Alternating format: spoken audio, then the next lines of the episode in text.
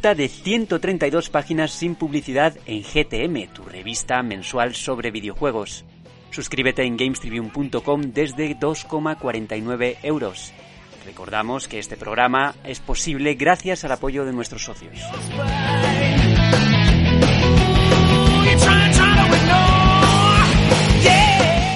Muy buenas a todos y bienvenidos una semanita más a GTM Restart, tu podcast semanal de videojuegos. He de decir que hoy no me han dejado en tierra y he vuelto al timón equipado con un micrófono nuevo y que, bueno, para qué negarlo, os he echado un poquillo de menos. En primer lugar, y antes de presentar a los invitados de hoy, me gustaría, eh, en nombre de todo el equipo, enviar un mensaje de apoyo y agradecimiento a todos los que nos estáis escuchando. Desde aquí intentamos amenizar la cuarentena y estamos seguros de que pronto va a volver toda la normalidad. Así que, por favor, mucho ánimo y cuidaos. También quisiera enviarle un abrazo enorme a todos nuestros socios, porque saben que la situación es bastante dura para la revista, dado que nos es imposible realizar los envíos con normalidad y bueno, aún así nos han dado todo su apoyo en un momento en el que de no tener la comunidad que tenemos podría haber hundido el proyecto por completo. Creo que es importante decirlo en voz alta, así que gracias por ser la mejor comunidad del planeta y gracias por esperar junto a nosotros a que podamos realizar los envíos con seguridad para todos. Y ya por terminar, por último, que no menos importante, quiero dar las gracias a todos los compañeros que hoy nos acompañan, porque, bueno, desde sus casas nos dedican su tiempo para acompañarnos tras los micrófonos. Son los redactores a los que podéis leer cada mes en la revista y que, bueno, por motivos geográficos no pueden acudir a las grabaciones habituales. Algo que se soluciona grabando desde la distancia. Dicho esto, bienvenidos todos. En primer lugar, Juan Carlos, bienvenido a bordo. Muchas gracias, aquí estoy a, amenizar un poquito, ¿no? Como has dicho, la cuarentena y que, y que me escuchen un poquito también la voz, ya no solo en la revista, sino que también pues nos escuchen a través del podcast. Que felicidades, quiero decir, ahora que puedo estar en antena, porque es de los mejores podcasts, por no decir el, mejor que, que, hay en España, porque es así, está clarísimo. Y con vosotros al mando, pues es así. Y bueno, pues un honor y un orgullo estar con vosotros hoy. Y vota Ramiro. También, por supuesto. eh, Laura, bienvenida a bordo. Hola, muchas gracias por acogerme a bordo otra vez en el podcast. Me hace mucha ilusión estar aquí por lo que dice Salud, ¿no? Pues, pues estar hablando con la gente y que nos escuchen y todo eso y proporcionar pues un momento de regocijo y de alegría y un momento de distensión pues en estos días tan, tan feos, digamos. Y por fin hablo con gente físicamente. Qué bien. Qué ilusión. Sergio, bienvenido tú también. Hola familia, ¿qué tal? ¿Cómo estáis? Pues nada, eh, muchísimas gracias por, por contar conmigo de nuevo, otra semanita más y bueno, pues como siempre digo, en momentos tan complicados como estos, pues espero que cuando la gente termine de escuchar el programa se encuentre un poquito mejor. Yo creo que nosotros también lo, lo vamos a hacer así. Y nada, pues eh, un día menos para, para volver a la realidad. Así que yo también hago extensivo el agradecimiento porque tenemos una comunidad increíble. Es curioso que ya lo volverá a la realidad, ¿eh? Parece que no estemos en la realidad. Hombre, es una realidad distinta. Es sí. una realidad distinta a la que no estamos acostumbrados y, y, hay algunos a los que nos ha cambiado mucho el día a día, ¿no? Así uh -huh. que, bueno, hay que adaptarse y, y, dar las gracias sobre todo de los privilegios que tenemos de poder, a pesar de todo, tener todo lo que tenemos. Uh -huh. Y hablando de todo lo que tenemos, Juanpe, bienvenido. Hola, eh, tengo que decir que me sigo poniendo nervioso cuando hay una presentación porque nunca se me ocurre bien qué decir y porque creo que la presentación es lo más básico de cualquier programa o la despedida y, y creo que nunca sé qué bien qué decir, pero vamos, que me alegra volver a estar aquí porque la semana pasada pues, pues no estuve, así que vamos a cañita. Pues tío, yo no creo que sea lo más fácil. Yo creo que la presentación y la despedida son lo más difícil, porque es cuando arranca y no sabes muy bien por dónde arrancar. Sabes lo que vas a decir, pero no por dónde. Y hablando de alguien que no arranca, Ramiro, bienvenido. Eh, yo soy como la moto un hippie. Eh, nada, eh, eh, intenté dar un golpe de estado que parece que se, parece ser que están de moda y, y, no ha salido bien. Y mi reinado de presentadora ha durado poco, menos mal. Ha durado poco. Eh, y nada, yo sumarme a los agradecimientos a toda la comunidad y, y, a todo el mundo que aunque no forme parte de la comunidad escuche el podcast y, y, vamos a ver si pasamos un buen rato, que de eso se trata, ¿no? Y ya está. Uh -huh. Bueno, hechas las presentaciones, vamos a presentar los contenidos. Podría presentar a Javi Bello, que está ahí escuchando al otro lado, pero no lo voy a hacer. Primero los contenidos y luego le toca al hombre pollo. Tenemos un bloquecito de actualidad cargado de cositas. Pues de hecho, ha cambiado ahora en el último instante debido a, a algo que seguramente ya sabréis, y es que The Last of Us Part 2 se retrasa de forma indefinida por la crisis del COVID-19. Además, sabemos que Final Fantasy VII Remake ya ha comenzado a venderse y Square Enix está rogando que por favor no haya spoilers. Continuaremos con Microsoft, que según bueno sus planes, Scalebound no entra dentro de ellos, para sorpresa de nadie y, pena negra de muchos. Y continuando con, con, con, Microsoft, Phil Spencer insiste, Xbox Series X en 2020 y además llegará a un buen precio. Y para cerrar, vamos a cerrar hablando de Dragon Ball Z Kakarot, que por lo visto iba a tener un estilo visual mucho más fiel al manga. En la sección de desarrollo, que volvemos con ella ya que, bueno, ha tenido bastante éxito, regresa Isaac junto a Miguel Paniagua y David Canela para hablar de todo el tema de desarrollo 3D. Ya sabéis que, bueno, los que visteis el, el episodio anterior era un artista de Ubisoft que ahora trabaja en Tequila Works. En el entorno debate vamos a hablar sobre las últimas adaptaciones de videojuegos a televisión en pantallas, de, en, gran pantalla y en cine, perdonadme, y qué se puede esperar de lo que está por llegar. En retro, y ahora sí, llega el hombre pollo con Tenchu, y pasaremos después al caspómetro, pues se supone, pues se supone o se dice que hay rumores muy fiables sobre las remasterizaciones de varios títulos de Mario con motivo de su 35 aniversario. Cerraremos como siempre con las preguntas, leyendo los comentarios de ebooks y hablando de a qué estamos jugando. Así que bueno, si te gusta lo que tenemos en el menú para ti, quédate con nosotros. Te habla Juan Tejerina, a los mandos está Javier Bello y como diría Borja Ruete, ¡empezamos!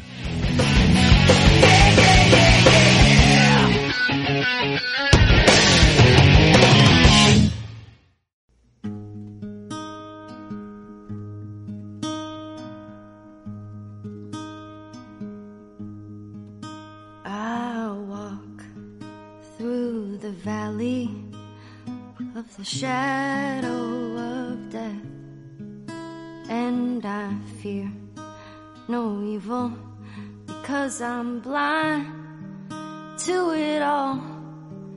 In my mind, my gun, they comfort me because I know I'll kill my enemies when they come. Retrasado de forma indefinida por la crisis del COVID-19, The Last of Us ha quedado retrasado, creo que le ha venido bastante bien a Naughty Dog. Pero Sergio, cuéntanos un poquito más de esta noticia que abre el podcast. Sí, fíjate lo que son las cosas, Juan. Hace dos semanas hablábamos también en este podcast de, de The Last of Us. En ese momento sobre un caso de posible explotación laboral, que las cosas estaban yendo bastante complejas, etcétera. Y de hecho ya comentábamos que, que, bueno, que a lo mejor podía haber algún retraso. ¿Os acordáis también en la redacción a principios de enero cuando dijimos, seguramente hay algún retraso más y tal? Pero por supuesto nunca hubiéramos pensado que pudiera haber sido por una circunstancia como la que es finalmente, ¿no? Y, es también curioso, ayer cuando hablaba con Rami que, decíamos, oye, eh, vamos a plantear la actualidad y tal, y, dejamos un hueco por si acaso hay alguna noticia de última hora y, y, esa noticia fue esta, ¿no? Que efectivamente en la, en la tarde de, de, este pasado, de este jueves, eh, Sonic Interactive Entertainment publicaba un comunicado oficial donde hacía saber que tanto The Last of Us 2 como Iron Man VR, ambos planeados para, para el año, para, para este mes de mayo, para el 29 de mayo, quedaban retrasados de manera indefinida por la crisis global que está teniendo lugar. No menciona explícitamente la palabra coronavirus, pero evidentemente responde a esta circunstancia que impide que eh, pueda haber un abastecimiento de unidades eh, estimadas, una predisposición a compra, etcétera, etcétera, y que logísticamente les está, literalmente leo, impidiendo ofrecer la experiencia de lanzamiento que nuestros jugadores se merecen. A tenor también de ese comunicado, de Last of Us eh, em, tenía otra, otra, otro mensaje, esta vez de parte de, de Naughty Dog, escasos minutos después, donde dicen que eh, se han enfrentado a una realidad que les pilla completamente por sorpresa y que quieren estar seguros de que eh, todos los que comiencen a jugar a The Last of Us Parte 2 lo pueden hacer al mismo tiempo y que por lo tanto pues eh, aunque el juego está casi finalizado porque creo que eso también es interesante y también yo creo que zanja un poco cualquier tipo de especulación que pueda haber al respecto el juego está prácticamente finalizado el equipo de Neil Druckmann está ultimando toda la eliminación de bugs etcétera y eso implica que, que, bueno, que es ahora ya un papelón para el equipo de marketing elegir cuándo se lanza el juego. Mm, aquí ya podemos opinar, chicos, cuándo creemos que puede lanzarse, si en algún momento de verano o ya de cara al mes de septiembre. Pero claro, eh, este no es un año normal. y es que eh, cabe recordar que este año se pone a la venta PlayStation 5. Eh, a, a, menos que haya algún tipo de cambio de última hora, Sony insiste en que PlayStation 5 se va a lanzar en 2020, a finales de 2020. Entonces, claro, esto abre varios escenarios. Eh, lanzarlo simultáneamente en ambas consolas, lanzarlo el mes de septiembre, lanzarlo cuando tenían previsto lanzar Ghost of Tsushima y retrasar Ghost of Tsushima. Es un papelón, pero eh, incluso Neil Druckmann ha dicho en su cuenta oficial de Twitter que para él es una noticia muy mala tener que, que informar sobre esto. Pero es así, chicos, no salió en febrero, no sale en mayo, no sabemos cuándo va a salir The Last of Us parte 2. Vaya tela, a ver, yo cuando lo leí ayer también me lo esperaba, ¿eh? porque bueno, ya sabéis que estamos detrás de esa portada de Last of Us, como no podía ser de otra manera, y viendo que Sony no se comunicaba con claridad, yo ya me empezaba a oler la tostada. Eh, luego empezaron los rumores y obviamente con el tema del, del, del, coronavirus es que es lo que hay. Quiero decir, si al final afecta a un titán como Sony, como por ejemplo no nos va a afectar a nosotros con, con la revista. Al final es algo que está afectando a unos niveles que ni nos imaginamos. Pero bueno, ¿alguien se pronuncia? Don Ramiro. Eh, sí, bueno, básicamente yo soy un poco siempre de mal pensar, mm. para bien y para mal, y me va muchas veces mal en la vida, pero bueno. Entonces yo no sé si hasta qué punto se han querido aprovechar de esta situación para anunciar un nuevo retraso, aunque yo quiero confiar que ese juego iba para adelante y que, y que iba a salir, porque creo que ya un retraso más sin manera justificada no le hubiera sentado del todo bien, pero bueno, con, debido a esto entiendo que se retrase, pero eh, se habla sobre todo de, problemas de a la hora de distribuirlo y de que todo el mundo pueda eh, jugarlo, es decir, que tenga la difusión que merece un título como esos en, el día que se estrene. Entonces, bueno, Sergio Carlos ha preguntado que, bueno, que a ver cuándo, si Ghost of Tsushima o ya nos vamos a septiembre, octubre o demás. Entonces yo, y, creo que lo hemos dicho la reacción, no confiamos tampoco mucho en que Ghost of Tsushima llegue a las estanterías y lo mismo que The Last of Us.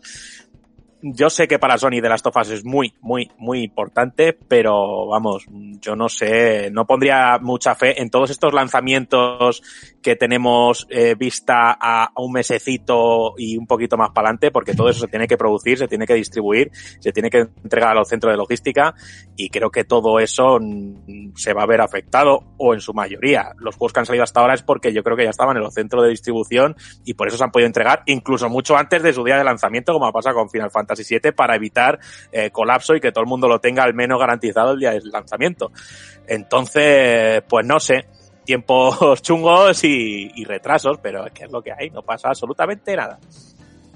Yo es que diría, y a riesgo de, no, igual me, pillo los dedos, pero tanto creo que Persona 5 ya se empezó a, a, entregar antes, Persona 5 Royal, Final Fantasy 7 ya está llegando también, y Resident Evil 3 también. Creo que esto se debe a que ya estaban fabricados, por así decirlo, pero yo diría que The Last of Us en concreto no está fabricado, es decir, hay que fabricar esas ediciones de coleccionista, hay que fabricar, en fin, hay que fabricar muchas cosas y ya sabemos que estas cosas se fabrican además en China. Entonces yo creo que ante, ante el tema, eh, Laura, que ha levantado la mano, cuéntanos. Pues yo iba a decir que mi apuesta iba a ser mmm, para verano, no lo iba a decir porque verano es una época bastante difícil a la hora de, de vender juegos, pero sí mi, calculo que sería para septiembre, octubre. Para es la campaña de otoño a, a Last of Us siempre le ha ido bastante bien. El anterior salió, me parece, por noviembre, puede ser. Y creo que es una, son buenas fechas para el posible lanzamiento de The Last of Us 2.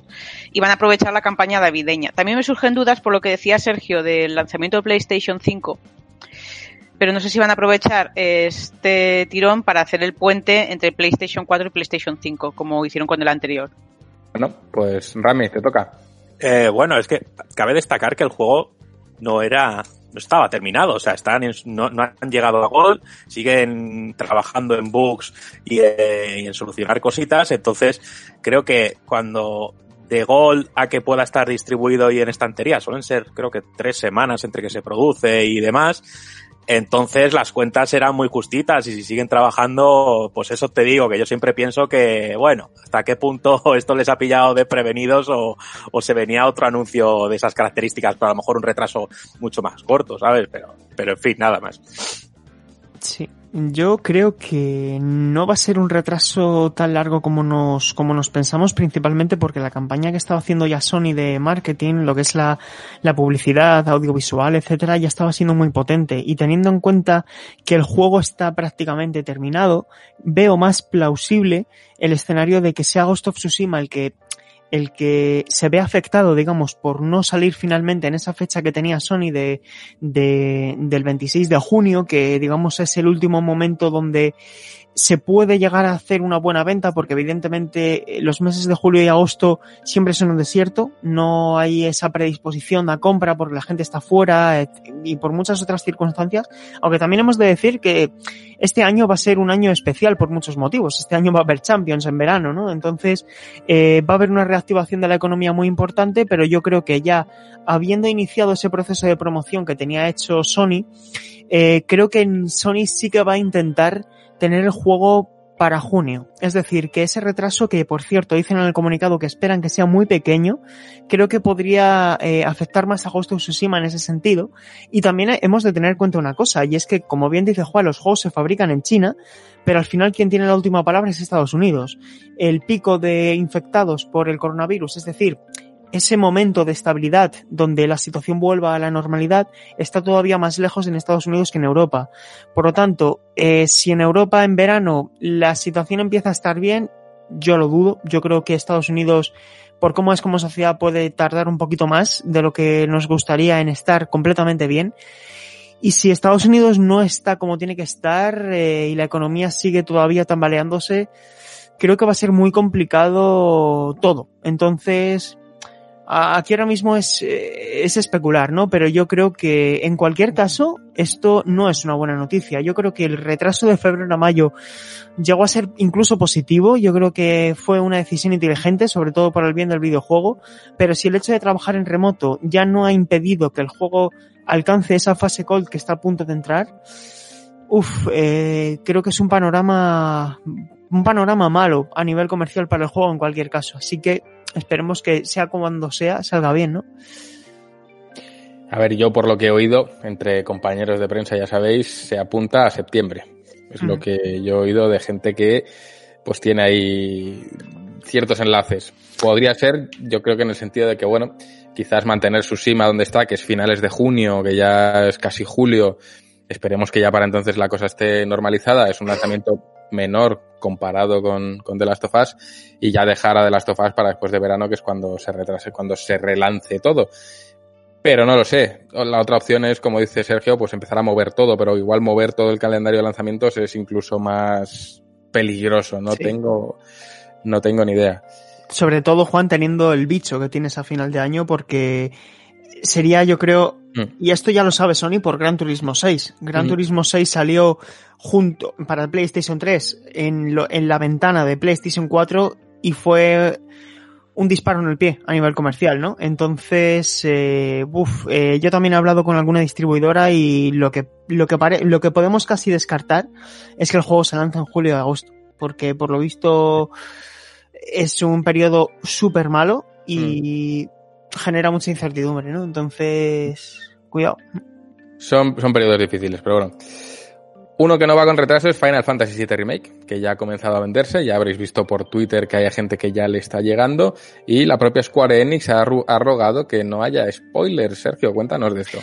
Pues sí, eh, bueno, en primer lugar, eh, y esto decir también para, para los oyentes que, que no lo sepan, eh, la precarga del juego, que son 100 gigas, ya se puede realizar. En principio el juego, para la gente que lo haya comprado en digital, lo iba a poder empezar a descargar el día 8, ¿no? Es decir, que tú tienes ya descargado el juego en tu consola y a partir del día 10 a las 00, pues ya puedes empezar a jugar.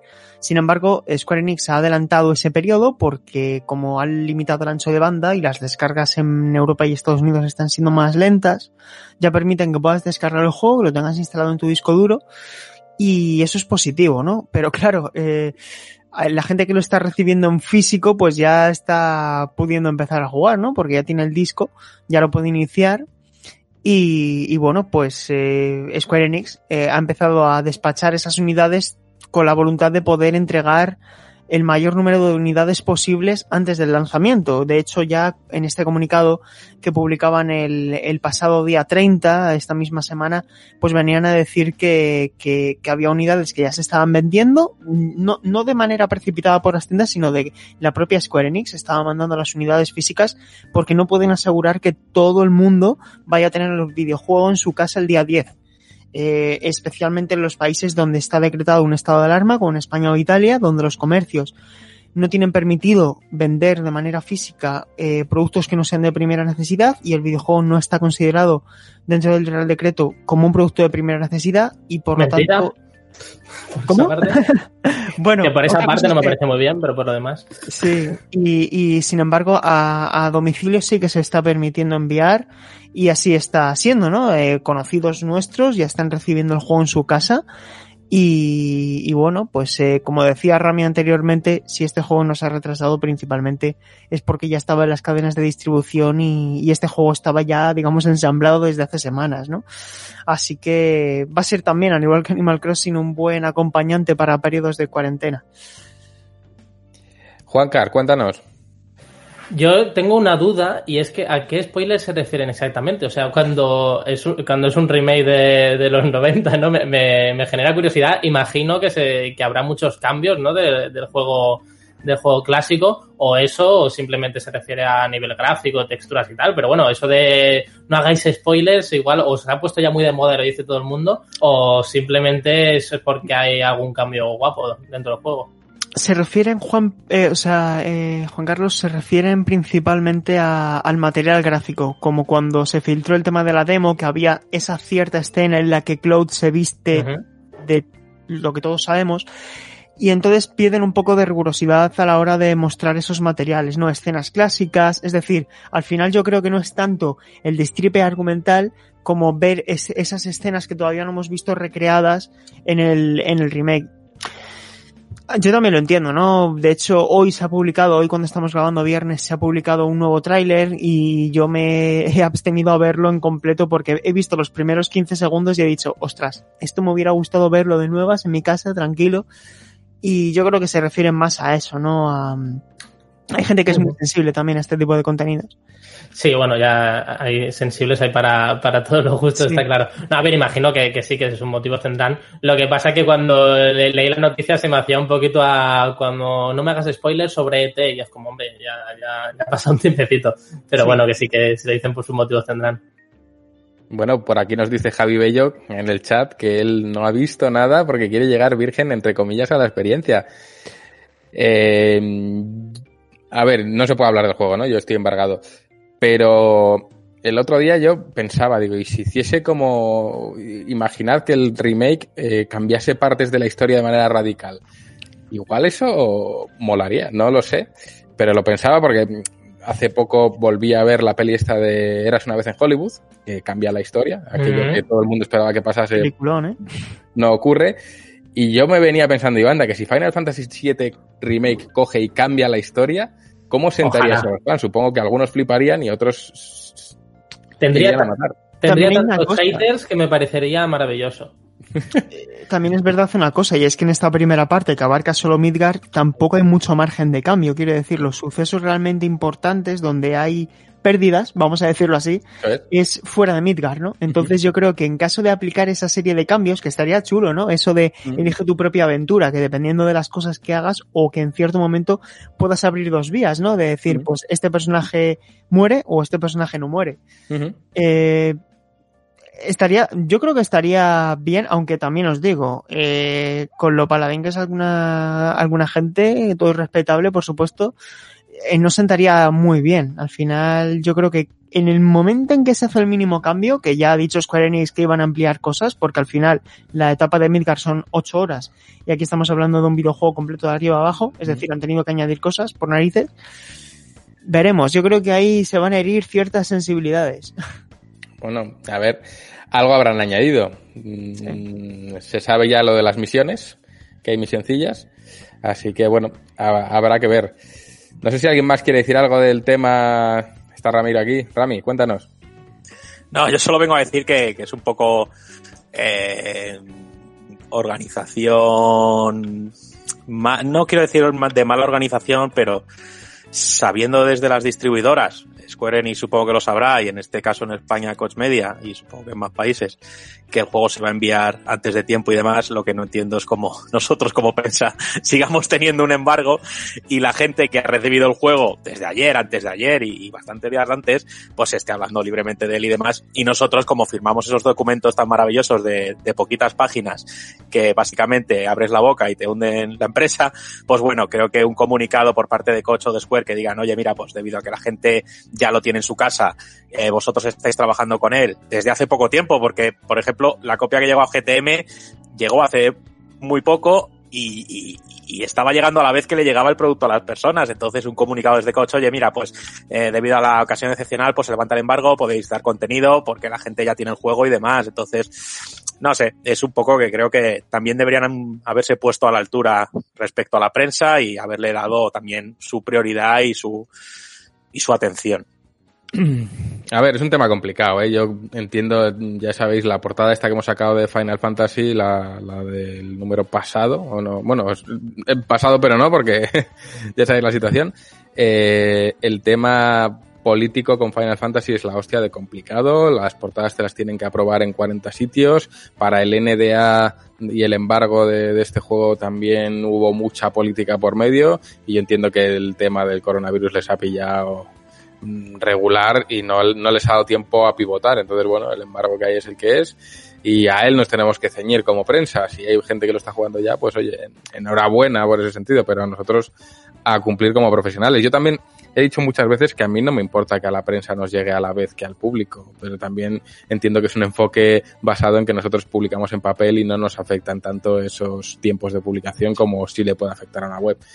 Así que bueno, a nosotros no nos afecta, pero entiendo que a portales web y tal sí que les va a afectar mucho más que la gente ya lo esté jugando, incluso ya seguramente haya streams en YouTube y que no, y la prensa tenga que estar callada aguardando. Creo que ahí es donde realmente deberían pivotar y dar vía libre para que la prensa por lo menos pueda empezar ya a comentarlo y a, compartir el contenido desde un enfoque profesional, no, no es otra, otra cosa. Y dicho esto, si os parece, cambiamos a algo que, que a Juanpe le gusta mucho. Y es que Scalebound no entra en los planes de Microsoft. Juanpe, cuéntanos, ¿qué es esto? ¿Cómo puede ser? Yo me compré una Xbox por este juego. Y yo, y yo, yo a mí me, a mí me dijeron, toma esta Xbox que vas a jugar a Scalebound. Y todavía lo estoy esperando y me parece a mí que me voy a quedar esperándolo. Porque eh, si había una esperanza mínima del juego pudiese salir, eh, a día de hoy no. Entra en los planes de Microsoft y Phil Spencer ha dicho que no, que no están trabajando en él, que no hay planes de trabajar en, en Scalebound. Eh, cabe eh, recordar que porque recientemente está Platinum muy de, en auge y demás con, con todo lo de el eh, Platinum 4 y todo esto, que eh, aunque Platinum estaba encargándose de desarrollar Scalebound, la licencia es de Microsoft. Al final pues tiene que decidir la compañía de Redmond si tira para adelante con el, con el juego o no. Y en una eh, entrevista reciente, pues a mí me parece que ha dado detalles de la historia o del culebrón este entre Platinum y Microsoft bastante interesantes. Eh, Spencer dice que no les gustó mucho cómo gestionaron el desarrollo. Eh, sí que obviamente tiene buenas palabras para, para Platinum, pero dicen que eh, no, que no trabajaron que no trabajaron demasiado bien, que intentaron hacer algo y no salió y no salió demasiado demasiado bien. También se lamenta de haberla de haber dado mucha coba y de haber dado mucha bola a, un juego que no al final no no, no salió. Se arrepiente de ello, de hecho. Eh, y yo me quedo con una frase, bueno, una, una expresión. Eh, Phil Spencer dice que han pasado página. Que han pasado página y que Scalebound es cosa del pasado. O sea que eh, por mucho que, que nosotros pensemos o que podamos creer que en el futuro pueda haber un proyecto que pueda sacar Scalebound adelante, que incluso hemos fantaseado con que pudiese ser en Switch incluso, pues que eso nada, que, que no van a llegar a, ese punto en Scalebound. Ojalá yo nunca digas de esta agua no beberé ni este cuerno en mi padre, pero de momento nada. Eh, Laura ha puesto una cara de cuando lo del cura es tu padre que, que no veas. Sergio, cuéntanos. Sí, Es bueno, que iba, a decir cómo termina el chiste, pero eso es para otro día. Dilo, dilo, dilo. Y esta polla no me cabe. Eso es. Sergio, cuéntanos. Sí, que bueno, yo añadir que soy también un entusiasta de, de Scalebound porque esa mezcla de, de, DMC con Monster Hunter me parecía impresionante. Así que, Juanpe, yo también estoy en tu equipo de que este título lo vamos a jugar antes de, de marcharnos al otro mundo. Esto, esto es así, hay que tener la esperanza. Lo que quiero decir es que yo ese juego lo vi a puerta cerrada y fue una, porque la única vez en todo el mundo que se vio este título fue la Gamescom de 2015. En el E3 no se vio ese juego y sin embargo sí que se vio en la Gamescom de 2015 material que no se mostró públicamente. Yo creo que se terminará mostrando, no sé cómo, pero ese material se tiene que terminar viendo de alguna manera. Y tengo una camiseta de Scalebound. de hecho la tengo aquí en casa.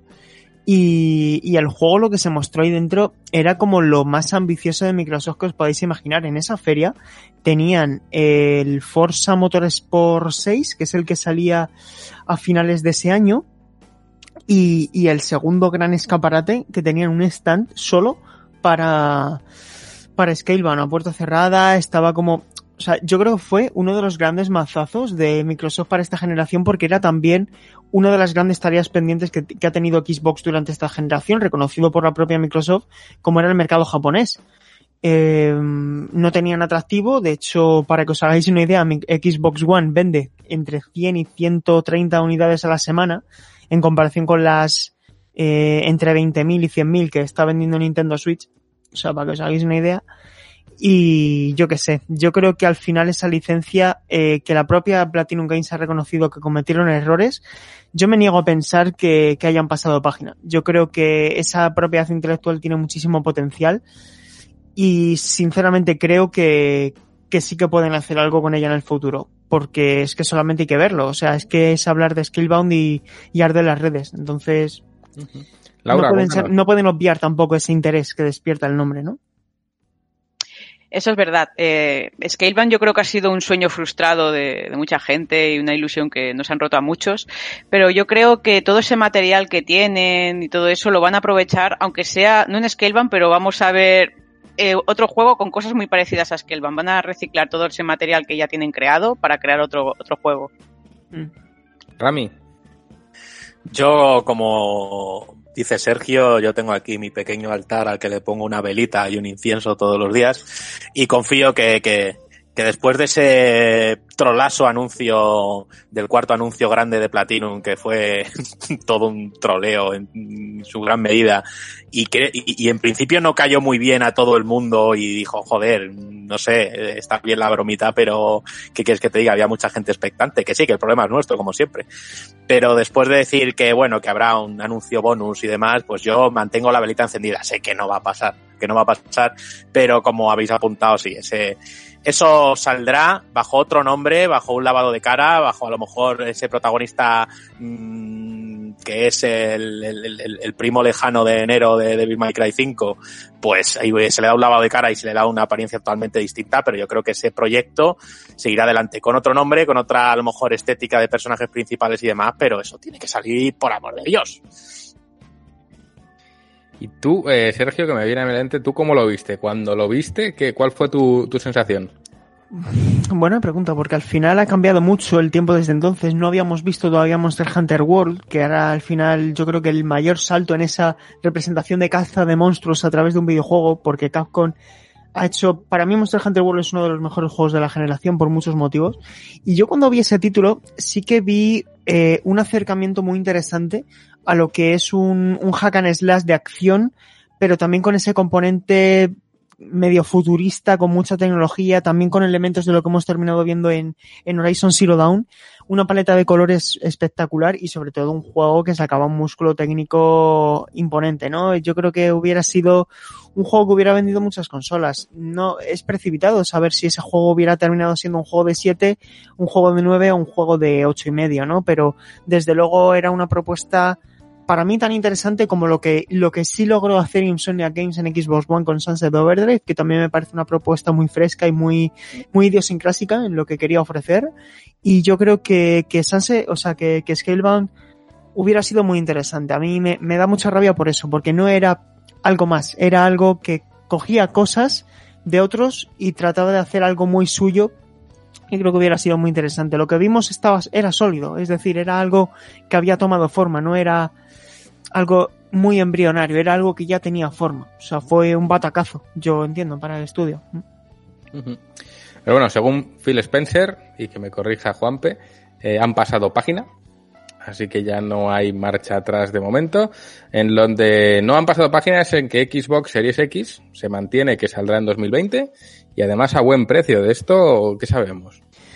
Pues sí, en una interesantísima entrevista que, que ha concedido Phil Spencer a, IGN, al podcast Unlocked de, de IGN, eh, pues habla durante una hora. De hecho, es una entrevista que, que yo cuando me la puse a escuchar he de reconocer que, que estaba ahí apuntando cosas susceptibles a ser noticia y, y, al final el tío da muchos titulares. Es un gusto entrevistar a Phil Spencer porque te da muchísimos titulares.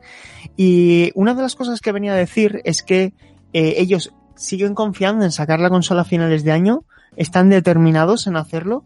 Y hay dos cosas interesantes de aquí para, para todos los oyentes. La primera es que eh, las reservas de Xbox Series X se abrirán a finales de verano.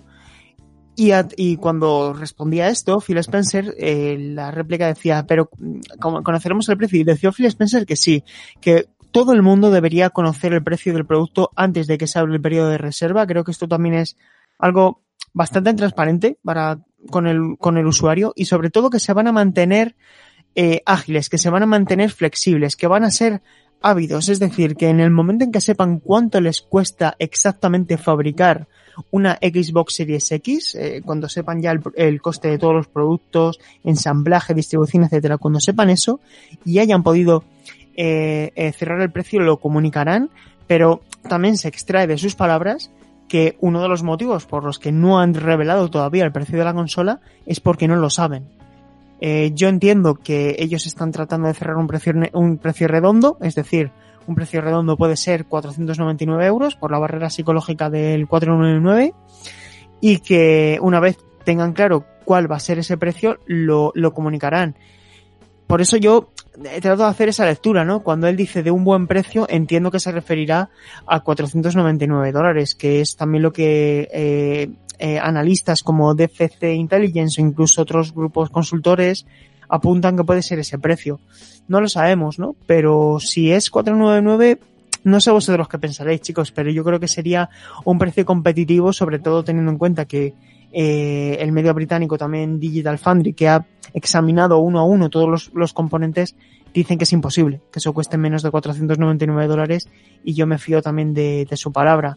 Así que, no sé, eh, sea cuando sea, yo creo que si hay algo que está haciendo muy bien Microsoft respecto a Sony es que está manteniendo una comunicación súper clara, siempre acompañando todo de material gráfico, facilitando muchísimo todo a la, a la prensa, a los medios de comunicación y yo les veo como muy decididos, como que conocen muy bien el producto que tienen entre manos. Uh -huh. Juancar.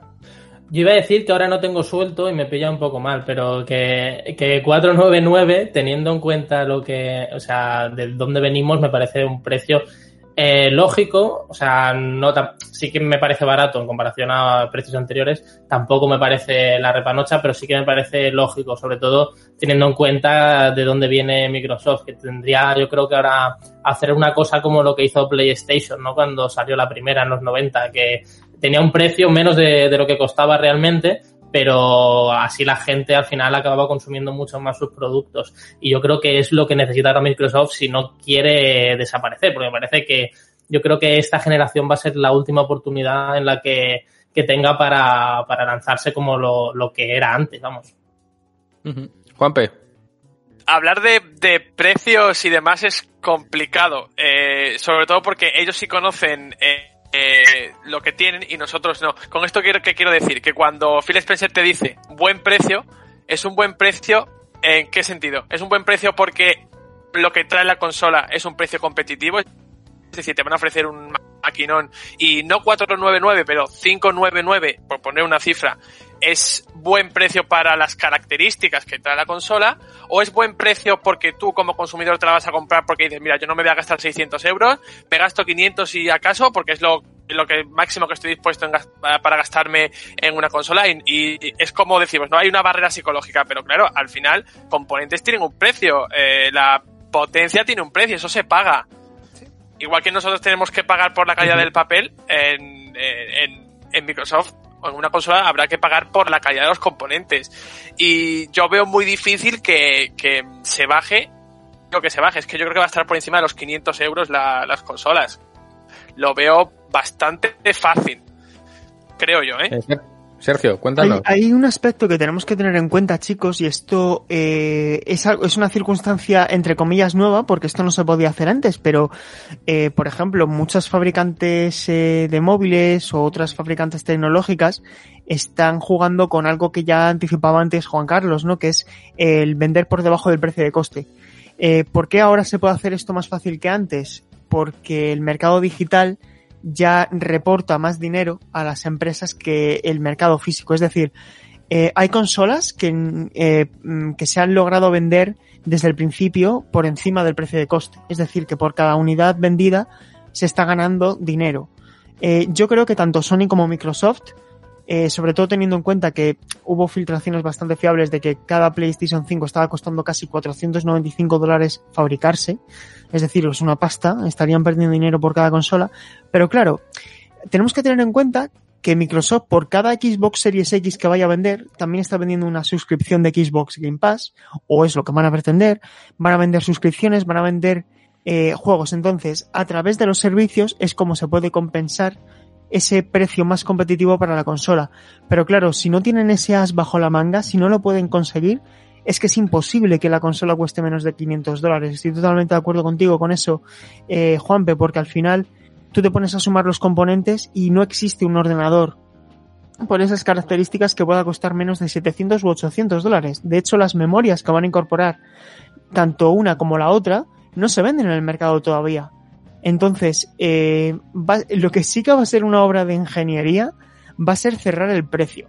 De hecho, esto ya lo he dicho en más de una ocasión, porque en mercados como España se tiene que incorporar el precio, el, el IVA, ¿no? El, el valor añadido se tiene que incorporar directamente y fijaos lo que pasó con Nintendo Switch. Nintendo Switch se vendió en Norteamérica por 299 dólares y ¿por qué precio se vendió aquí? Por 329 euros. ¿Qué quiere decir esto? Que oye, si los impuestos mandan, a lo mejor aquí vemos esa cifra tan fea eh, a nivel comercial como puede ser 529 euros. No lo descartemos, pero el precio va a ser muy determinante para la implantación inicial de las consolas. Ya lo vimos con Play 4 y Xbox One. Que Xbox One, por encerrarse a vender el Kinect incorporado, que la vendieron por 100 euros más cara, y todos sabemos lo que pasó con Xbox One. A ver, yo creo, estaba haciendo memoria mientras hablabais y estaba pensando un poco en lo que habéis hablado todos, y es el hecho de que creo que la estrategia a seguir es no ganar dinero con las consolas. Mm, Posiblemente incluso perder o tener en cuenta dentro del presupuesto de producción que vas a perder dinero con ellas, pero vas a distribuir muchas. Lo que les interesa ahora mismo es ganar la carrera de tener un parque de consolas distribuidas superior al rival.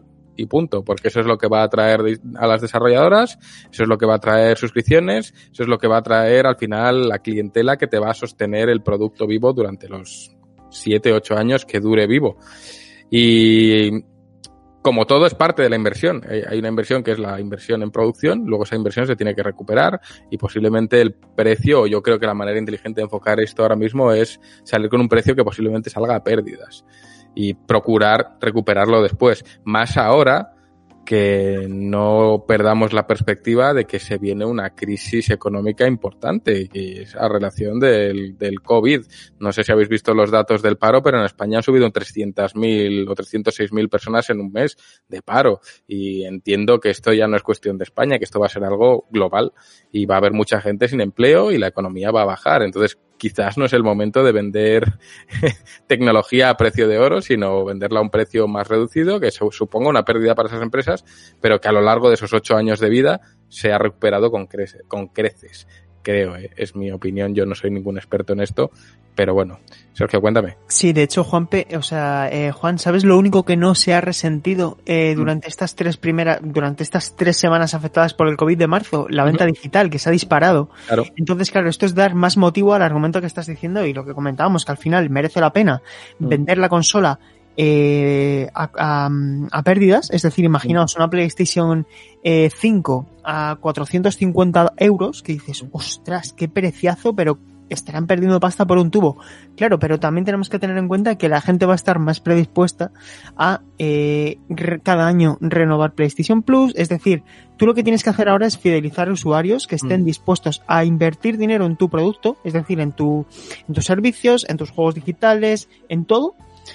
Pero claro, la consola la compras una vez, pero cuando renuevas cada año los servicios, renuevas eh, cada mes eh, tu catálogo de juegos, claro, eso va a ser un papelón. Pero si las cifras les salen, al final esto es algo que dijo el propio Phil Spencer en una entrevista en, en noviembre, allá por el X019, que ellos ya no se miraban, ya no miraban el número de, de millones de consolas, sino el, el número de millones de jugadores. Claro, Claro. ¿por qué? Porque el jugador compra más de una vez, la consola la vendes una vez, ¿no? Ahí está la clave de todo. Y dicho esto, sé que os iba a decir algo así. Eh, hablando del tema digital que habías hablado, Sergio, creo que hay muchos oyentes que se preguntan siempre la eterna pregunta de por qué un juego digital vale lo mismo que en la tienda cuando la tienda incluye la caja, etc, etc, etc. Y creo que nunca se ha hablado abiertamente de esto. Entonces sí que me gustaría señalar lo que nosotros sabemos por contactos que tenemos. Y el hecho está, para el oyente que no lo sepa, en que son las propias tiendas las que cuando tú, desarrollador, llevas tu, o distribuidor, llevas tu juego a la tienda, ellos te piden que en tu tienda digital esté al mismo precio que lo van a poner ellos en la estantería, porque si no les estás haciendo una competencia desleal. Es decir, yo no te voy a poner tu juego a 60 euros en esta estantería si tú lo estás vendiendo por tu parte a 30. Por eso y de esa negociación viene que como a las de momento a las distribuidoras les interesa tenerlo físico en las tiendas, quizá llega un punto en el que no, ellos se comprometen a mantener ese precio igualado y equitativo de yo no te voy a hacer la competencia en tu campo, tú véndelo a 60 en tu tienda, yo lo venderé a 60 en, digital y de ahí viene esa equiparación de, de, costes, porque si no fuese así, la gente tiraría hacia el digital y las tiendas estarían ahí de muestrario como lo están de, de Amazon, que mucha gente va a la tienda a ver algo para acabar pidiéndolo en Amazon. Entonces de ahí viene, y hay mucha gente que nos lo pregunta, y hay muchos socios y muchos lectores que constantemente nos preguntan, pero es que, ¿por qué cuesta lo mismo en una tienda digital que en la tienda? Pues viene de ahí, de que hay una negociación entre tienda y distribuidora, y ambos se comprometen a no hacerse la puñeta y se ponen los mismos precios tanto en digital como en, como en físico. Pero entiendo que a medida que crezca ese mercado del que habla Sergio, uh, empezaremos a ver desaparecer juegos de tiendas, como ya estamos viendo con Xbox. Tú vas a un MediaMark y juegos de Xbox hay poquísimos porque lo que les interesa ya es potenciar el digital y dejar de lado la venta física, que además les reporta muchísimos menos beneficios. Eh, entonces, para que los oyentes sepan como curiosidad de, de, dónde viene esto. Y enfilamos con la última noticia del día. Dragon Ball Z Kakarot iba a tener un estilo visual mucho más fiel al manga. Juanpe, ¿qué me dices? ¿Cómo puede ser? Eh, pues lo he estado mirando porque yo no he podido jugar a, a, a, Kakarot, aunque sé que aquí hay gente que sí lo ha jugado y, y toda la pesca. Eh. Y la verdad es que me gusta bastante. Bueno, al final, eh, todo lo que ha pasado con Kakarot a mí me entristece un poquito, aunque ha tenido bastante éxito, porque es CyberConnect 2 los que están detrás del, del juego, que son eh, los creadores de la saga Naruto Storm, y creo que pues ahí se lucieron enormemente. Y por cuestiones técnicas, eh, eh, CyberConnect 2 tuvo que descartar un estilo visual para, para Dragon Ball Z que se asemejaba muchísimo a, a, un manga eh, coloreado, ¿vale? Yo no sé si tenéis en mente eh, estos coloreados eh, digitales que se hacen de algunos de algunos manga, ¿vale? Y normalmente en los juegos de anime se opta por un estilo, bueno, el, todo el mundo conoce el ¿no? Este de que quiere imitar al propio anime, ¿no? Pues al principio se quiere optar más por la vía del manga, más por el estilo que tiene el propio Toriyama, eh, que esto es lo que han comentado en CG World, y, y querían tirar por ahí, pero vieron que a la larga eh, este, este estilo pues entraba en contradicción con la animación de los personajes y, y del propio juego. No se veía como un videojuego, decían que era bastante incómodo, eh, y por lo tanto tuvieron que modificar su ruta y decantarse por un estilo como el que todos conocemos. Al final, si todos recordáis ese primer anuncio que se hizo de Dragon Ball Z cuando era Project Z, eh, se veía a Goku con Son Wanda muy con un cel muy pulido, muy muy eh, bonito, que parecía incluso una serie de animación, que yo luego no lo he visto por ningún lado. Ciertamente, eh, al principio, el estilo que barajaban en Cyber, CyberConnect 2 para este Dragon Ball Z Kakarot era otro completamente distinto y, y, la verdad es que muy chulo. Yo no sé si, por ejemplo, Juan Carlos, que, que es gran fan de, Dragon Ball Z, él hubiese preferido este, este estilo.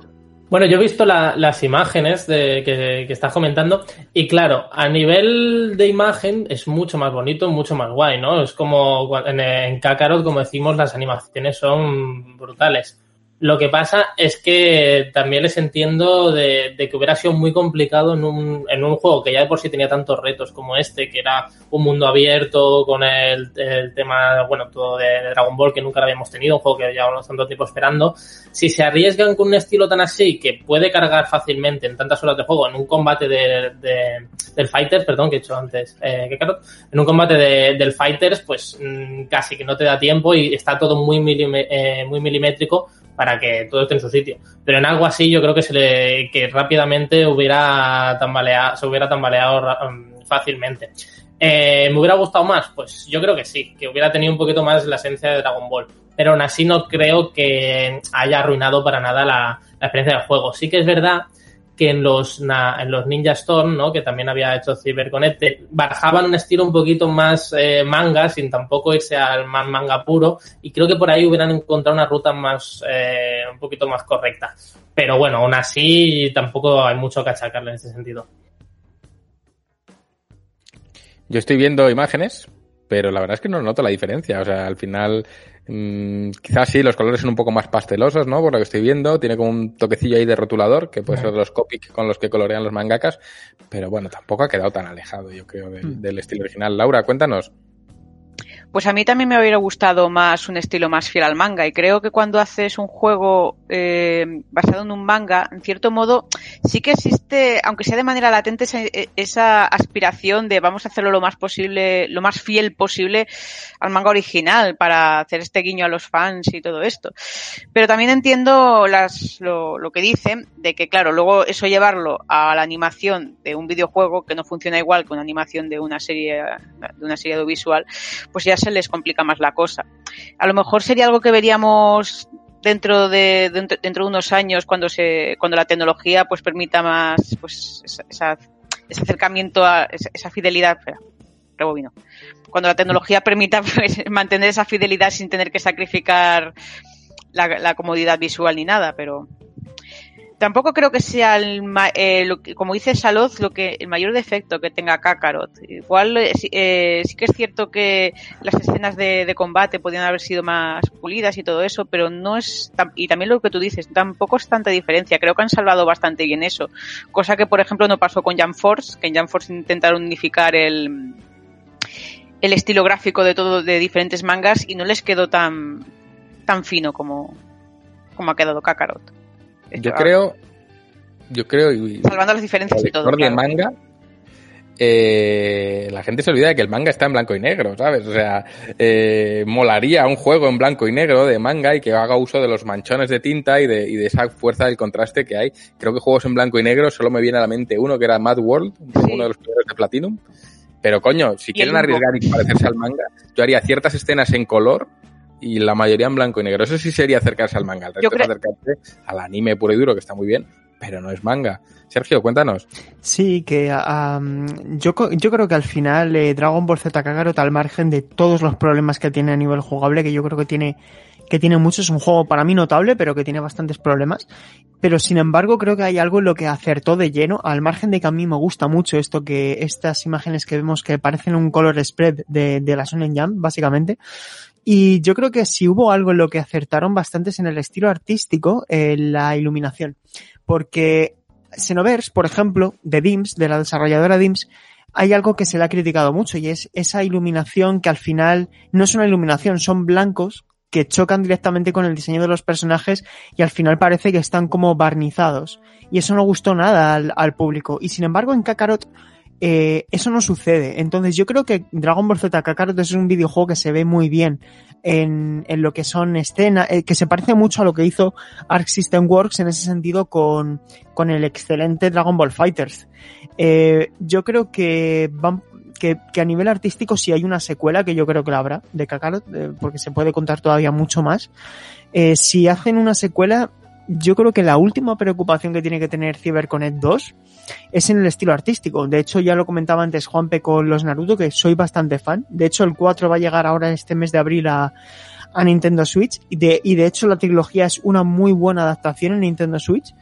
Y, y creo que también hicieron muy buen trabajo a nivel, a nivel visual, eh, incluso de animaciones y todo. Entonces, eh, si tiene que cambiar algo CyberConnect 2 para una secuela de Kakarot, que sea por favor en lo jugable y que no se preocupen por lo artístico, que creo que tal como está, está bien.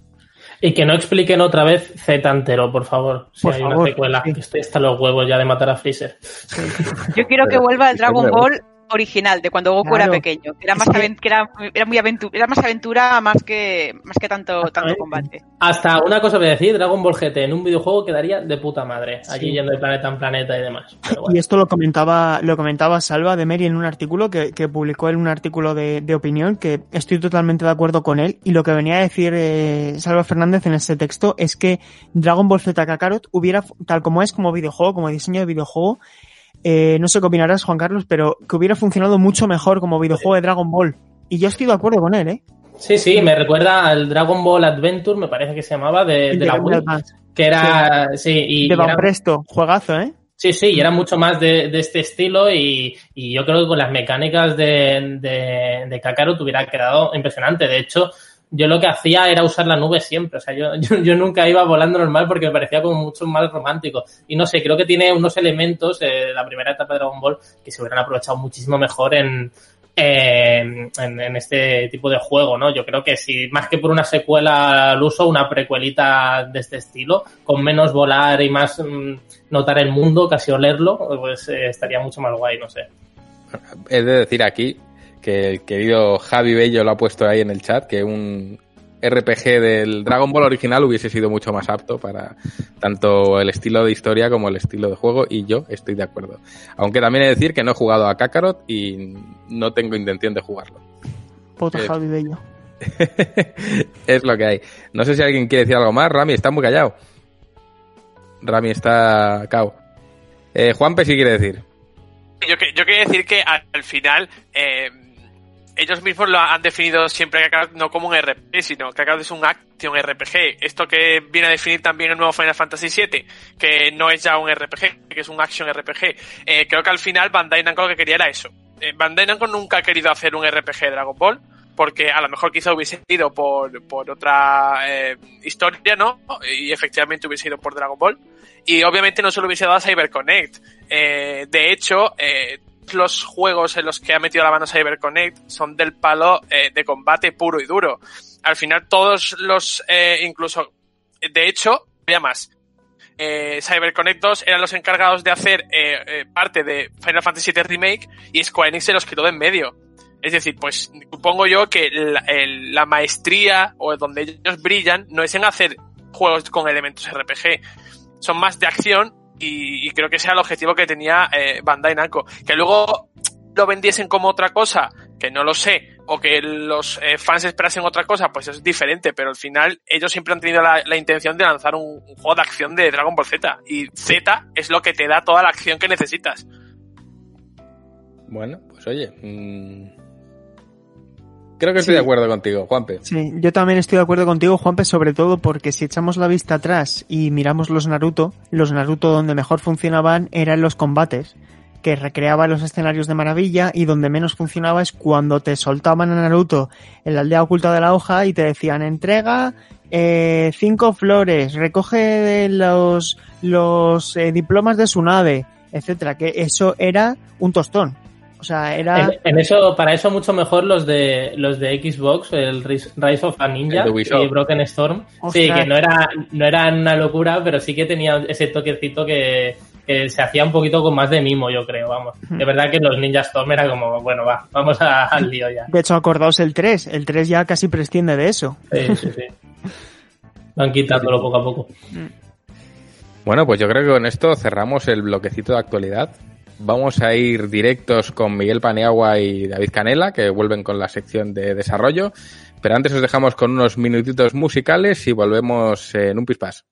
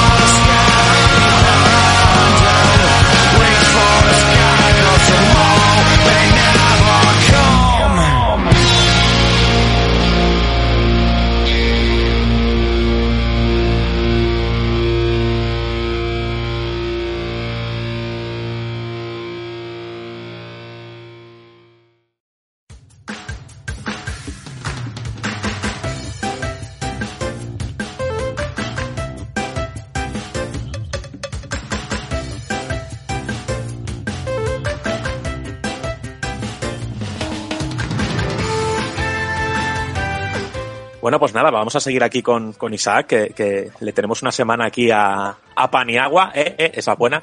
Y Eh, bueno, lo siento mucho por ensuciar esta sección tan bella con un chiste tan asqueroso. Y nada, pues aquí seguimos eh, preguntándole nuestras cositas sobre el mundo de, de- del diseño 3D y demás. Así que nada, eh, cedo el cetro absoluto a, a Mike, que le tenemos aquí, y, y sigue aquí con esta pedazo de sección. Pues muchísimas gracias, Rami. Eh, para hacer un poquito de recap, la semana pasada estuvimos hablando de lo que son los assets en 3D, estuvimos viendo eh, qué compone un, un asset en 3D, desde la malla hasta la textura, los distintos materiales. Eh, hoy a mí lo que me gustaría hablar es, pero también hablamos el otro día de la diferencia entre un artista 2D y un artista 3D.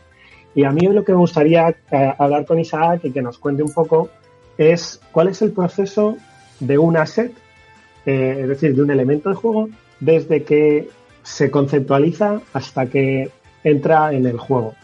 Entonces, ¿cómo vamos a ir, vamos a ir parte por parte, ¿no? Digamos, eh, yo voy a hacerle preguntas de, pues a ver, yo creo que lo primero que se haría sería un concept, ¿no? Pues y que Isaac nos vaya comentando un poco, pues, características de esas fases y qué es lo que se va necesitando. ¿Os parece? Venga, pues a, a ello. Venga, Eh, entonces, cuéntanos, Isaac. Vamos a empezar por un personaje. Venga, hemos hablado la semana pasada de, de Vegeta. eh, ya, ya que pero- estamos. ya que imagina- estamos. Eh, vale, lo importante, eh, como hablábamos la semana pasada, digamos que el concept y el desarrollo visual estaban muy ligados, ¿vale? Pero el desarrollo visual lo tenemos que tener hecho al principio de- del proyecto. Si ya estamos produciendo y estamos metiéndonos en assets, digamos que las pautas generales de ese desarrollo visual ya lo, ya lo tenemos. Entonces, nos metemos directamente a hacer el concept, porque las guías están hechas. Eh, nos llega qué es lo que queremos hacer. En este caso, un personaje, qué tipo de personaje, y en base a esas guías eh, que nos pase diseño y dirección más el desarrollo visual que se ha hecho, producimos el, el concept. Una vez tenemos el, el concept, se pueden hacer un par de, de cuestiones técnicas, ¿vale? Pues se puede revisar con... ¿Sí? No, perdón, termina, termina. Nada, se pueden revisar estas cuestiones técnicas eh, que suelen ser limitaciones que vayan a venir a, poste- a posteriori. En caso de personajes se suele revisar con animación técnica y, rigging, ¿vale? A ver si hay algún problema en el concept de algo que no se haya tenido en cuenta. Pero por lo general, cuando ya se suele estar muy trillado hacer personajes, se sabe que, que puede fallar. Una vez se, una vez se tiene hecho el concept, ya se envía al modelado.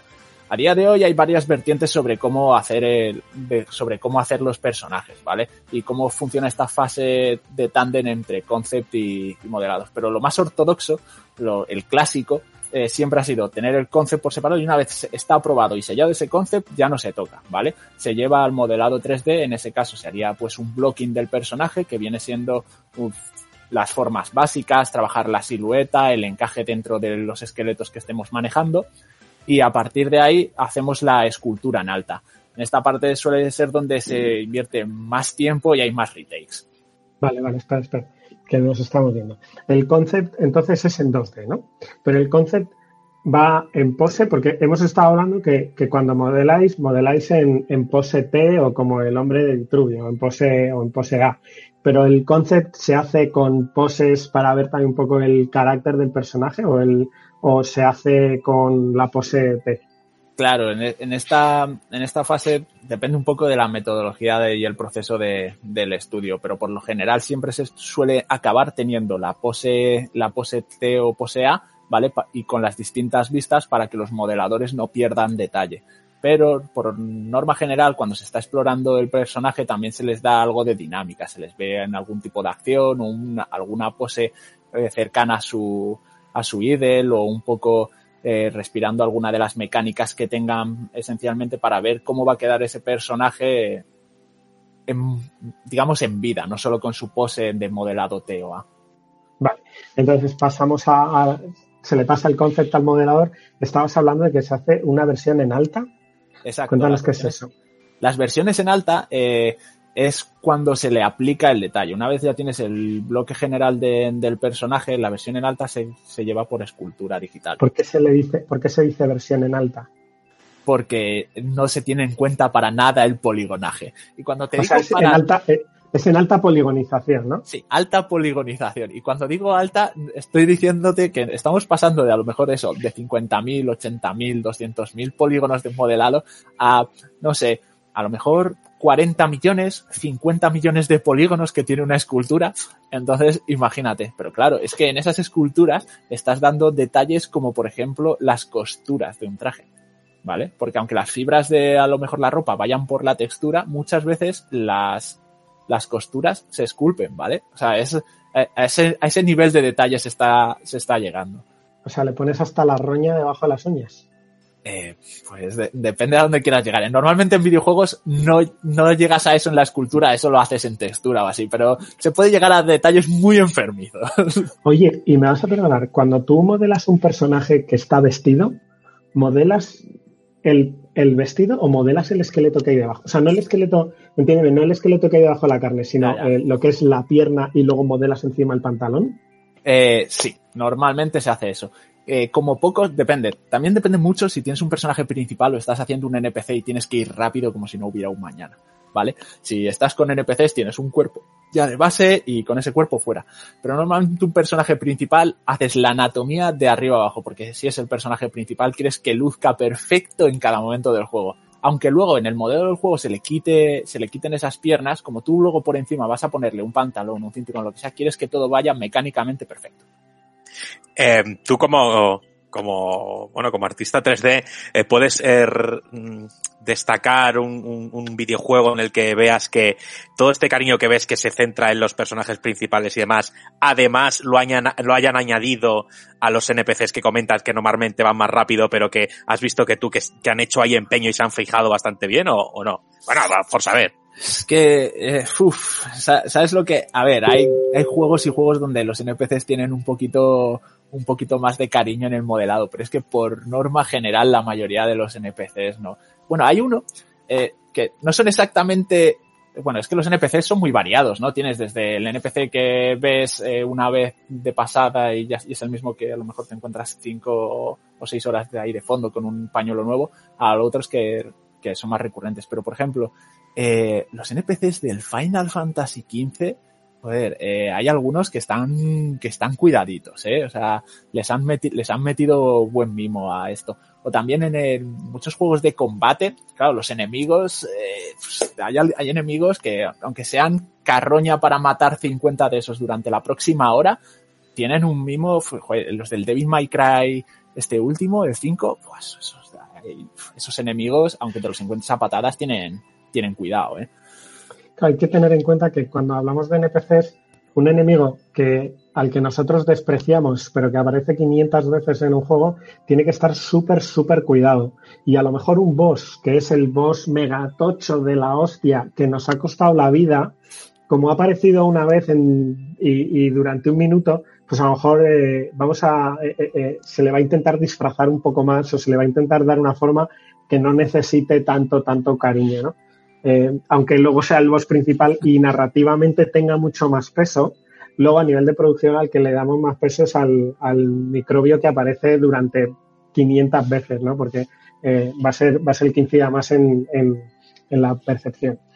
Entonces, vale, Isaac, entonces, vale, imaginemos que eh, hemos hecho, tenemos ya el modelo. ¿Cuánto tardas más o menos en hacer un modelo en alta de un personaje principal? Bueno, el estándar en la industria eh, suelen, digamos que es el total, se suelen dar seis semanas por lo general para hacer un personaje, un personaje completo, ¿vale? Desde que empiezas a modelarlo hasta que lo entregas.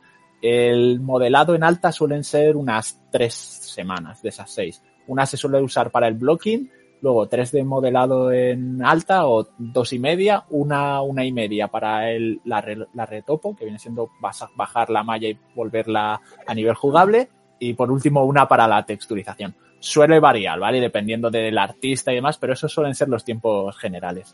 O sea que, vale, tenemos la malla en alta que tiene 40 o 50 millones de polígonos y acabas de mencionar algo que es retopo, que es la retopología. Sí. Cuéntanos, cuéntanos qué es la retopología de un personaje o de un, o de un asset en 3D. Eh, vale, pues la retopología viene siendo el crear una geometría con unas especificaciones técnicas, tanto en flujo de polígonos como en número de los mismos, que sea asumible para la carga del, del juego en el motor de tiempo real, ¿vale? O lo que viene siendo una malla de personaje, ¿vale? Bien hecha. Esa es la retopología. Lo que pasa que siempre les ponemos nombres un poco así rimbombantes a las, a las cosas. O sea, pero yo, yo me imagino que si tenemos un modelo de 50 millones de triángulos, para ponernos, Sí. para hablar con propiedad, y le hacemos una retopología que pasa a 200.000, por ejemplo, como estábamos hablando antes del caso de, de Aloy, Sí. eh, perderá detalle, ¿no? Eh, no exactamente. Pierdes, pierdes algo de detalle, sí, pero si las proyecciones en los mapas son buenas, eh, no pierdes tanto. ¿Vale? Entonces, la mayoría del detalle lo llegas a conservar. Lo que pierdes son los micro que los microdetalles tengan volumen. Todos esos, eh, esas pequeñas arrugas, pliegues, eh, botones, cosas así, son tan pequeñas y el volumen es tan bajo que no te merece la pena que, que tengas triángulos ahí. Entonces se proyectan sobre uno de los mapas de textura que estuvimos hablando el otro día. Vale. Entonces, digamos, ya tenemos el modelo en retopo y con que es el de baja, baja poligonización. O, eh, entonces de ahí empezamos a hacer las texturas, empezamos a meterle todos los materiales, que es lo que habíamos hablado el otro día. ¿Cuál es el siguiente paso para meter un personaje en el videojuego? Uf, pues el siguiente personaje sería ya eh, pasarlo a Rig, que es la parte de meterle el esqueleto. Todo esto nos estamos saltando los checks técnicos, ¿eh? que esa es la parte menos divertida del trabajo, que es revisar que todo vaya bien. Pero digamos que el siguiente paso sería eh, pasárselo a, ya al departamento de, de Rick. Es decir, una vez tienes el modelo, tienes los mapas y lo tienes todo, se lo pasas a ellos y ellos se dedican a pesar la geometría en base al esqueleto que, que han creado, de forma que los siguientes, que serían los animadores, puedan, puedan empezar a darles vida. Vale, entonces digamos que como artista, una vez que ya se lo has pasado al departamento de animación, digamos que tú has cerrado ya tu parte de, de, de trabajo ahí, ¿no? Claro. ¿Cuál sería la diferencia? ¿Cuál sería la diferencia entre el proceso de trabajo de un personaje y el proceso de trabajo de un asset que pueda ser, pues, por ejemplo, un edificio, un coche, una pistola o una espada? Buah, pues. Eh, ¿Hay mucha diferencia? Sí, hay, hay muchísima diferencia. De primeras, no se da tanto tiempo para que se, para que se creen estos, esos assets porque eh, al final no dejan de ser o elementos de vestido o estructurales. Entonces se quiere que se les preste atención, pero no se dan seis semanas para hacer un edificio.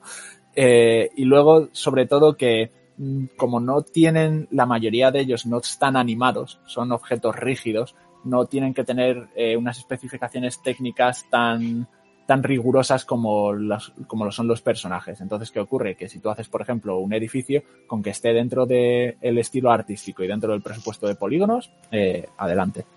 Cuando, cuando hacéis un edificio, eh, ¿lo hacéis en una sola pieza? Hay de todo. Eh, depende de, del objetivo del, edificio que vaya a pasar en él. ¿Es un edificio que va a tener elementos destruibles o no? ¿Es un edificio que va a ser eh, un fondo o va a estar en primer plano? ¿Se va a reutilizar ese edificio para edificios que hayan tres calles más abajo pero se quiere hacer alguna ligera modificación o no? Entonces, todos esos pequeños aspectos hacen que quieras hacer el edificio como un bloque sólido o que tenga ciertos módulos y lo puedas trasladar a otras partes de la producción. Vale, entonces, para los edificios o para todos estos props, también hay una fase de concept, es decir, os pasan concepts en 2D para, para hacer todas estas cosas. Sí, depende, pero es que está todo lleno de dependes. eh, claro, pasa que, eh, pues, si es un edificio, lo que se suelen llamar los landmarks, que son como lugares donde el jugador tiene que fijarse que eso está, ese edificio está ahí, es un lugar de referencia, pues normalmente hay un concepto específico y se trabaja ese edificio. Si otras veces simplemente es un área de relleno, eh, se tira del tipo arquitectónico que ya se esté manejando para el entorno y se hace algo relativamente rápido y se... Me viene muy bien que hables de, del landmark porque el landmark suele ser un, una pieza arquitectónica o suele ser una pieza visual que tiene que llamar la atención de, del jugador normalmente para que se ubique o para que se pueda orientar, ¿no? Uh -huh. Pero tenemos, en videojuegos hay una forma que es, eh, que se trabaja con la iluminación, ¿no? Entonces se, trabaja mucho con la iluminación para resaltar áreas o para resaltar un camino, ¿no? Entonces, eh, a mí me gustaría, Isa, que nos cuentes un poco cómo es el trabajo de composición. Hablamos la, la otra vez de, del desarrollo visual. ¿Cómo es el trabajo de composición para trabajar esa iluminación de forma que ayude a guiar al jugador? Pues es una de las áreas más interesantes que hay, porque al final eh, la gente que ilumina está al final del proceso de la construcción de un nivel. Entonces tienen que trabajar con el material que ya está hecho.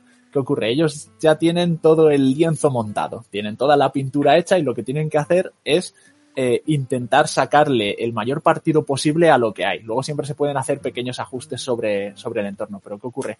Pues que se trabaja sobre todo también eh, la iluminación, digamos, la, la parte, digamos, la guía por subtracción. Lo que tú haces muchas veces es intentar que las zonas que no quieres que llamen la atención tengan menor iluminación, estén más sombreadas. Eso es uno de los principios básicos. Entonces, ¿qué ocurre? Que los focos de los focos y los puntos de iluminación los mar los pones en la zona que tú quieres guiar y el resto baja baja iluminación. Pero también entra algo algo en, que es básico, que es la teoría de color. La teoría de color en iluminaciones. Al final la luz, eh, pues tienes todo el espectro visible de, de, colores y todos estamos acostumbrados a que elementos de peligro pues estén relacionados pues con el rojo o con el amarillo dependiendo de, del código cultural, ¿no? Pero, eh, sin embargo, cuando tú quieres transmitir la calma, esperas unas luces más, con tonos más calmados, más azules. Entonces, en base a eso y los escenarios, pues vas prestando atención a cuál es la composición que te ha dado que te ha dado diseño de niveles del layout, que es la alterna pelea entre los diseñadores y, y los artistas, el muéveme esto que me molesta. Y una vez tienes, tienes ese, ese lienzo sobre el que trabajar, pues lo que prestas es la atención a la temperatura de, color de, esa escena, a la intensidad de la iluminación, a cuántos puntos puedes marcar, porque al final el problema con la iluminación es que si lo llenas todo de luces es el efecto que lo que llamamos el árbol de Navidad, y es que sí, muchos colores, pero no prestas especial atención a nada. Entonces son muchos factores ahí que, que tener en cuenta. Yo recuerdo en el desarrollo de Sexy Brutal eh, hay, una, hay una zona que es la de la capilla que sale al principio de- del juego.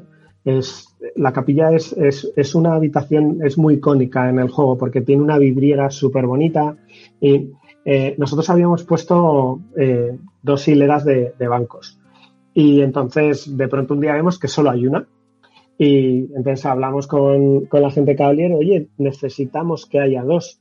Dice, bueno, ya, pero es que esa segunda hilera de, bancos eh, o sea, se interponía en el camino de uno de los personajes. Entonces, ajustar el camino de los personajes en un juego que estaba, eh, o sea, el baile, digamos, de todos los personajes estaba calculado al milímetro, duraba nueve minutos y era, eh, eran como 27 personajes que se movían al segundo y calculado todo al milímetro. Tenían que estar. Entonces, claro, ajustar el camino de un personaje suponía a lo mejor un trabajo, o sea, pero te aviso, o sea, te cuento de ajustar un segundo, ¿eh? es decir, que, el personaje llegara un segundo tarde o un segundo.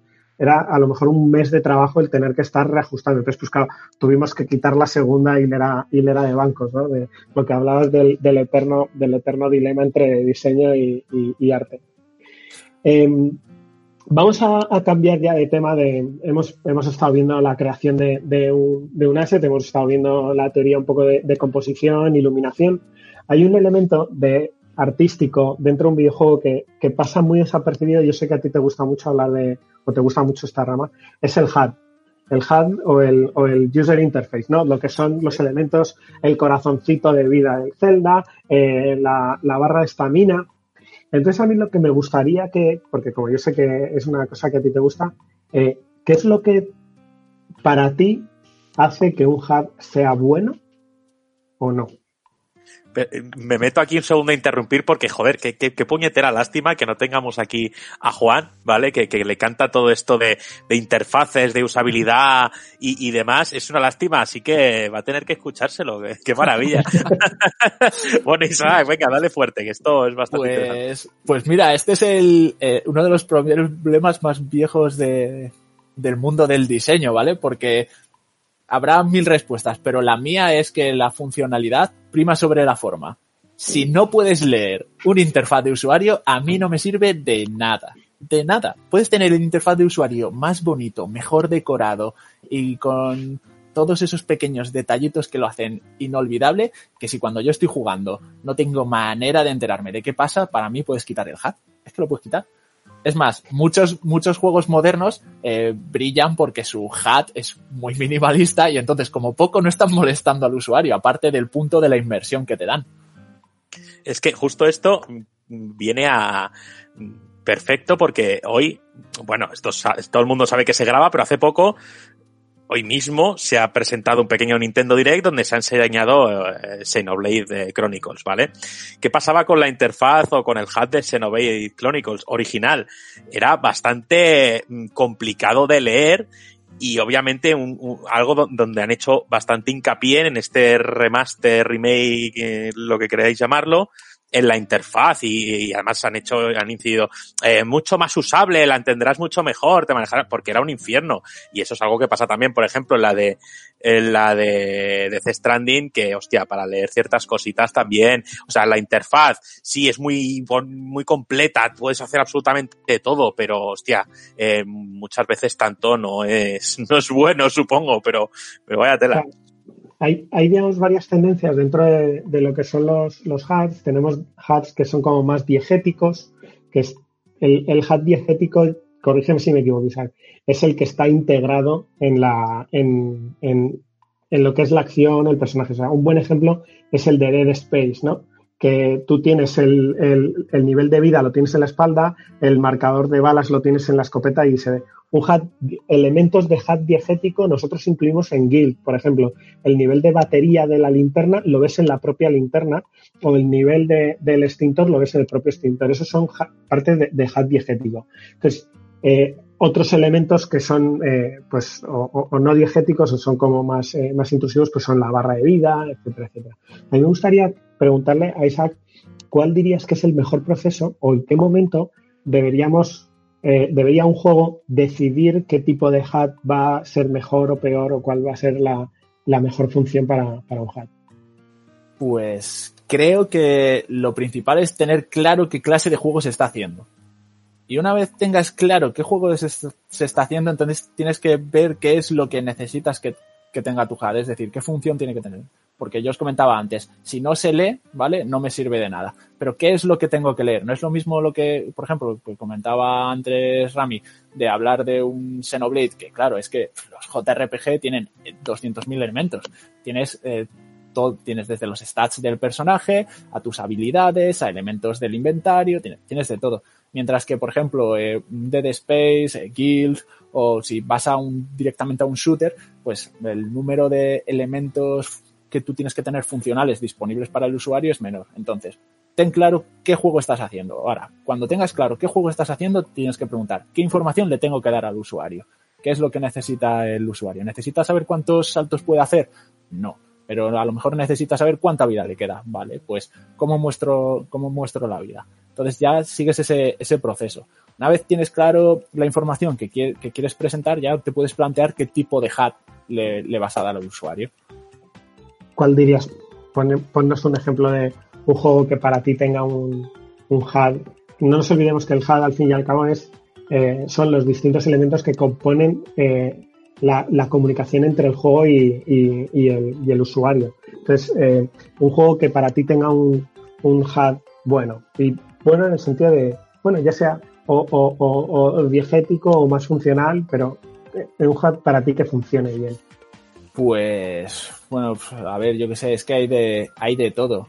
Eh, si me, si me apuras, donde mejor, donde mejor están trabajando estos temas obviamente son los juegos de móviles, porque el trabajo que hacen para las interfaces ahí son impresionantes. Si tú juegas, un, hay, un juego que ya, ya no solo visualmente es un escándalo, sino el juego está, el Monument Valley, eh, es que no, no necesitas, no necesitas exceso de información, vas directamente al gameplay. Entonces, lo tienes limpio. Buen hat. ¿vale? Las pocas opciones, claras y, con, y concisas. Pero luego, por ejemplo, tienes eh, juegos como, por ejemplo, eh, un juego con toneladas de cosas por hacer, el Breath of the Wild. Tienes montones, montones de cosas que puedes hacer, pero dentro de la interfaz que tiene es relativamente limpia, ¿vale? Para todo lo que puedes hacer, entonces me parece una buena, una buena solución.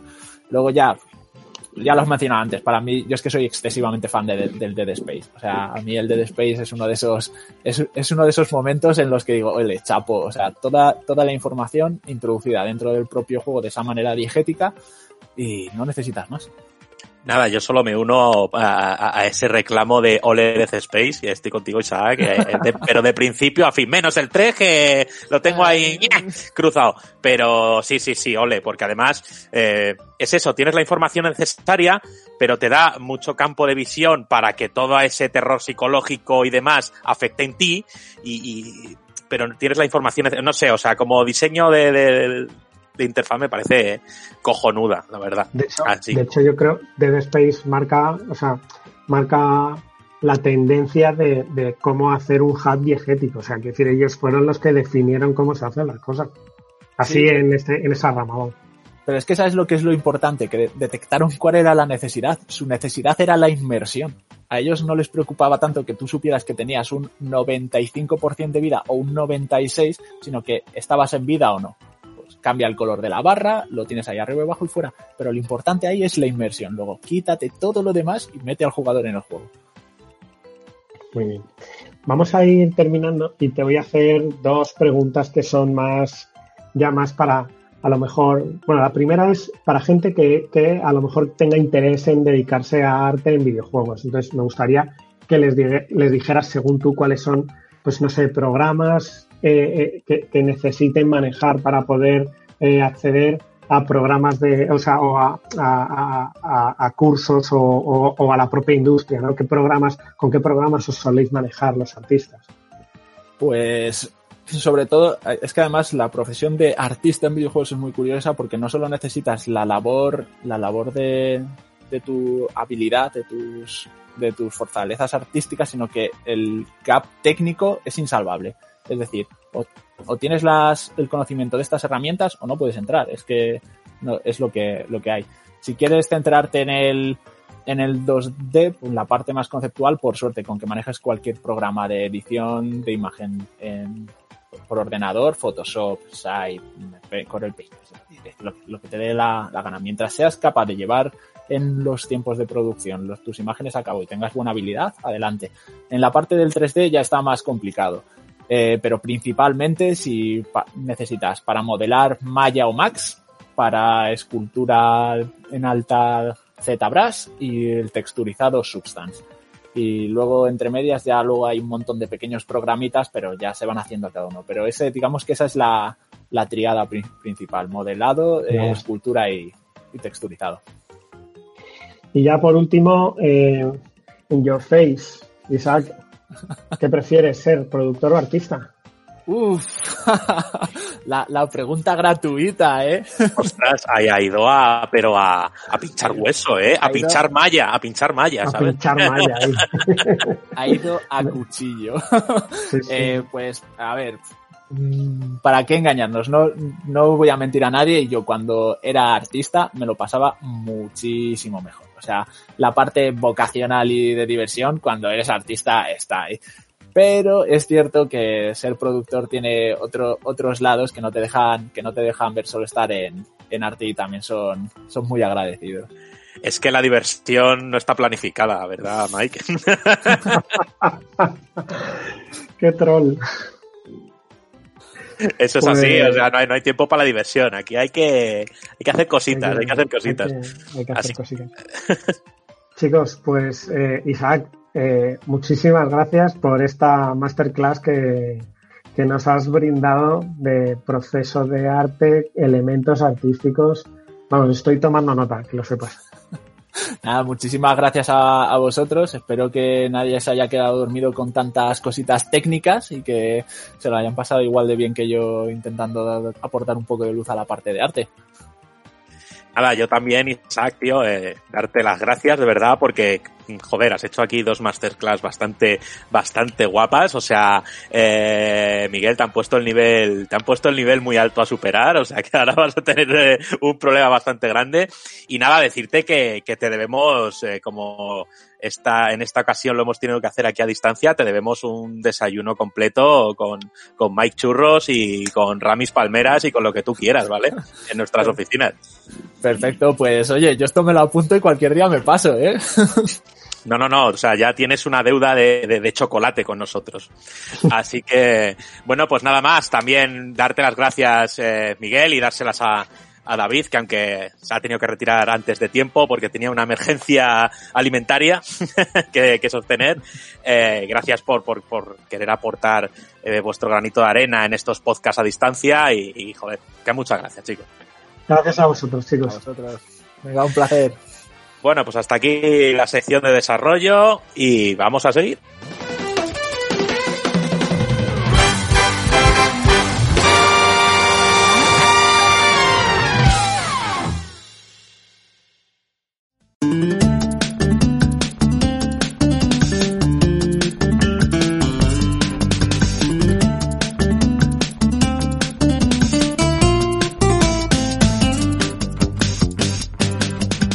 Y llegamos a la sección de debate, aunque bueno, esto más que un debate va a ser una charla, porque vamos a hablar de las últimas adaptaciones de videojuegos a cine y televisión y qué podemos esperar de las que están por llegar.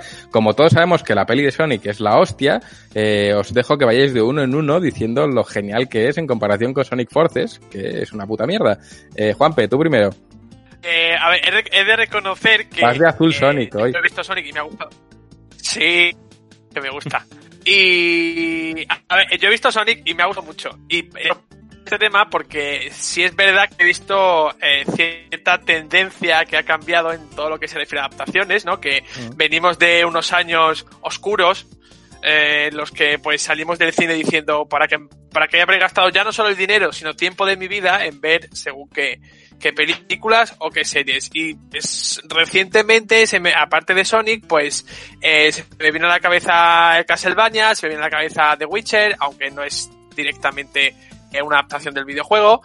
Eh, y se me vienen a, y hay muchas otras otros proyectos sobre la mesa, incluido el este esta película de Uncharted que quiere hacer eh, Sony o la de Monster Hunter, que yo la verdad es que ahí no sé qué pinta Mila Jovovich, pero bueno. Eh, y sí es verdad que estoy viendo que la tendencia cambia, ¿no? Que, que los productos a lo mejor se tratan con otra eh, con otro mimo o, o- la visión ha, cambiado y, ciertamente las críticas han se han modificado completamente y, la tendencia es más positiva. Eh, por lo menos es lo que creo yo, porque aunque yo soy de los pocos defensores que, que hay, creo, de la película de Tomb Raider eh, protagonizada por Alicia Vikander, que todo el mundo me dice que es una mierda, ya estoy viendo a Ramiro hacerme así, a- hacerme dislike a través de la cámara, pero a mí, a mí, a mí, me, a mí me gustó. Eh, pero está esa, está Assassin's Creed y muchas otras que, que es cierto que eh, pues creo que son difícilmente defendibles. Ahora está ocurriendo lo contrario y veo muchas, eh, muchos mensajes positivos hacia, hacia las últimas adaptaciones y por eso se me ocurrió hablar de esto porque oye, a lo mejor, eh, a lo mejor ha cambiado el chip y se, y por lo menos en series, que yo creo que es donde tiene futuro, futuras adaptaciones, eh, se están, están brillando bastante más. Bueno, de decir que aquí ha hablado mucha gente por el chat mientras Juanpe hablaba. En primer lugar, Laura ha hecho referencia a la bañera de The Witcher.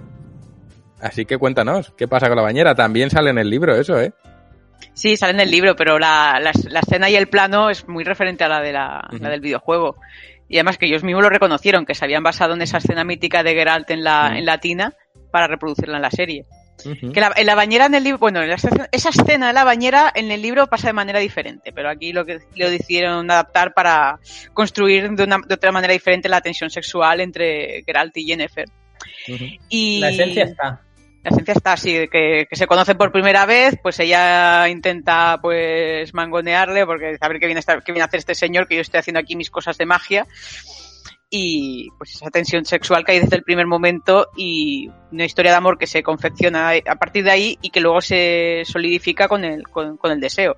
Que bueno, esto ya, y esto ya pues sigue adelante varios libros y según la decisión que tú tomes en los juegos. Eh, yo creo que lo que ha pasado también, en parte de estas adaptaciones y ver un- adaptaciones más positivas, o sea, más, de mayor calidad, aparte de que el medio videolúdico pues, ha hecho más popular en los últimos años y todo eso, también se, se, está, se está haciendo adaptaciones con un prisma diferente. Y antes lo que fallaba era que tú tenías un videojuego y lo adaptabas sin tener en cuenta que lo que ese videojuego funcionaba como videojuego. Y tras, y transmitirlo únicamente en su parte visual, a lo mejor no tenía ese gancho, que es por ejemplo lo que pasó con, con Mal, con la, con la película de Mario. que es Una película que, mira, es comedia no pretendida. Con la de los dinosaurios esos. Creo que era, es, sí, es que era, era todo muy Esto es cutre. arte puro. No, hombre. Pero bueno, Y claro. Mario, Mario, la historia que tiene Mario, pues bastante, si- bastante simplona. Y lo que el enganche de Mario, pues ese diseño de niveles, pues esa dificultad creciente, el plataformeo y demás. Eh, por ejemplo, las, las películas de Angelina Jolie, de Lara Croft, que he puesto en el chat, gustaron porque Tomb Raider, pues era un juego un poco más mainstream, era un juego que, sal- que, llamó la atención fuera del videojuego. Angelina Jolie pues recreaba pues ese mito erótico que era Lara Croft, que era además de mito erótico pues una mujer independiente, fuerte, con un carisma arrollador. Y, una- y Tomb Raider es una historia que o sea, es, una, es un videojuego que tiene una historia que puede ser una buena base para una película de aventuras. Por ejemplo, tenemos también Castlevania, que Castlevania pues ha sabido adaptar lo que es un, un juego que creó que, que asentó el género de Metroidvania junto con Metroid, pero se ha centrado más en hacer una historia y potenciar el mensaje de que los humanos, puede, aunque los vampiros sean los malos, los humanos pueden ser incluso peores que los vampiros. ¿Sois capaces de aguantar Castlevania sin dormiros? Es, es mi pregunta. Y con esto creo que lo dejo ahí. A- a- Eh, a la primera Claro que no temporada- podemos ser amigos, de verdad. La primera temporada maravillosa. La segunda he intentado empezarla una de veces. En fin, bueno. lo. Ya no podemos ser amigos, salud. Vale, vale, no pasa Ahora, nada. despedido. Sergio Los Carlos, cuéntanos. Bueno, yo en, pri- en primer lugar a mí me pasa lo mismo que a Saloz. A mí la primera me pareció cortita, directa y al pie y luego ya empezaron las cosas a perderse un poco. Eh, pero bueno, al margen de eso, mm, creo que la pregunta inicial era sobre adaptaciones a cine y televisión, ¿no? Yo creo que al final esto eh, para mí deja un panorama eh, que no deja lugar a la duda. Y esto ya lo dijo Cory Barlog en una entrevista reciente cuando le preguntaron si él quería ver algún tipo de adaptación de este estilo de God of War. Y él fue muy claro, él prefiere una serie a una película. Y yo estoy de acuerdo con él. Yo creo que un videojuego se adapta mucho mejor a la serie que a la película por un motivo muy sencillo. Y es que al final, en una hora y media, eh, puedes hacer un grandísimo trabajo, lo hemos visto, y yo creo que al final sería, yo creo que infravalorar las capacidades que tiene el cine como, como medio, pero creo que el- la serie se adapta más en el sentido de que esa, esa relación que se establece entre el consumidor, entre el espectador en ese caso, y el, y el personaje que tiene eh, ese propio videojuego, pues es mucho más fácil que se vaya desarrollando en una serie, cada capítulo, cada, y de hecho nos pasa, ¿no? Cuando nosotros vemos series, como vemos que a lo largo que va pasando el tiempo, vamos estableciendo una relación que no se puede establecer en una película y que sin embargo sí que sucede en, en un videojuego, ¿no? Que por regla general, al igual que digo, esto no es algo absoluto porque siempre hay excepciones en ambos casos, pero en un, en un videojuego como por ejemplo God of War en el caso que, que, que concernía a, a Barlog, pues claro, es, es imposible adaptarlo a una película para que salga tan satisfactorio como es en la obra original, siempre y cuando se quiera uno adaptar a la obra. Por lo tanto, cuando yo eh, vi que The Witcher se iba a adaptar a la serie en vez de una película, me alegré mucho porque veía que había más margen, más capacidad de desarrollar un guion, de desarrollar un desarrollo de personajes, y yo por ese sentido siempre me quedo más con, con las series que con las películas. Rami, cuéntanos. Bueno, yo creo que, que, que siempre que se habla de adaptaciones del videojuego al cine, mmm, creo que nunca deberíamos guardia, eh, bajar la guardia, que es lo que se dice, porque creo que tenemos casos bastante, en la balanza hay muchos casos nefastos y poquitos casos brillantes en, en comparación. Entonces yo creo que siempre, y no es que es andar con escepticismo ante todo lo que nos presenten, pero la verdad es que siempre hay que estar de una manera atentos a lo que van a hacer y a lo que no. Eh, comentar sobre lo de Castlevania, sí, o sea, yo cuando eh, veo que ando nervioso, eh, me pongo un, capítulo de la segunda temporada de Castlevania y es que caigo como un bebé, es que hoy es maravilloso. Y ya, ya por, si quieres en la primera te comento que, en fin, ciertas partes del dibujo y de la animación me parecieron que para ser una serie de Netflix y el poco que le dieron eran flojitas o, o bastante flojitas. ¿Qué más decir respecto a lo que dice Sergio Carlos de que igual el, el la manera de plasmar un videojuego acepte mejor el formato serie que película. Creo que, bueno, creo que en una peli bien contada, bien contada, con un buen guion y bien esquematizado, o incluso hacerte dos películas o tres sobre un juego, que aunque es abarcar un proyecto mucho más ambicioso, ya lo sé, pero creo que además hoy en día se usa el formato series porque al final eh, creo que a día de hoy tira bastante más y está bastante demostrado. Una serie tiene mucho más potencia eh, informativa, es decir, llega mucho más a todo el mundo, la gente habla mucho más que sobre una película, puedes mantener hablando sobre el mismo tema durante mucho más tiempo eh, sobre, sobre la serie en sí, entonces creo que por eso optan por la serie, que sí, que le viene como un guante a, a muchos, muchas obras distintas, pero, pero bueno, yo te digo, un, una película de God of War planteada, claro, eso es un desembolso millonario, pero planteada como una trilogía como El Señor de los Anillos, ¿por qué quieres que te diga? Puede ser eso un chapó y dar tiempo a contar las cosas como se deberían de contar. Y a lo mejor no toda la historia de Kratos, o sí, no lo sé. Pero, pero claro, creo que, que se tiran por las series más, pues porque ahora las series tiran bastante más. Y si juntas series y juntas videojuegos, pues eso tienes la fórmula del éxito a día de hoy. Y, y bueno, yo también me gustaría decir que tampoco he visto Sonic y, y lo lamento porque, joder, todo el mundo me habla muy bien de la película y yo me alegro, así que tengo muchas ganas de verla. Y, y, y comentaros, por ejemplo, en todo lo que está por venir, que, tenemos noticias eh, sobre esa serie de, Last of Us y, y bueno, más, más temporada de The Witcher y demás.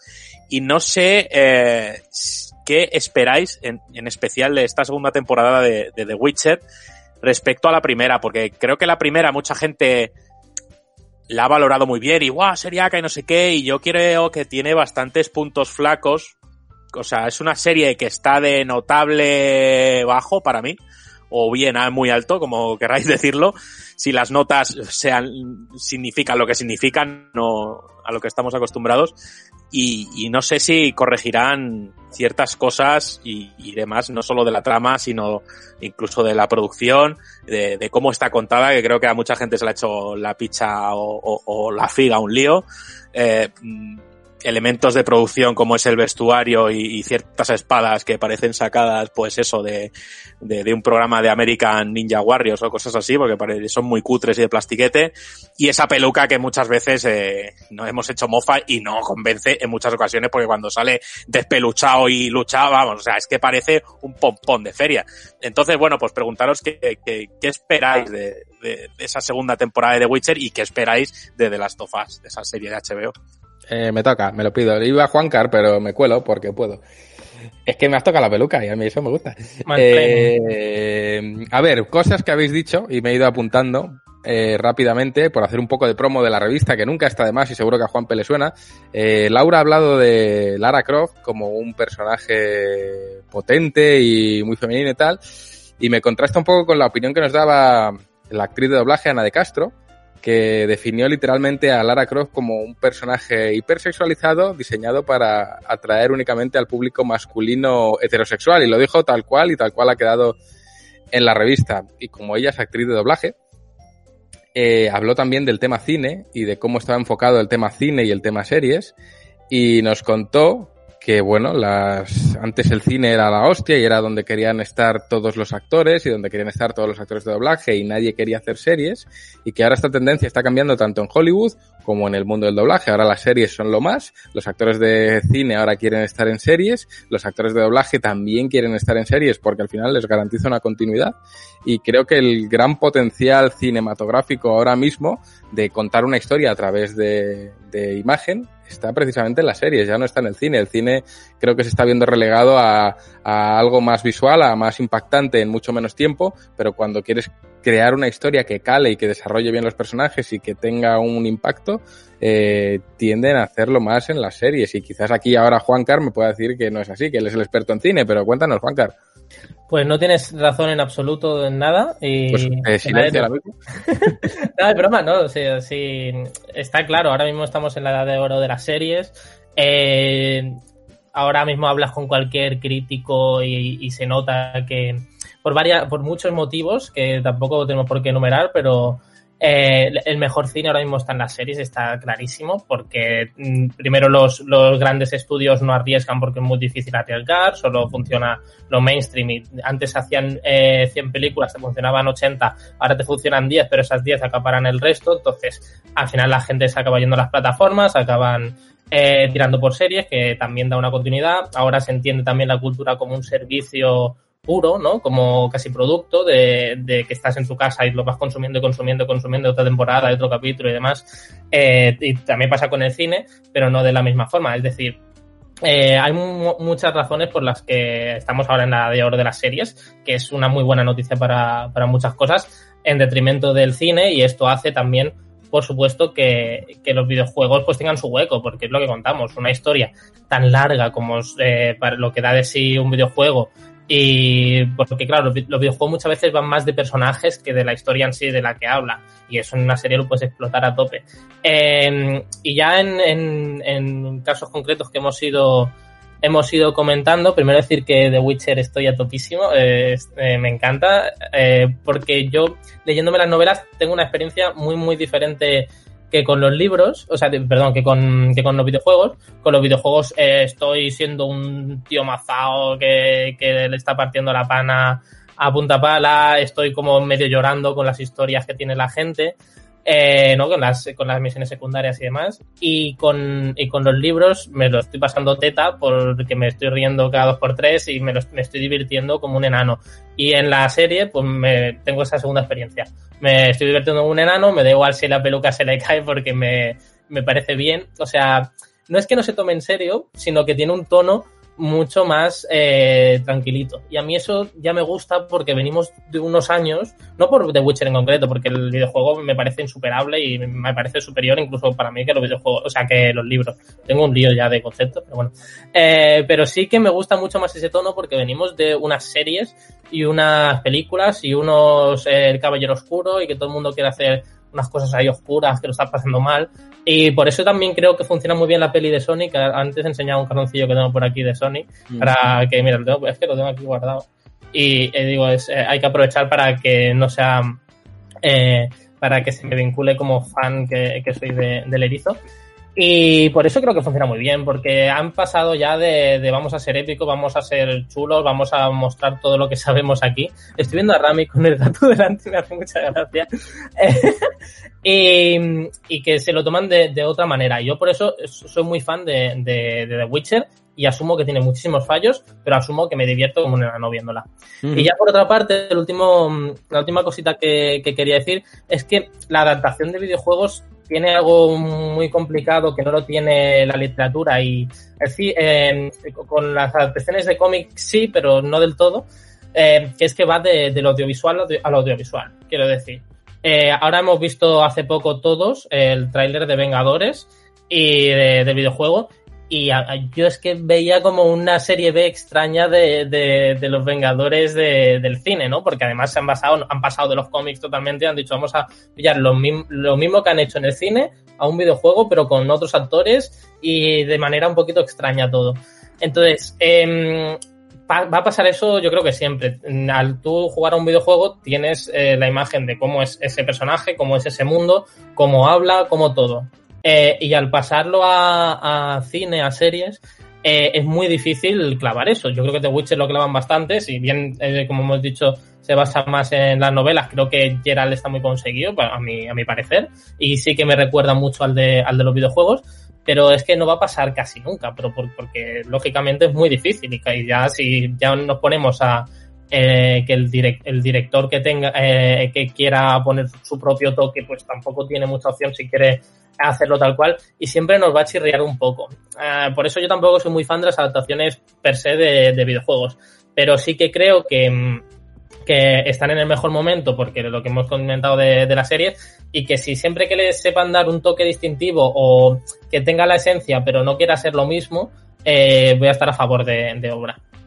Y aquí acabo mi, mi discurso.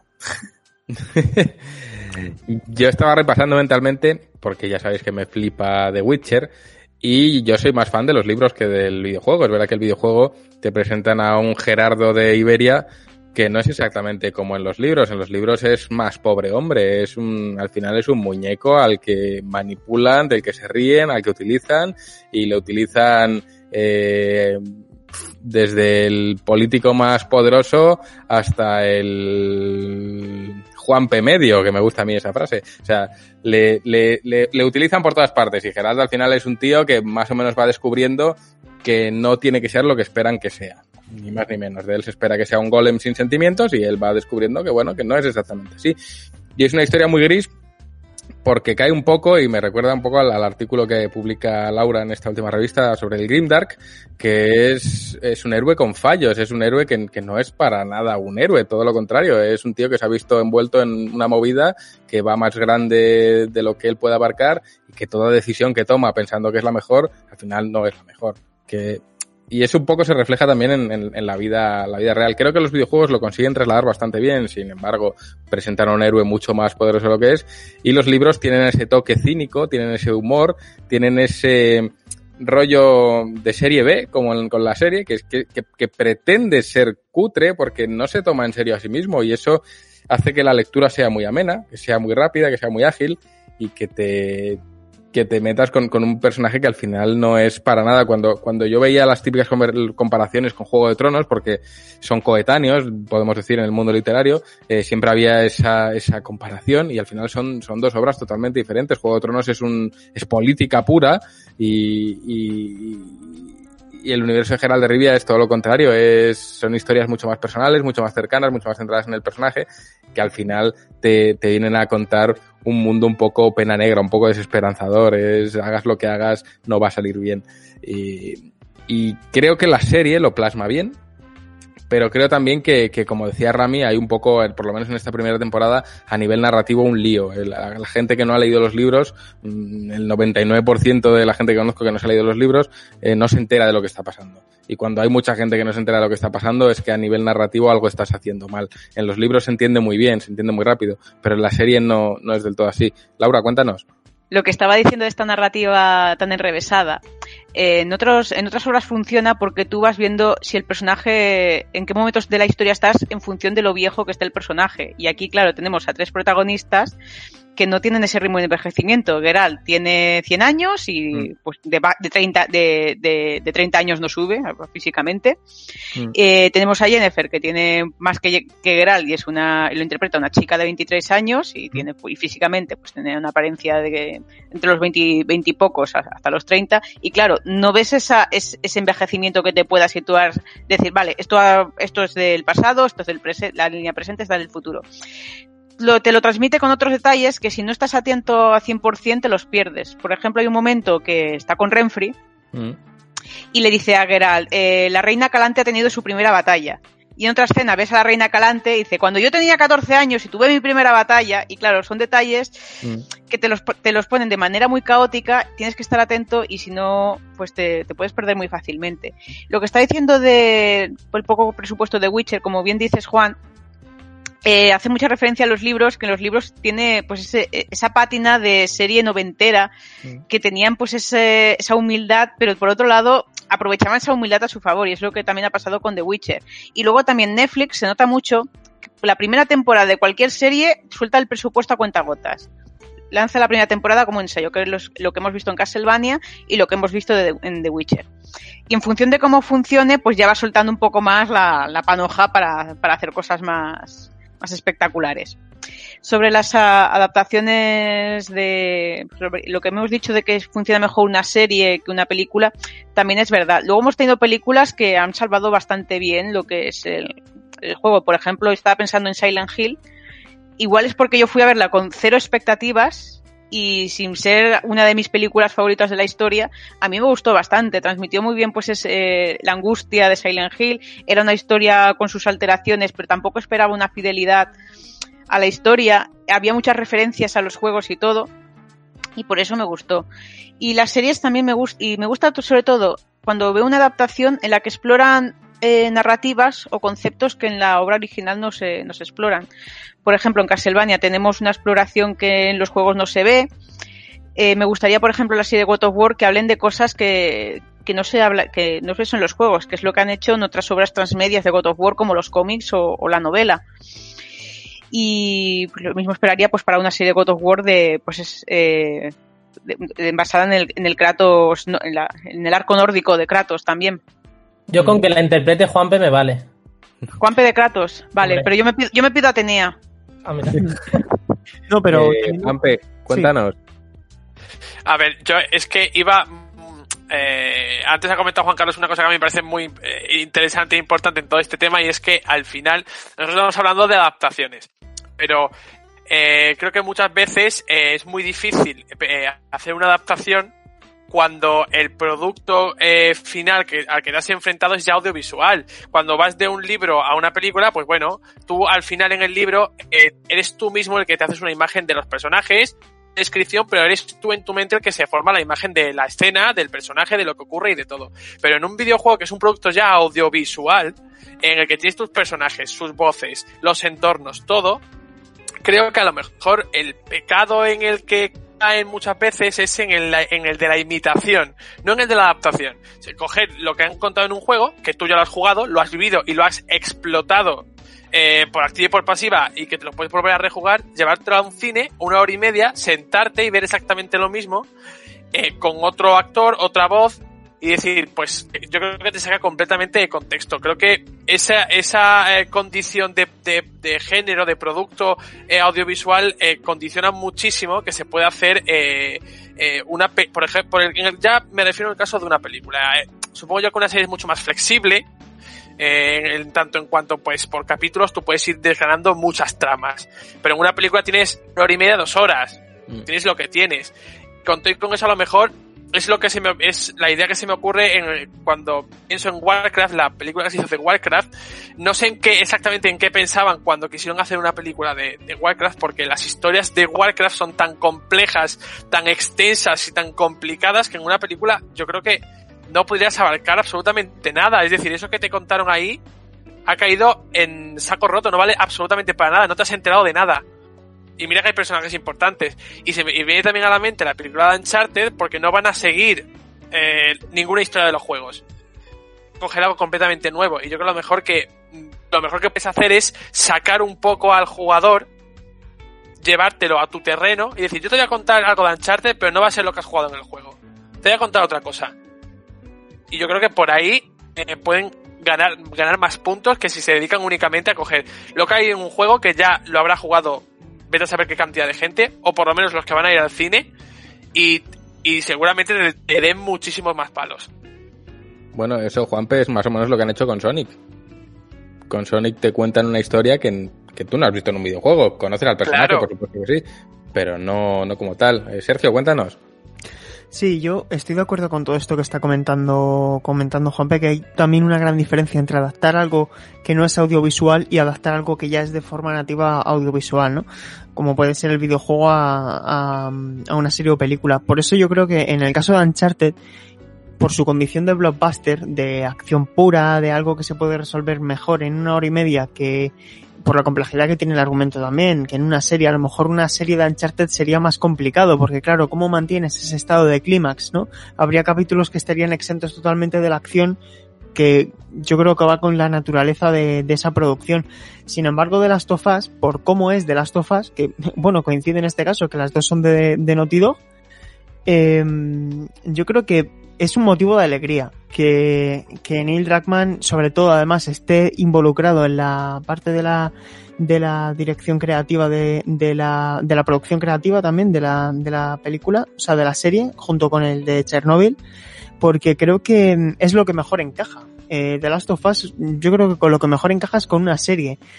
Lo que no estoy tan seguro, y eso también aprovecho y os lo traslado a vosotros, es si lo que tienen que hacer es crear una historia completamente nueva o tratar de adaptar la historia que ya hemos conocido a través del videojuego de, él y Joel. Y mi opinión es que se debería aprovechar para explorar el mundo de The Last of Us con otros personajes. Porque, eh, por ejemplo, sin ir más lejos, lo que se está haciendo con Marvel's Avengers eh, Crystal Dynamics para mí es un error, porque están eh, casi adaptando las películas a un videojuego. Y al final es lo que decía Juan Carlos, que es como con otros personajes, es como una serie B. Y a mí al final, si lo que tratan es de adaptarme el videojuego original de él y Joel a la serie, a mí personalmente no me atrae demasiado, porque yo lo que siento puro, lo que siento real, lo que siento que, que está perfecto tal como está, es el videojuego. Por, por esa naturaleza de que tú estás participando de lo que estás viendo. No sé, eh, tengo esperanza, pero también tengo dudas en el caso de The Last of Us. Yo he visto por aquí a mucha gente negar con la cabeza cuando has dicho eso. he visto a Juan Carlos en plan, no.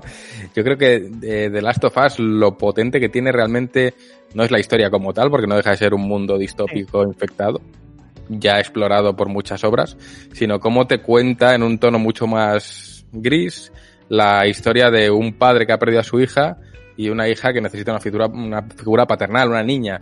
Y yo creo que es cómo explora la relación entre ambos personajes, eh, lo que hace de The Last of Us, lo que es Last of Us, por lo que trasladarlo a la gran pantalla sin esas dos figuras es sembrar el terreno de un Walking Dead o de una historia de zombies o de infectados o de pandemia más, pero perdería un poco la esencia, yo creo. Es, es, por eso es digo, mi opinión. Juan, no sé, Juan Carlos, que estaba ahí gesticulando. Pero que, por eso digo, Juan, que, que, encaja mejor como serie que como película. Ah, por como supuesto. Película, sí, sí, por eso es lo, que, es lo que quiero decir, que como uh -huh. película de Last of Us, no. Por eso digo que es motivo de alegría que se haya elegido una es serie. Que si pensamos en hacer una película, porque ahora creo que todos hemos dejado claro como que una película no da para contar tanto como nos gustaría, sobre todo a la hora de adaptar, creo que por, por mirar hacia otro lado y romper una lanza hablando de adaptaciones, una que conoceremos todos, que es El Señor de los Anillos, diría que es una genialísima adaptación de un libro que no es precisamente corto y no es precisamente parco en detalles y creo que es una adaptación magistral.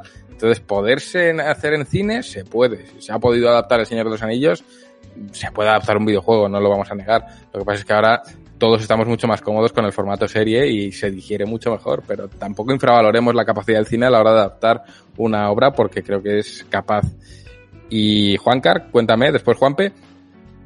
Vale, y Laura creo que también quería hablar. Eh, bueno, eh, por parte, yo creo que la historia de, de la sofá, hasta el cual, pasada serie, peli, cualquier cosa audiovisual, sin la parte interactiva, uff, quiero decir, o sea, es lo que hemos comentado, lo genialísimo que tiene, o sea, el mundo distópico no lo has inventado, lo genialísimo que tiene la historia de la relación entre un padre y una hija. Y lo genialísimo que tiene, yo creo que, que aporta un poco más, es eh, que tú te pones en la piel de esos personajes realmente y gracias a eso, aunque no quieras, aunque no estés muy atento a lo que estás jugando, estás ahí, estás con ellos al 100%. Necesitas tal interpretación eh, de, de actores, tal dirección, tal eh, barbaridad de, elementos que funcionen todos ligados eh, tan grande para que funcione que lo veo muy, muy, muy complicado.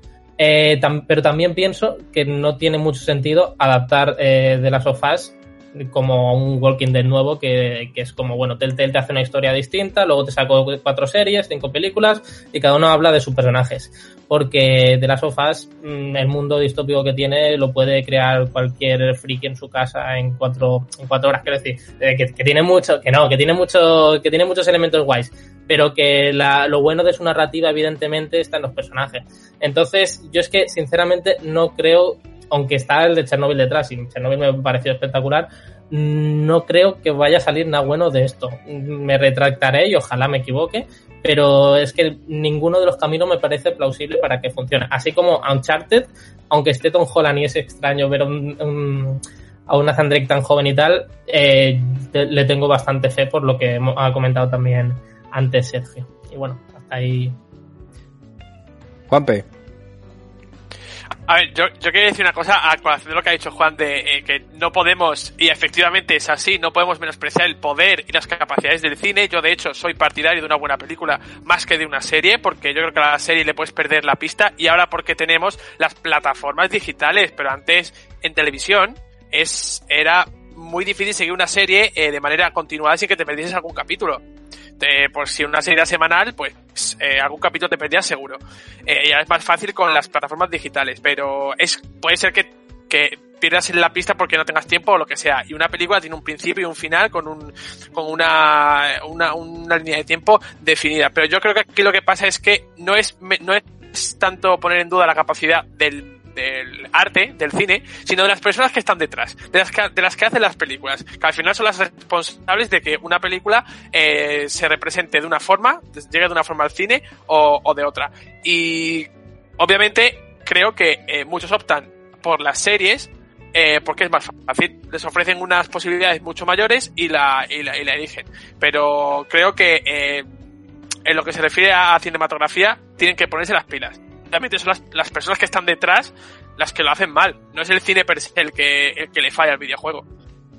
Antes de dar paso a Laura, una cosilla que me he vuelto a acordar de, la entrevista con, con, nuestra compi Ana, y ella señalaba algo que, que seguro que Juan Car convendrá. Antes las series eran muy largas, cada temporada igual tenía 20 capítulos, y por lo general eran capítulos más o menos autoconclusivos, de manera que si te perdías, como dice Juanpe, un capítulo, pues tampoco pasaba nada, porque podías seguir viéndola.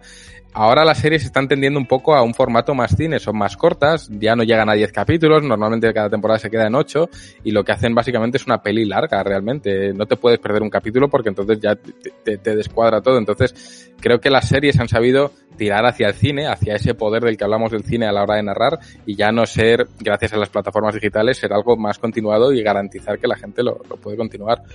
Eh, dicho esto, Laura y luego Juanca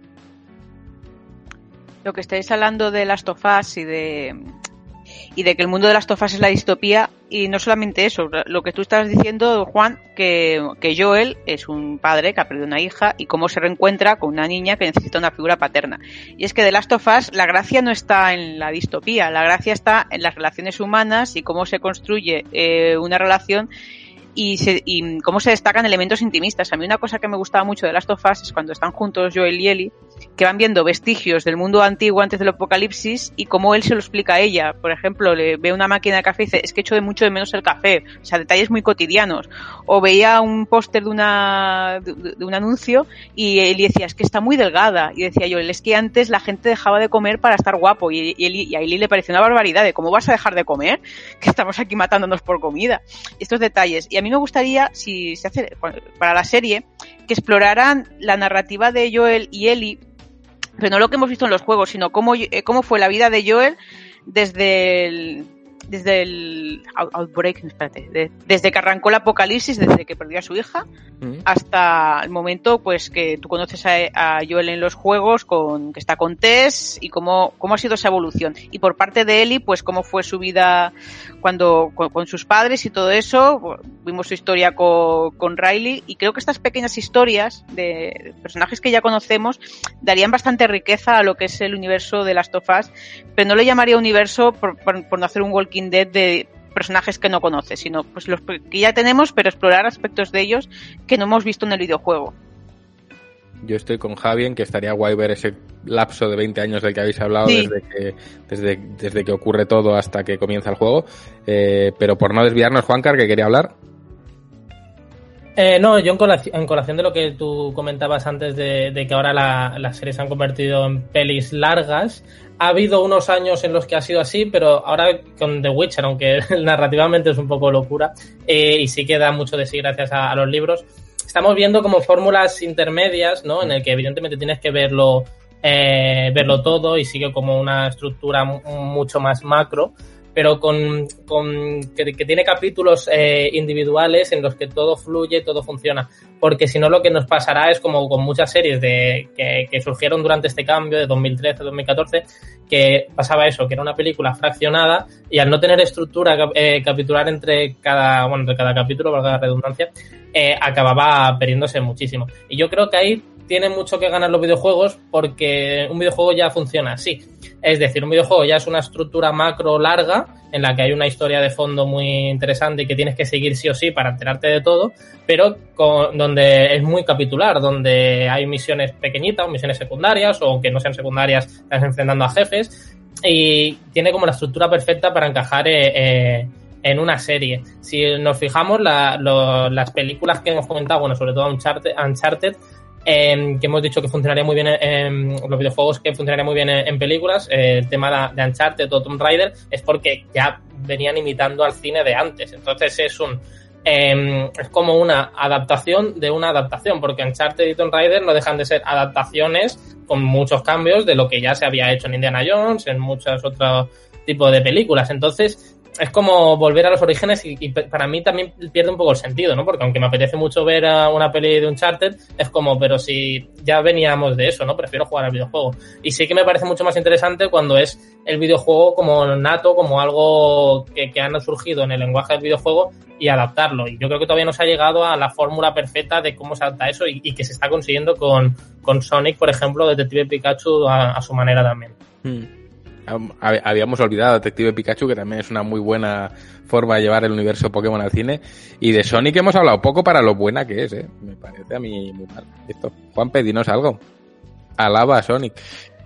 Ah, pues, a ver, yo alabo a Sonic porque realmente creo que eh, lo que han conseguido en Paramount, que es la que está encargado de llevar a Sonic al cine, eh, es tomarse menos en serio, ¿no? Todo. Es decir, yo creo que Sonic es, no, no soy especialmente fan de Sonic, pero yo creo que por lo que conozco de Juan, que sí que es eh, fan de Sonic y otras muchas personas, es que el propio Sonic no se toma en serio nada. Mm. Es un, eh, es un personaje macarra, es un personaje eh, muy, eh, no sé cómo decirlo, quizá que, le, que el, el, el, relativiza todo, no, no, es bastante eh, imprudente, no es así, basta, eh, ¿cómo se dice? Es muy hecho para adelante, muy valiente, es temerario, un poquito temerario, eh, y yo creo que eso es lo que se ha reflejado en la, en la película. Yo, en la película se lo han tomado creo un poco todo a cachón. Es decir, la película tiene que entretener, la película tiene que divertir. Sonic es un personaje que está en la mente de muchísimas personas y no tenemos que hacer nada eh, extraño, no tenemos que llevar el juego al cine, eh, solo tenemos que hacer una película entretenida, que yo creo que se ha conseguido eh, muchísimo además. y obviamente ese, ese trabajo con el personaje lo ha, superado yo creo que ha hecho que esas personas que pensaban que la película iba a ser una mierda, por lo menos como poco han tenido que eh, reconocer que el trabajo ha sido bueno con, con el, el modelo del personaje. Y, ya está, es, una, es una película para, para pasar el rato, para pasártelo bien sin, sin pretensiones, sin nada. Oye, vete a ver Sonic que te lo vas a pasar muy bien. Eh, y especial atención en, en Jim Carrey, que sinceramente yo pensaba que el pobre ya no, no le iban a llamar para nada. Y realmente creo que borda bastante el personaje de, Robotnik, creo yo. Eh, totalmente, ya por concluir, que ya vamos acabando el debate, por dar mi opinión, ya que me has interpelado con Sonic. Sonic sí que es un personaje muy despreocupado, pero no diría despreocupado en el sentido de que le importa toda una mierda, porque no es del todo así, pero sí que sabe relativizar los problemas de cara a que cuando todos sus colegas se ven abrumados por un problema, él es el que sabe enfocarlo del modo más optimista o más, o más positivo. Es como dice Juan Caro aquí por el chat, es un Goku, bueno, no es tan subnormal como Goku, Goku es un retrasado mental en potencia. Eh, Vegeta debería ser el protagonista y en esto Ramiro sé que está totalmente de acuerdo, pero bueno, no es tan imbécil como... como Chichi es la verdadera protagonista de, de todo, que lo aguanto. eh, me estoy hablando de Dragonfall, tío, con Goku, ese es el auténtico, ese es el auténtico Goku. Pero bueno, Sonic es un personaje mucho más optimista, mucho más despreocupado. Sí que es verdad que en la película yo creo que lo hacen un poquito más inseguro de sí mismo. Sonic es un personaje que es muy seguro de sí mismo y en la peli quizá no tanto, pero por lo demás está clavado en que se toma a cachondeo todo y sabe relativizar mucho. Y eso lo hace especialmente bien. Dicho esto, vamos cerrando el, debate. Sé que Sergio Carlos se tiene que ir. Sergio, gracias por estar aquí con nosotros este ratito. Muchísimas gracias a vosotros. Un último apunte, yo eh, totalmente de acuerdo con lo que comentáis de la película de Sony. Me gustó mucho porque eh, se toma ciertas libertades y creo que eso es precisamente también algo que hace muy bien la película de Detective Pikachu, que crea su propia eh, región que no está dentro del universo canónico del videojuego, se aleja totalmente de ella y se toma ciertas libertades pero respetando el, el canon y yo creo que si se tiene que hacer así una película, yo estoy totalmente de acuerdo y creo que Detective Pikachu, sin ser santo de mi devoción, sí que me gustó precisamente por, por lo bien que traslada y por lo bien que hace los guiños y, lo bien que recrea el espíritu del universo Pokémon. Y dicho esto, chicos, un placer. Ya os digo, tengo que cerrar porque tengo todavía curro por delante hoy. Y nada, eh, gracias a todos y, y un abrazo, que ha sido un, un placer, vamos, una conversación interesantísima este debate. Venga, Carlos, Sergio, pues un abrazo, tío. Y por aquí vamos cerrando. Todo el mundo corriendo a ver Sonic, gran película. Y entramos en un ratito con el hombre pollo que se va a disfrazar de ninja para recuperar Tenchu y regresamos con el caspómetro.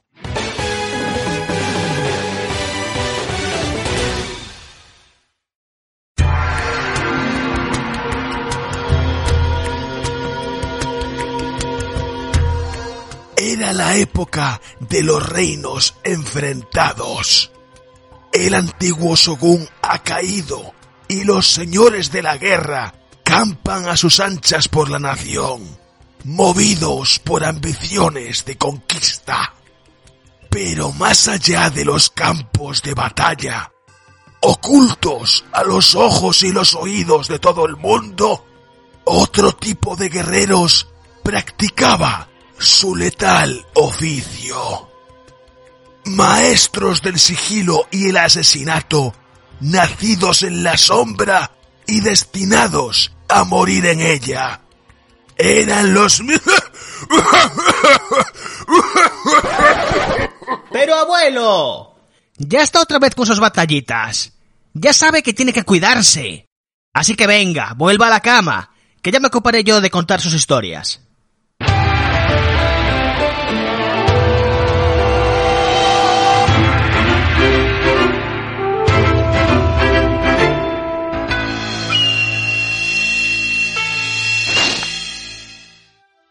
Tenchu había irrumpido en el mercado internacional por la puerta grande.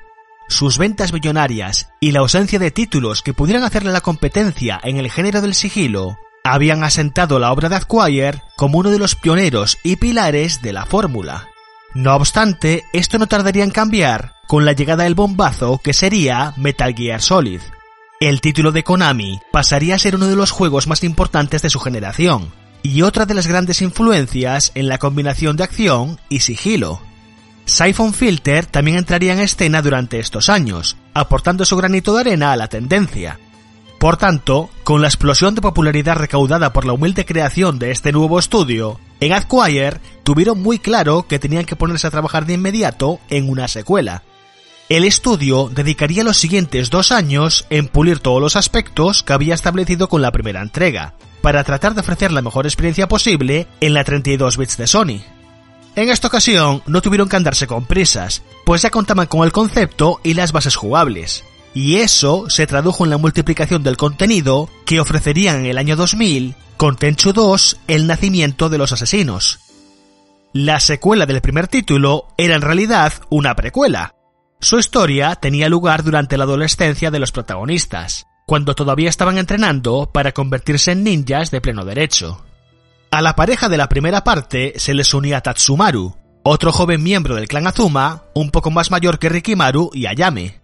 Tenchu 2 ofrecía una narrativa más ambiciosa para su historia. Cada nivel nos presentaba un nuevo capítulo de la trama que narraría el destino de estos tres ninjas, conectando los eventos y los personajes de cada misión para ofrecer una experiencia similar a una serie de televisión. Esto además tuvo la agradable novedad de que cada uno de los tres personajes contaría con sus propias misiones y jefes. De esta manera, aunque la experiencia jugable era prácticamente igual, las aventuras de cada uno de los integrantes del trío protagonista serían muy diferentes entre sí. De hecho, Tatsumaru no estaría disponible al principio, teniendo que completar las historias de Rikimaru y Ayame para desbloquear su campaña, siendo además más corta que la de sus camaradas. Aún así, Tenchu 2 contaba con un total de 29 misiones, y dado que no podemos ir a lo loco por los escenarios, nos permitían disfrutar de un buen puñado de horas de diversión. El argumento volvía a poner al clan de ninjas Azuma al servicio del Lord Samurai Goda, que se ve involucrado en los conflictos de la época de los reinos enfrentados en Japón, donde cada daimyo luchó por la supremacía del país del sol naciente. Pero pronto descubrirán que un grupo de ninjas conocido como el Amanecer Ardiente está moviendo los hilos de la guerra entre bastidores, y no tardarán en convertirse en los antagonistas del clan Azuma.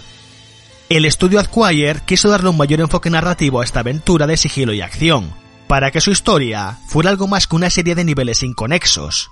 De esta manera, Tenchu 2 disponía de muchos más diálogos y escenas durante las misiones, así como varias cinemáticas que ayudaban a plasmar los momentos más importantes de forma memorable. En el apartado técnico, el equipo de desarrollo había aprendido mucho de su periplo con la primera entrega, consiguiendo sacar mayor partido de las capacidades de PlayStation, elaborando escenarios más amplios y con más detalles, ofreciendo una mayor distancia de trazado, misiones que ocurrían de día y tasas de fotogramas estables sin importar el número de enemigos en pantalla. No obstante, conseguir mayor precisión en los trazados y el enfoque de los polígonos también hizo que estos resultasen un poco toscos.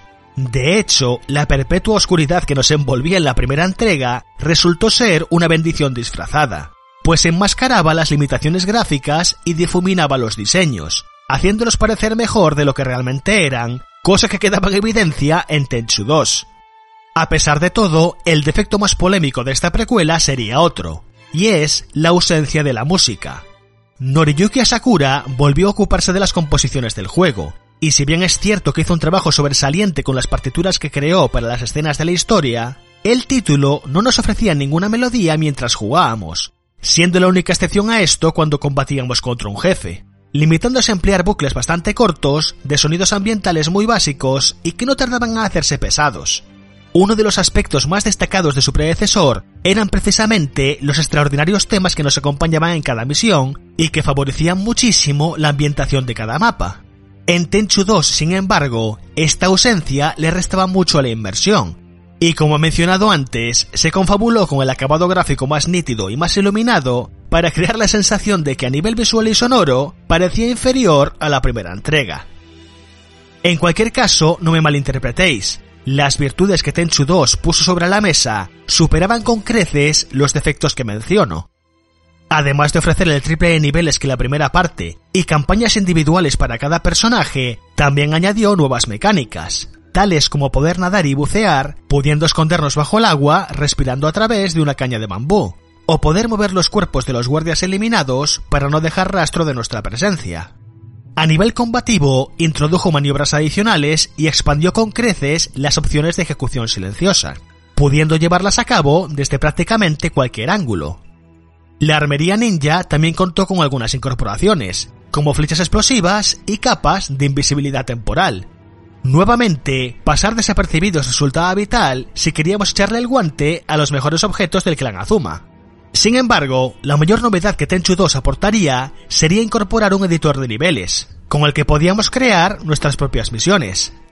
Acquire aprovechó la expansión que había lanzado exclusivamente en Japón para el primer Tenchu y la incorporó como un extra en esta segunda parte, siendo un añadido que le otorgaba una longevidad casi eterna al título mientras no nos cansáramos de su fórmula. Tenchu 2, El nacimiento de los asesinos, fue una continuación más que digna de su popular primera entrega, no obstante, el título llegó en el ocaso de PlayStation, y dado que jugablemente no añadía grandes novedades más allá de nuevos niveles y una historia ampliada, muchos medios especializados no quedaron tan impresionados como con su predecesor, y aunque no dispongo de los números de ventas totales, también resultaría inferior a nivel comercial.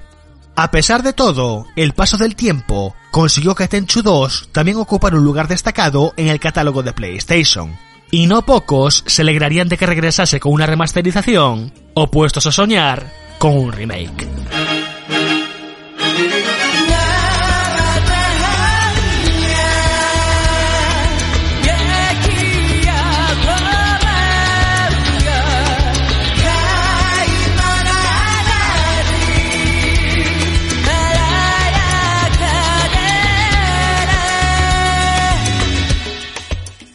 Terminada la era de la quinta generación de consolas, Activision quería seguir sacando partido de la franquicia de ninjas, por lo que no tardó en ponerse en marcha el desarrollo de una nueva secuela.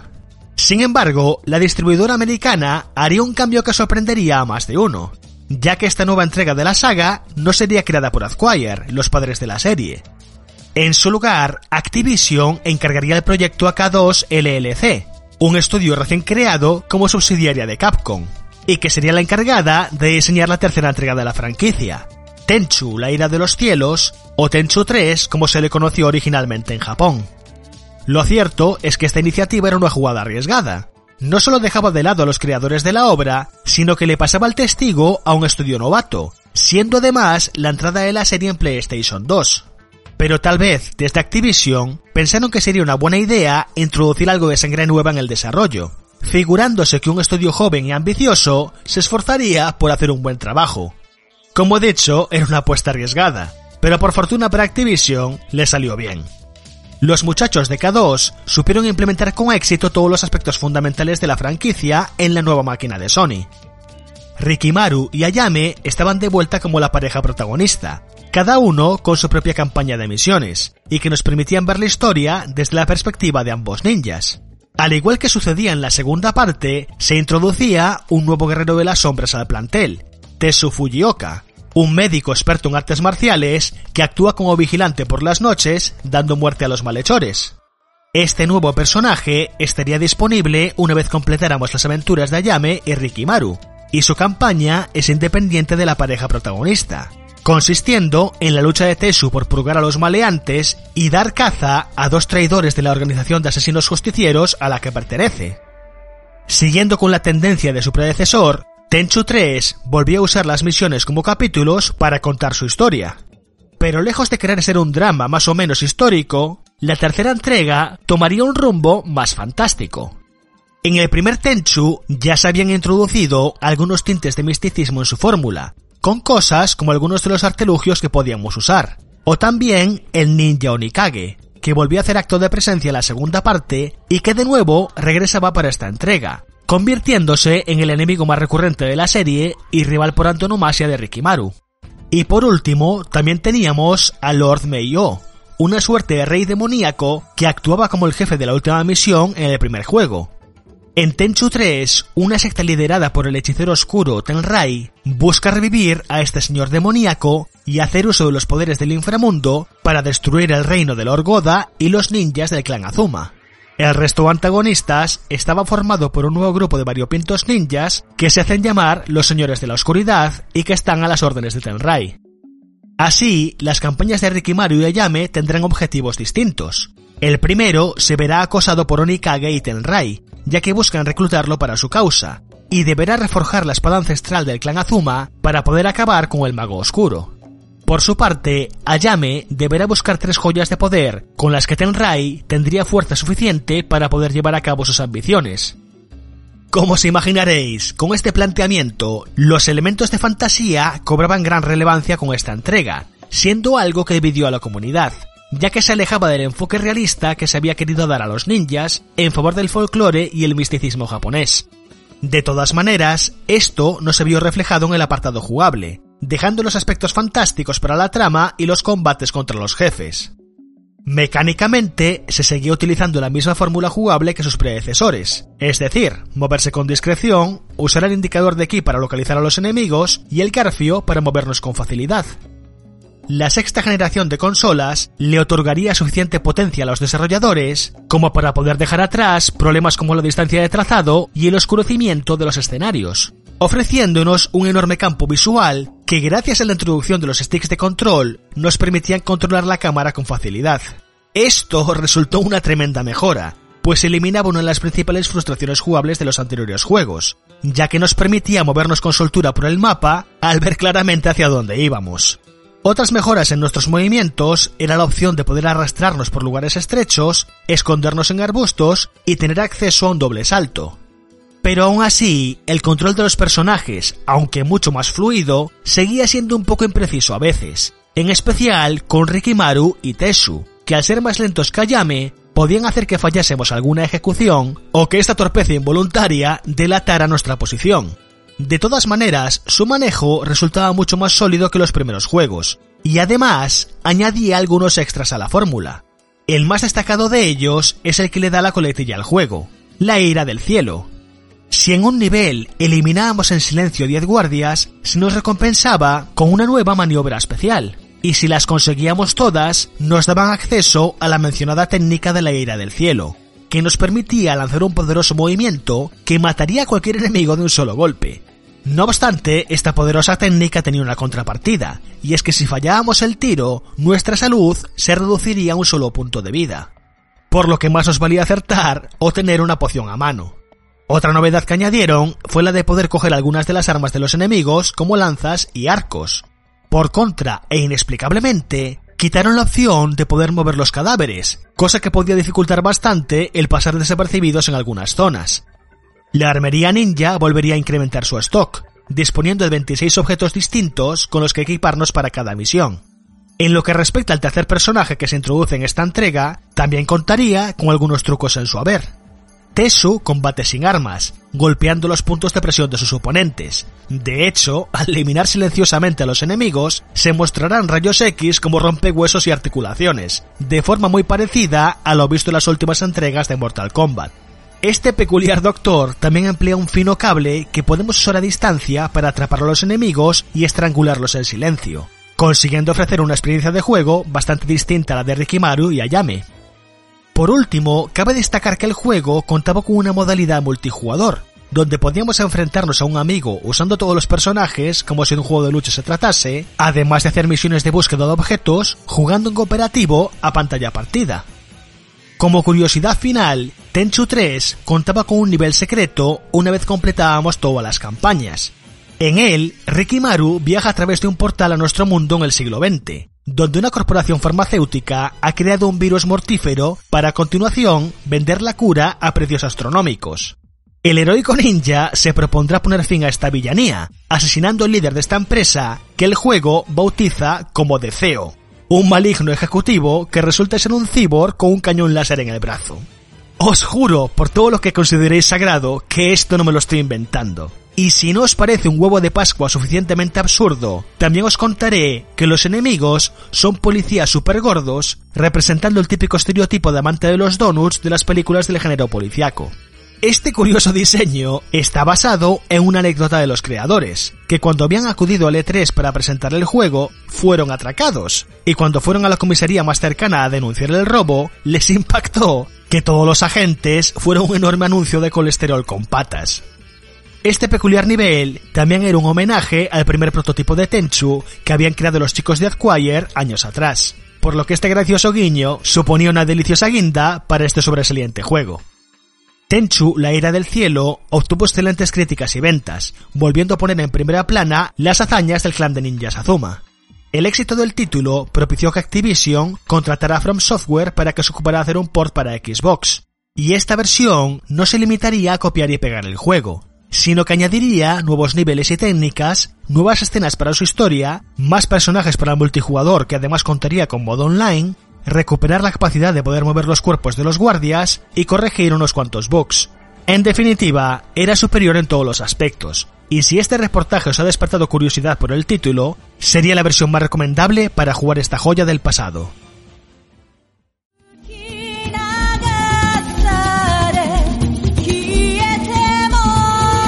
Tenchu se había consolidado como franquicia de éxito y se había convertido en un referente de los juegos de sigilo. El éxito de esta trilogía hizo que el público demandase nuevas aventuras para estos ninjas, pero que trágicamente marcarían el declive en la saga. En el próximo capítulo profundizarán los siguientes juegos de la franquicia y cómo la serie fue cayendo en el olvido. Por lo que dicho esto, me despido por hoy. Volveré la semana que viene con una nueva ración de nostalgia en GTM Restart. Hasta la próxima. Thank you.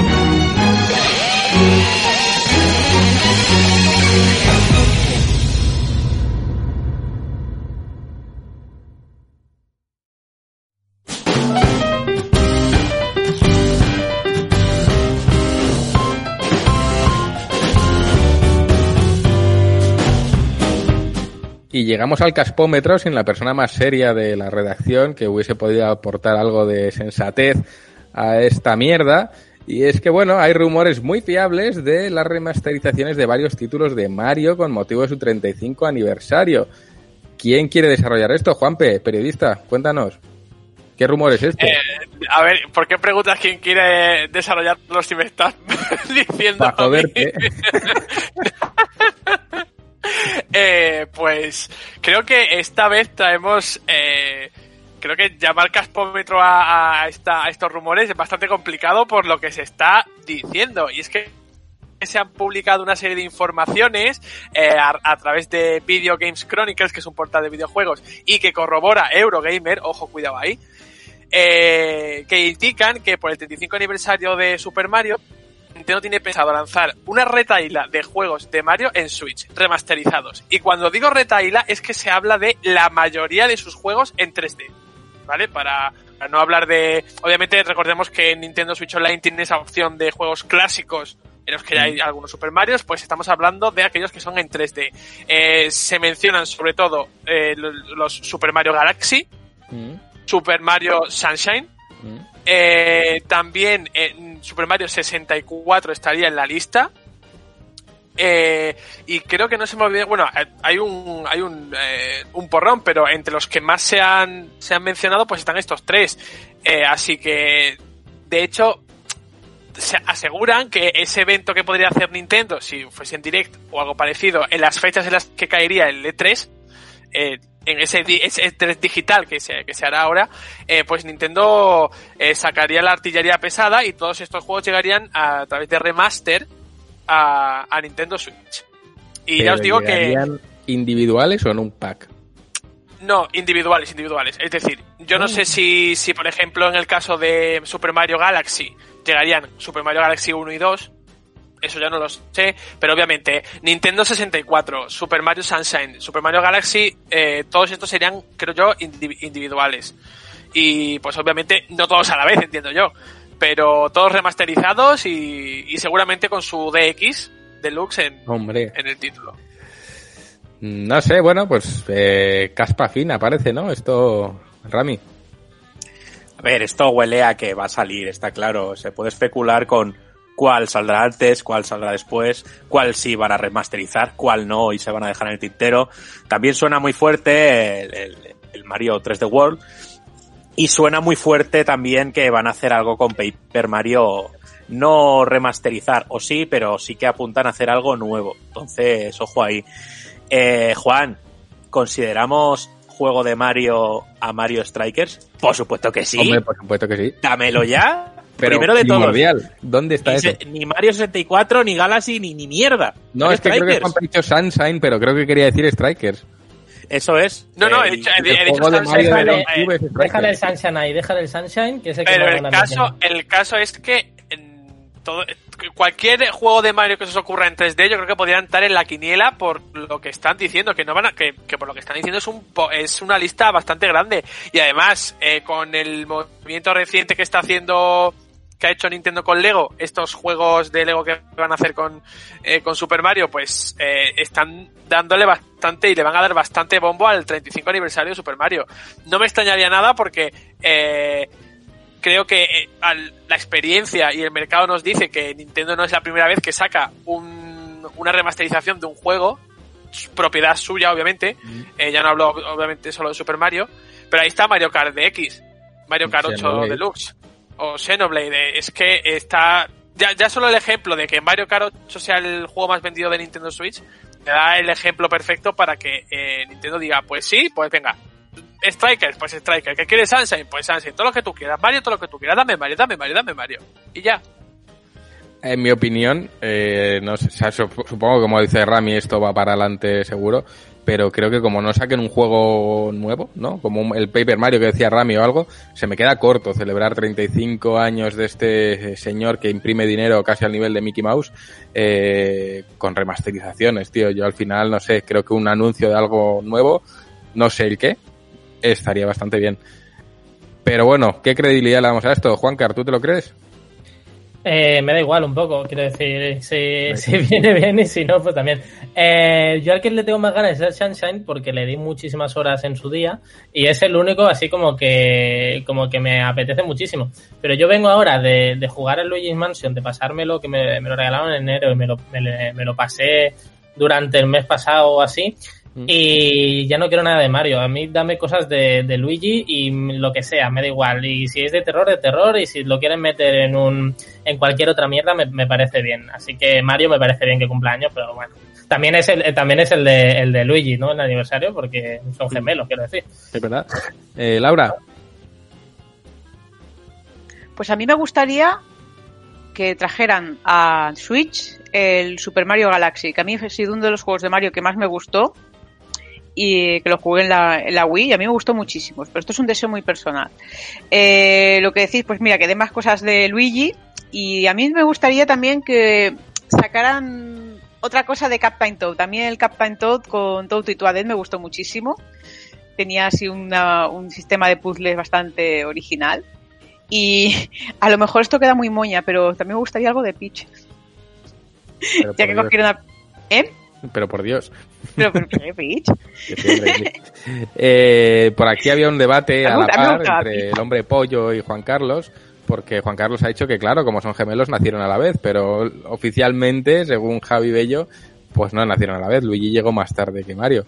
Así que... ¿Pero ¿Llegó más tarde de cinco minutos más tarde o llegó más tarde de unos años más tarde?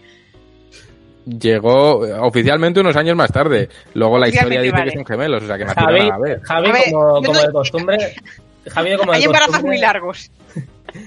Javi, como de costumbre, tiene toda la razón, pero eso no quita que me da igual. Exactamente. que, que saquen cosas de Luigi y ya está. Hace falta más Luigi y menos Mario. Yo creo que Mario ya está está, ya está, hombre. Tiene muchos juegos. Doctor Mario van a hacer el remaster ahora, que era como un Tetris raro. Ya está, hombre. Hombre, necesitamos. mascarilla al doctor necesitamos, Mario. Sí, sí, necesitamos Super Luigi Odyssey. Ya está. No hay más. Ah, también. Pues ya está. Yo había dicho, había dicho lo de Peach porque me gustaría un giro diferente. Porque Super Pero hubo Peach- un juego de Peach, si no Sí, recuerdo Super. Princess Sí, Peach. sí, sí, sí. Sí, Muy guay. sí, sí. Y a mí, a mí me gustó. O sea, Era un juego que era para... Sí. Y para Eh, ¿por qué concluir, no? Rami, ¿tú qué opinas?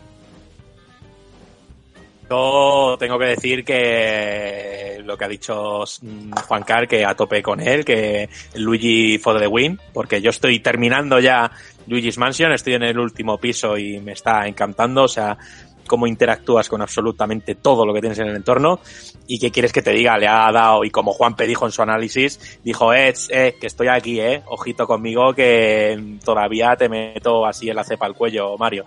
Así que, pa'lante, que sí, que está muy bien lo de Mario y demás, pero que si quieren sacar solo strikers y el resto ni hacerlo, pues no pasa nada, y que a tope con Luigi fuerte. Y lo de Capitán Toad que ha dicho Laura también, porque es un juego muy, muy chulo y original. Así que a tope con ellos. Incluso un, es, aunque esto ya se va para Ubisoft, un, un Rabbids, también Mario Rabbids, que, que, que, fue muy, muy buen juego también, pues darle un vistazo también por ahí. Así que sí, credibilidad absoluta y, y para adelante.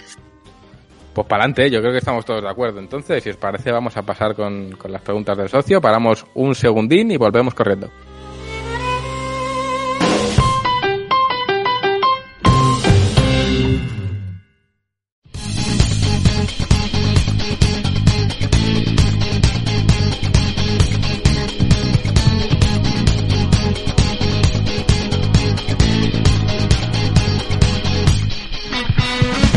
Pues ya estamos aquí, teníamos a Juanpe cantando la canción de un mapache con dinero. y vamos directitos con las preguntas del socio, que hoy además sorteamos algo muy jugosito. Rami, ¿qué tenemos? Pues, eh, como siempre, calidad absoluta, eso es lo que tenemos. Nada, bueno, pues esta semana, como siempre, la misma dinámica. Eh, pedimos a nuestros socios y socias que, nos manden sus recomendaciones, sus preguntas, sus sugerencias, eh, sus chistes malos, lo que sea, que nos escriban y participen. Y esta semana, pues, sorteamos una copia digital de Mega Man 0 ZX Legacy Collection para PlayStation 4. Así que, nada más y nada menos. Y bueno, vamos a darle chicha. Eh, el primer audio que tenemos es de David Canela, que bueno, aunque se haya metido aquí con, con, una sección y todo de desarrollo en el programa, es que también es socio y ha dicho, oye, que yo quiero participar, ¿sabes? Así que vamos con él. Hola chicos de GTM. Mira, hoy os mando una recomendación que se llama The Missing. Es un juego de plataformas 2D en el que manejas a una chica y tienes que pasar una serie de puzzles. Eh, el tema es que en lugar de ser simplemente saltar y usar palancas, la mecánica principal es que tienes que mutilar diferentes partes del cuerpo de esta persona o tienes que quemarte para, para encender unas zarzas o tienes que, bueno, diferentes tipos de autotortura, por decirlo así. Parece que no, pero está bastante enlazado con el tema que trata el juego, que es un tema bastante... Es, es un tema adulto. La verdad es que muy curioso, echadle una hojilla. Pues hasta ahí la recomendación de Canela de Missing, ¿vale? Un juego que, que te pillas el brazo y te rascas la espalda, pero ahora sí que llegas a todas partes, ¿sabes? Sí, sí, bueno, de hecho el hombre polla ha puesto ahí un what the fuck gigante en, en la pantalla. Al hombre pollo le ha gustado y se va a poner a, a investigarlo. Bueno, pues... Bueno, está bien. Sí, sí, sí, totalmente. Eh, pues vamos con audio también de, de, de de Miguel Paniagua, que sorprendentemente, y no, y no es por nada, han ido entrando preguntas suyas y, y también es socio, así que pa'lante, Mike Churros. ¿Qué pasa, cracks? Eh, bueno, antes de nada, daros las gracias por, por vuestro compromiso y por seguir alegrándonos los martes aún en cuarentena y, y, el esfuerzo que estáis, que estáis haciendo para que estemos todos más entretenidos y más no perdamos ni una. Mi pregunta es, ahora que estáis en cuarentena, o que estamos todos confinados, ¿cuál es la consola que más estáis apreciando o la que más estáis echando de menos? Venga, un abrazo enorme.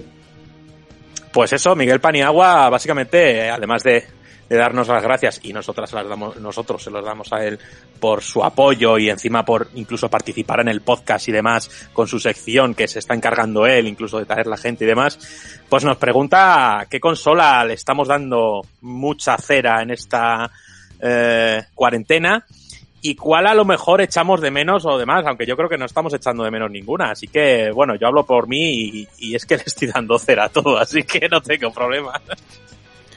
Eh, venga, Juan tú primero. Yo estoy echando de menos mucho a la, a la Wii, porque aunque jugué muchísimo a todo, los recuerdos más guays que tengo son jugando con familia. Y eso es lo que no tengo ahora, ¿no? Porque, o sea, están bien todos, pero que, que no los veo y estas cosas por la cuarentena.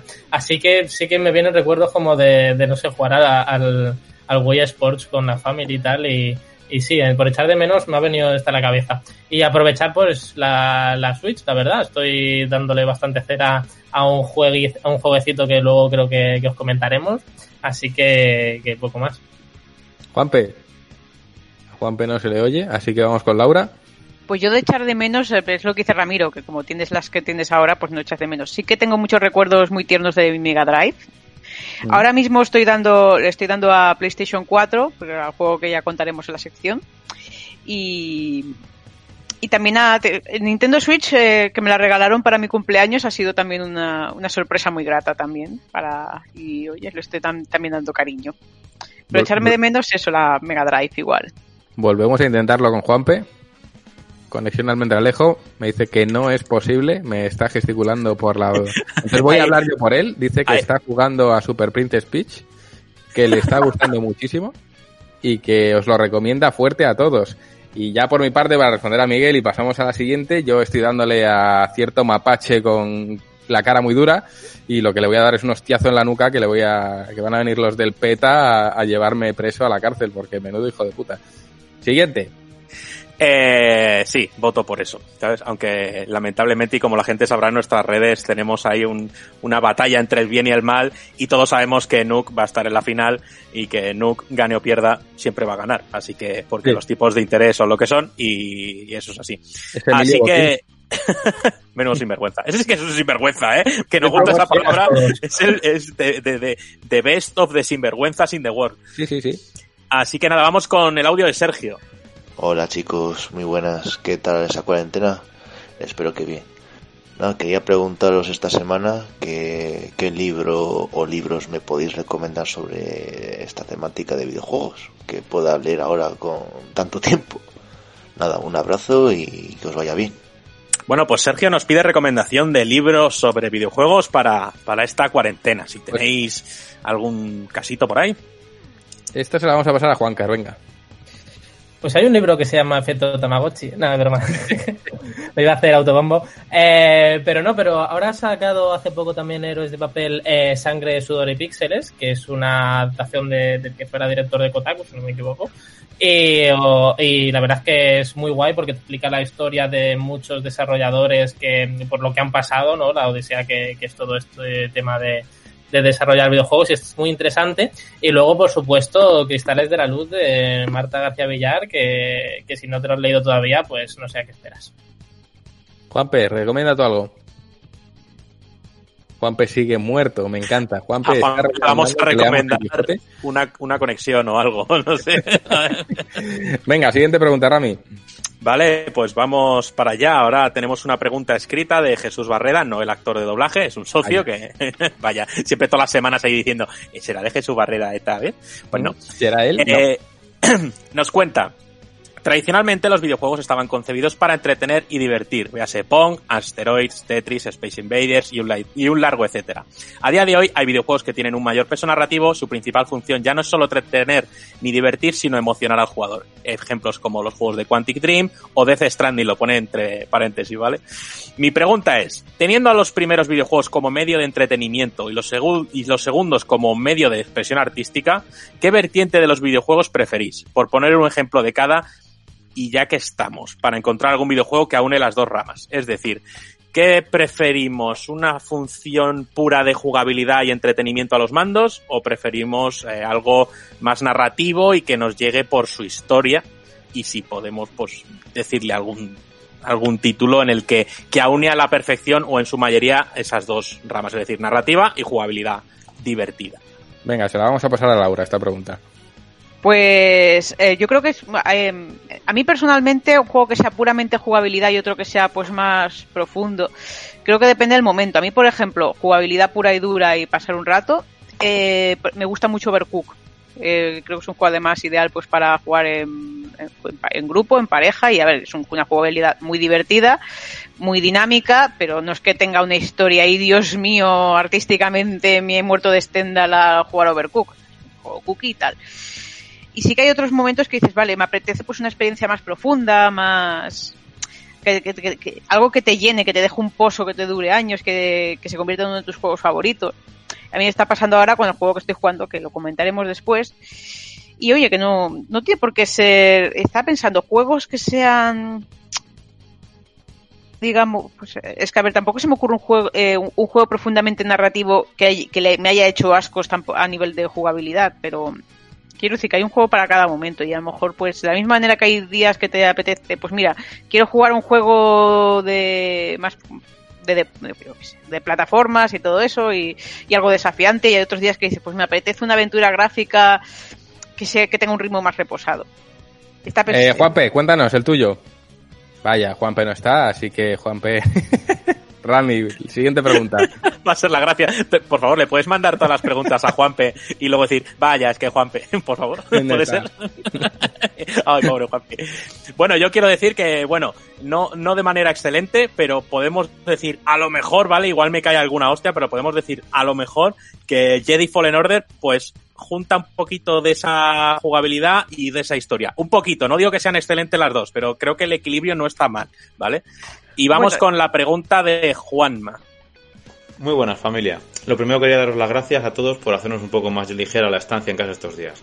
Se os agradece mucho el esfuerzo. También quería preguntaros si tenéis algún placer culpable en forma de juegos especialmente gores y con fama de malos, como pueden ser Postal 1 y 2, Hot Red, Los Odios of Fortune o el prohibido y aún así disfrutado Thrill Kill de la Play 1. De todos los que he dicho, a mí me gustan todos. Y no incluyo otro muy gore que ya no sabemos no porque me lo censuren, sino porque es jodidamente bueno. Un abrazo y ánimo estos días. eh, juegos extremadamente violentos que, que, que, que- que igual nos diagnostican que estamos jodidos de la cabeza, pero que aún así nos encanta jugar. Eh, Javi, tuya. Pues no sé, o sea, claro, te podría decir pues Mortal Kombat, Doom o todo eso que en su día tuvieron su polémica, pero así gore por el amor al gore, tampoco tengo grandes predilectos de los actuales, por así decirlo. Entonces, pues no sé, a mí me pones delante de cualquier Duke Nukem, eh, Wolfenstein, Doom, en el modo ultraviolencia con sangre pegando tantos borbotones en la pantalla que solo ves rojo y me encanta, me, me- recuerda a mis épocas de crío, pero no sé, algo que sea en plan ultraviolento y de mal gusto, pues no viene nada a la cabeza ahora. Venga, pues Rami sí, que Rami estaba levantando la mano. Yo sí, yo es que es más, he jugado a todos los títulos que ha dicho Juanma, porque Postal 1 y 2, eh, bueno, es que en Postal puedes meterle, eh, puedes coger un gato del suelo, eh, meterle el cañón de tu fusil de asalto por el culo y usarlo como silenciador, ¿vale? Entonces, bueno, son cositas que, que, que está bien, está bien. Entonces, y yo quiero, eh, me ha venido justo a la mente que de, de- de Chiqui era un poco sádico, y no es que es un juego extremadamente violento, que es GoldenEye, pero que provee la resistencia de los científicos a cada disparo en qué zona del cuerpo. Es decir, si le disparo tres veces al pie se muere, si le disparo una en la cabeza se muere y más. O sea, eso, eh, o sea, les he hecho barbaridades porque los científicos de, la segunda misión, de que es eh, Facility y demás, con cierto número de disparos llega un momento que sacaban hasta una pistola. Entonces eh, yo me ponía a calcular eso y a pegarles tiros por todos los lados y a ver cómo se caían o a ver cómo, o, cómo tal. Así que bueno, sí, era pequeño y tenía problemas. Eh, y nada más, si queréis vamos con la pregunta de, de Hugo, que es la siguiente, ¿vale? Vamos para allá. Hola equipo. Hoy quiero contaros a qué estoy jugando, ya que durante los últimos meses ha sido uno de mis vicios más grandes dentro de nuestro querido Xbox Game Pass, llamado Aventureros al Tren, o Ticket to Ride según se le conozca, que está basado en un juego de mesa donde conectar estaciones de tren a lo largo de Europa. ¿Vosotros tenéis algún juego de mesa predilecto al que jugar y que recomendaréis para probarlo? Os mando un abrazo enorme para todos por animarnos tanto estos días tan chungos, y en especial a los invitados de hoy, Sergio y Laura, a los que también les tengo mucha estima y un cariño muy especial. A todos, en realidad. Pues eh, nos recomienda Ticket to Ride del Xgo- Xbox Game Pass y nos pregunta también eh, qué juego de, de mesa tenemos favorito o recomendamos. Y además de un saludo para Laura y Sergio, que le chivé que estabais por aquí. Juego de mesa, o sea, de... Pues mira, yo voy a decir uno de cartas, Bang. Muy divertido. Pero por no dejarlo ahí, eh, Rami, tú primero. Venga, yo sí, yo digo Exploiting Kittens, es un juego de cartas Muy divertido. y te lo pasas teta, es como una ruleta rusa, pero con gatos que explotan. O sea que todo bien. Igual se está notando que, joder, tengo un gato, pero hay mucha violencia hacia los gatos. Entonces, ¿Te gusta matar gatos? De mi parte. Eh, Laura, Pues mira, eh, ya que hemos hablado antes de los juegos que es un placer, culpa- un, placer culpable, voy a hablar de un juego que hace gala del humor negro, que es Cartas contra la Humanidad. Y es muy sencillo, hay plantillas de internet que te lo puedes descargar, no tienes por qué comprarlo, y es de mm, combinación, son cartas que combinas una frase y los resultados son bastante burros, bastante negros a nivel humorístico. Y se trata de votar quien haya dicho la burrada más grande a partir de esas cartas. Y luego otro que recomiendo, que este es un juego de mesa así más, eh, que tiene una estrategia bastante elaborada, es el de eh, Carnaval de Monstruos. Que es de, que representa que sois eh, dueños de una feria y tenéis que ca- cazar monstruos fantásticos para crear la, la exposición de monstruos más, más, más estrambótica. Y tiene, tiene una estrategia a medio plazo que es bastante interesante. Y, es bastante- y son partidas muy breves y bastante, de- bastante adictivo. Y las ilustraciones de los monstruos son, son muy chulas también. Eh, Javi, que tú eres el experto en juegos de mesa. Pues sí, a ver, es que a ver, estar en un club de rol yo he catado mil cosas, entonces pues un poco las recomendaciones que dijo Laura muy parecidos, pues tienes el Érase una vez o el Sí Señor Oscuro, que básicamente es eso, de ir construyendo una historia con cartas, el objetivo es quedarte sin cartas en la mano, entonces bueno, uno va a iniciar el relato, otro lo interrumpe, otro suelta una burrada más grande, entonces al final es muy, muy improvisado y muy creativo y te descojonas jugándolo. Y ya de juegos de mesa tradicional, pues a ver, o sea, muy míticos para primerizo sobre todo, el Colonos de Catán, o sea, es un clásico, tiene mil expansiones, puedes jugar a lo que sea. Y ya para gente que esté buscando, necesitamos estar un fin de semana jugando, o un día entero, eh, lo que pasa que es carillo el juego, igual son 100 pavos o más, pero es el Twilight Imperium, y es literalmente un imperio intergaláctico, y tú controlas una raza entera, y tienes que ir expandiéndote por el universo, eh, atendiendo al Senado Galáctico, crear ejércitos, investigar tecnologías. Vamos, o sea, es una carrera de civilizaciones contra otras que es la hostia, que te puedes tirar ahí 10-12 horas jugando tranquilamente. Y está muy, muy bien, muy completo, muy recomendable. Venga, Juancar, cuéntanos. Eh, yo es que no soy muy de juegos de mesa. El sí señor oscuro me flipa para jugar con los colegas, que lo tiene un amigo y siempre jugamos y está muy muy chulo. Que es de este estilo, que pensaba cuando ha hecho Laura que era ese, pero luego he visto que no, que era el de sí señor oscuro. Y el hundir la flota me vuelve loco para jugar con mis primillos. Me gusta muchísimo. Lo- Y- lo- la, la vieja glorias nunca fallan. Y vamos con Juanpe. Juanpe, cuéntanos.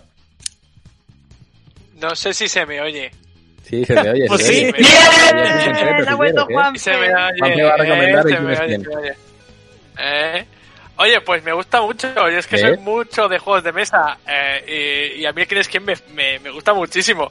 ¿Eh? Eh, pero sí tengo que decir que cualquier juego en el que se pueda participar por equipos me flipa muchísimo. De hecho, a mí juegos estilo El Party, eh, Tabú, Scategories, todos estos me encantan. O sea que si tenéis eh, ahora en cuarentena tenéis alguno por ahí y tenéis a gente con la que jugar, dadle duro porque os os van a pasar las tardes volando. Pues siguiente pregunta, Rami.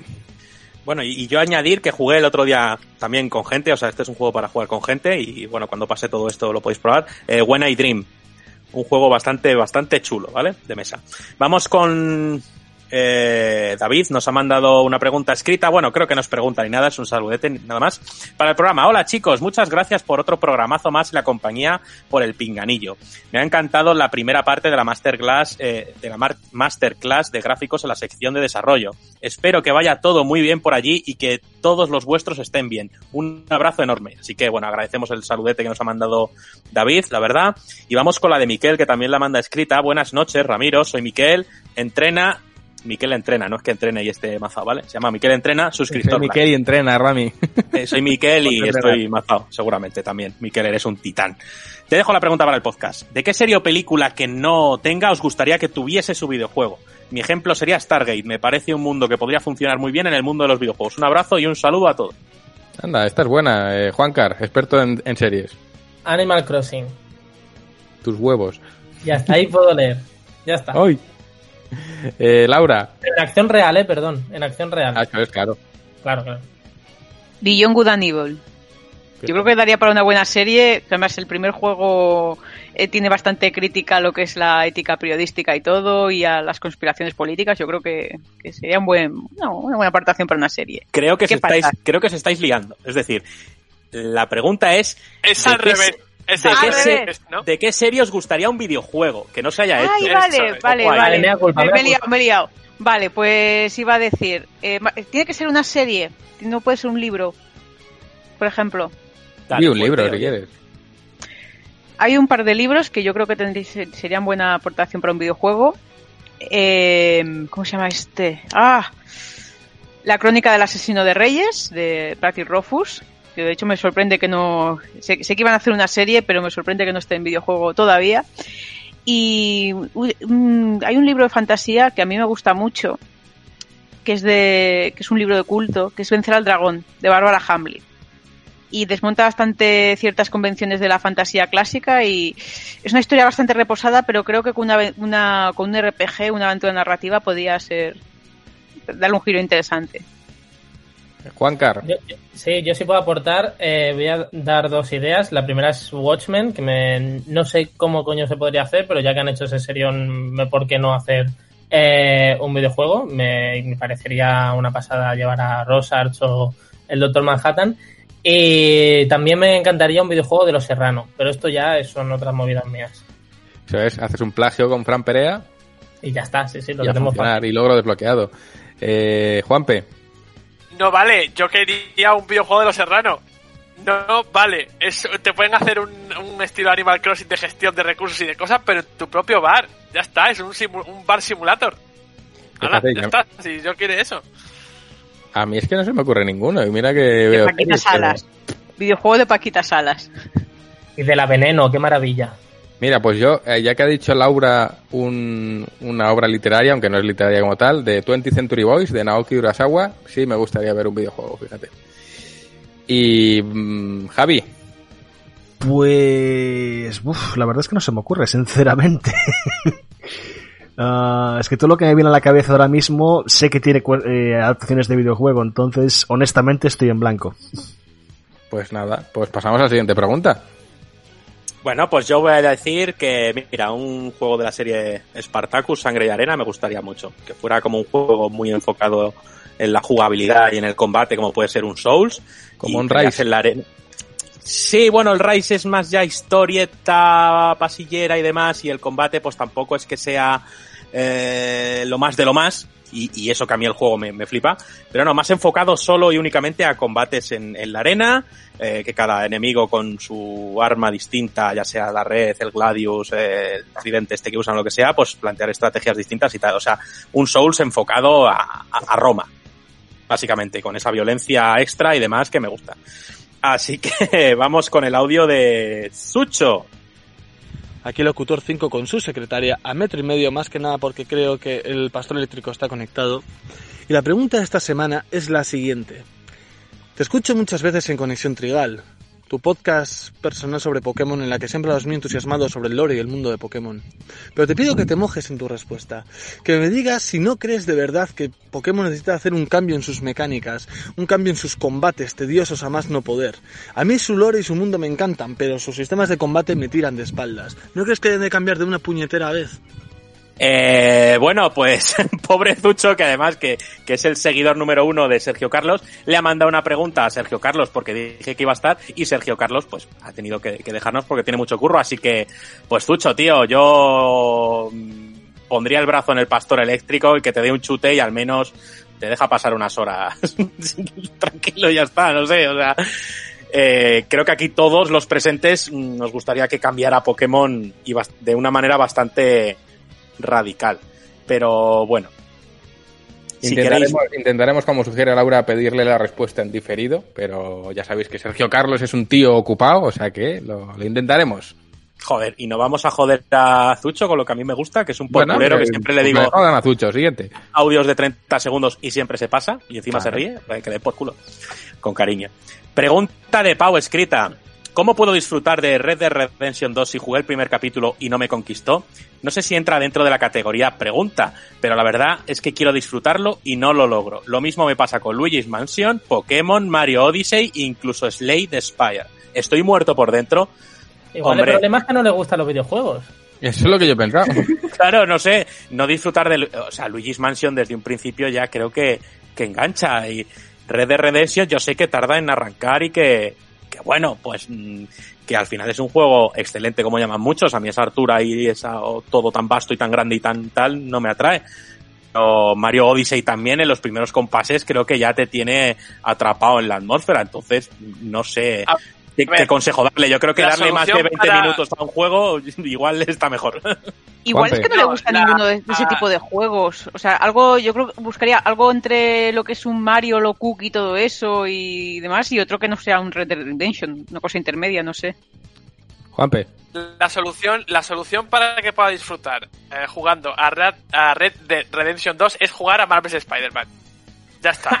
No hay más, no, hay otra- no- no pasa nada. Yo, yo le recomiendo nada. que juegue a Sonic Forces. Lo, lo demás ya, a lo mejor se lo tendría que, eh, que Pau se lo tendría que hacer ver. Lo de que no le guste Luigi's Mansion, que no le guste Super Mario Odyssey, eso ya a lo mejor se lo tendría que hacer ver. Pero para lo de, para lo de Red Dead tengo receta. Se llama Marvel's Spider-Man. Tú te lo pones y disfrutas mogollón de Red Dead Redemption. Y dices, hostia, qué juegazo de Rockstar. Y ya. Hostia, pelotes. No, yo que juega a Sonic Forces y luego todo lo demás le va a encantar. ¿Y por, O a y que Super juega- Princess y por qué no juega al GTA? O sea, el Super Princess Peach o el GTA. Claro. El GTA, si no le gusta Red Dead. Pues a lo mejor le gusta otro rollo de, de- de mafiosos más que de, del oeste, de pistoleros, como dice mi madre. Igual lo que le gusta es cocinar, no sé. Ay, el, cook- el, cook- el Cooking Mama es un juegazo. Aquí se le desprecia como si fuera aquí super moñas y todo eso, pero ojo el Cooking Mama, ¿eh? O- Overcook. O el, Overcook, el Overcook. Según ver, Ramiro, no es me hagáis- similar al frenesí de una, de una cocina. Sí. No me hagáis, no me hagáis hablar porque no he, podido- he tenido problemas técnicos y no he podido hablar de mi consola que he hecho de menos, que es mi Nintendo DS. A nadie le importa. Bueno, pues a mí sí. eh, imagina ser. Tú jugabas todos esos juegos. Bueno, pues después de haber muteado a Juanpe, eh, bueno, vamos con la siguiente, con la siguiente pregunta. Sí, yo recomiendo jugar un truño, como dice Juan, para que luego todo te parezca maravilloso. O sea, Claro. siempre hay que, es, es la vacuna, ¿sabes? Bueno, vamos con la pregunta de Antonio Moreno escrita. Hola Ramiro y equipo, dejo sugerencia escrita. Creo que a Juan le gustará. Es un juego de PlayStation 3, se llama The Saboteur. De, sabot de Saboteur, ¿vale? En francés. Donde eres miembro de la resistencia que debe liberar París de los nazis. Lo que creo que le gustaría a Juan es que cuando liberas una zona pasa de blanco y negro a un color, un simbolismo muy fuerte y la banda sonora es muy, muy bonita. Animaos todos y espero que esté, ánimos a todos, perdona, y espero que estéis bien. O sea que a mí ya está asociado que si hay colorinchis a mí me flipa, ¿no? No a que se use el diseño y el uso de los colores como algo ingenioso y demás. Sí, sí, a ver, lo, lo- lo he pillado. Eh, no he jugado al juego, la verdad. Pero oye, mm, ya me ha despertado interés, ya solo porque alguien me conozca o también como para hacer una recomendación directa, lo probaré y a ver qué, a ver qué tal. Lo que pasa es que estoy viendo que es de EA, y si es de EA yo no puedo jugarlo. Te sale ¿Por qué en no lo puedes jugar Porque me salen sabañones. con, to- con todos los de EA? Sí, sí, sí, ¿y, lo- sí. ¿Y los Dragon Age qué? ¿Los Dragon Age qué? Sabañones. Sabañones también, vaya. Ya no, Sabañones. ya no- ya no podemos ser amigos, tú. No podemos. ¿no? Sabañones, medievales. Sabañones medievales. Sabañones y motitas. Y, el sarampión. Eso es. Eh, no, lo probaré, lo probaré. Eh, intentaré no ver el logo y para adelante. Rami, Bueno, sarampiones aparte, tenemos aquí eh, audio de, de Arturo. Muy corto, por lo que veo. Buenas chicos, primero quería dar las gracias a toda la comunidad de GTM por los ánimos y que me mandasteis el martes pasado, ya que dada la situación sabía que era un día que se me podía hacer un poquito cuesta arriba. Y también gracias a Javier Bello por traerme a Ricky Maroya llame a su sección retro, que me ha tocado especialmente el Cocoro. Y sobre ellos va la pregunta. El Twitter oficial de Instant Gaming hace unas semanas dijo que se iba a anunciar el 9 de marzo que el remake que tenía entre manos la compañía Bluepoint era Tenchu Collection en exclusiva para PlayStation 5 a finales de año. Anuncio que creo que no se ha llegado a dar y seguimos sin saber qué se trae Bluepoint entre manos. ¿Vosotros creéis que es ese Demon Souls que se tiene muy más que rumoreado o algún o tenéis alguna idea o algún juego que os gustaría que tuviera entre manos? Venga, un saludo. pues venga, esta pregunta para Juan Car. Eh, me han hablado en chino, o sea, quiero decir, no, no he jugado ningún Demon Él, él no solo ha escuchado. Tenchu y Kokoro. Sí, he dicho, vale, no, eso sí, eso es lo que he pillado, imagínate. No sé, que responda alguien con más conocimiento de causa. No me, no me voy a dar aquí como, sí, sí, yo creo que vas bien. Venga, Javi, que sé que le cuesta volver y tiene que hacer gestos así. Javi, tú. Eh, a ver, eh, honestamente no tengo ni idea de la veracidad de esos rumores. Me molaría que fueran ciertos. En caso de que fuera un Tenchu, que me alegro mucho de que te haya gustado, a pesar de que la cagué con la edición y suena, y suena horrible el reportaje, pero bueno. Eh, me molaría que fuera un Tenchu más tradicional, no algo estilo Souls. Creo que es una saga que no le pega nada a ese estilo. Molaría más algo, pues eso, más centrado en sigilo, más centrado en hacer las cosas bien y, y que vuelva a narices. Aunque Sekiro haya estado muy bien, creo que todo el mundo esperaba que eso hubiera sido un Tenchu. Pues Rami, siguiente pregunta. Vamos con vamos con la penúltima que tenemos ya por aquí, que es de Segundo Martín. Buenos días a todos los miembros del equipo. Muchas gracias por estar ahí en estos momentos que tanto necesitamos. Bueno, mi pregunta va por mi flamante Atari VCS que llevo esperando desde hace dos años. Y quería saber si creéis que puede ser una consola de cierto nombre, de cierto uso, eh, aprovechando su capacidad para usar USB boteables, plataformas Steam y demás, o va a ser una huya y game stick de la vida. Gracias, suerte, y ya queda un día menos. Pues eh, mm, ni puta idea de esta consola, la verdad. Aquí como vamos vamos a quedar como que y esta gente que hace un poco de videojuego, el otro dice yo no, esto me ha hablado en chino. Ahora nos han hablado de esta consola que ni sabía de su existencia y, y- y ni putísima idea. No sé si Bello, al ser un poco maestro del retro y demás, sabría decir algo sobre esto. Pero Bello, Bello está negando con la cabeza. Bello pasa Pero- palabra. Vamos a pasárselo al corresponsal en Almendralejo, Juanpe. Bellotero. claro, porque como a mí me encantan los retros, ¿sabes? Muerta los retros de, de aquí, no, pero no. No, eh, sinceramente no tengo, no tengo ni idea. Eh, y supongo yo que se refiere a una, a una versión de la Atari VSC, ha dicho, que sería como eh, las mini, ¿no? Las consolas mini que han ido saliendo, ¿no? Como NES o Super Nintendo, pues a ver, yo creo que si sigue la misma estela que todas las eh, consolas mini que han ido saliendo, como incluso la que, que era Mega Drive, la que llegó hace poco, relativamente poco, esa que no que no llegó a gran cosa, creo que era Mega Drive, no, no me acuerdo. Eh, si es de ese palo no creo que sea como una Ouya, ni muchísimo menos. Al final, eh, Ouya era un proyecto bastante independiente y, y que iba por otros derroteros diferentes, así que yo creo que no. Pues nada, pasamos de esta pregunta. Eh, lamentamos a segundo por nuestra poca información. Sí, yo creo que sería una versión nueva, como ha dicho Juanpe, de, de esa Atari, como salió la de la Commodore y, y demás. Solo que creo que añadían funciones para eh, con USB para añadir cositas y demás, ¿vale? Creo. Así que nada más vamos con, con Es que la... yo, la veo, yo la- yo la veo más a nivel técnico esa pregunta y es que tanto a nivel técnico no, no te podía decir mucho. Nada, nada. Vamos con la última, ¿vale? Que es de Fran. Pregunta en formato audio. Hola chicos, he pensado en mandar mi primer audio al podcast con el confinamiento en casa, con una preguntita corta para vosotros. ¿Creéis que se podría haber hecho un remake igual de bueno que este Final Fantasy VII Remake con un sistema de combate por turnos? Yo sinceramente creía, creo que sí, se podría haber hecho. ¿Y vosotros? Hasta luego. Pues ahí le tienes, Juan. Pues mira, fíjate, tú que justo lo estás analizando, creo que deberías decirlo tú. Yo creo que no. Fíjate. Eh, y me encantan los combates por turnos. Ya sabéis que Persona está en mi podio, los Todisei también.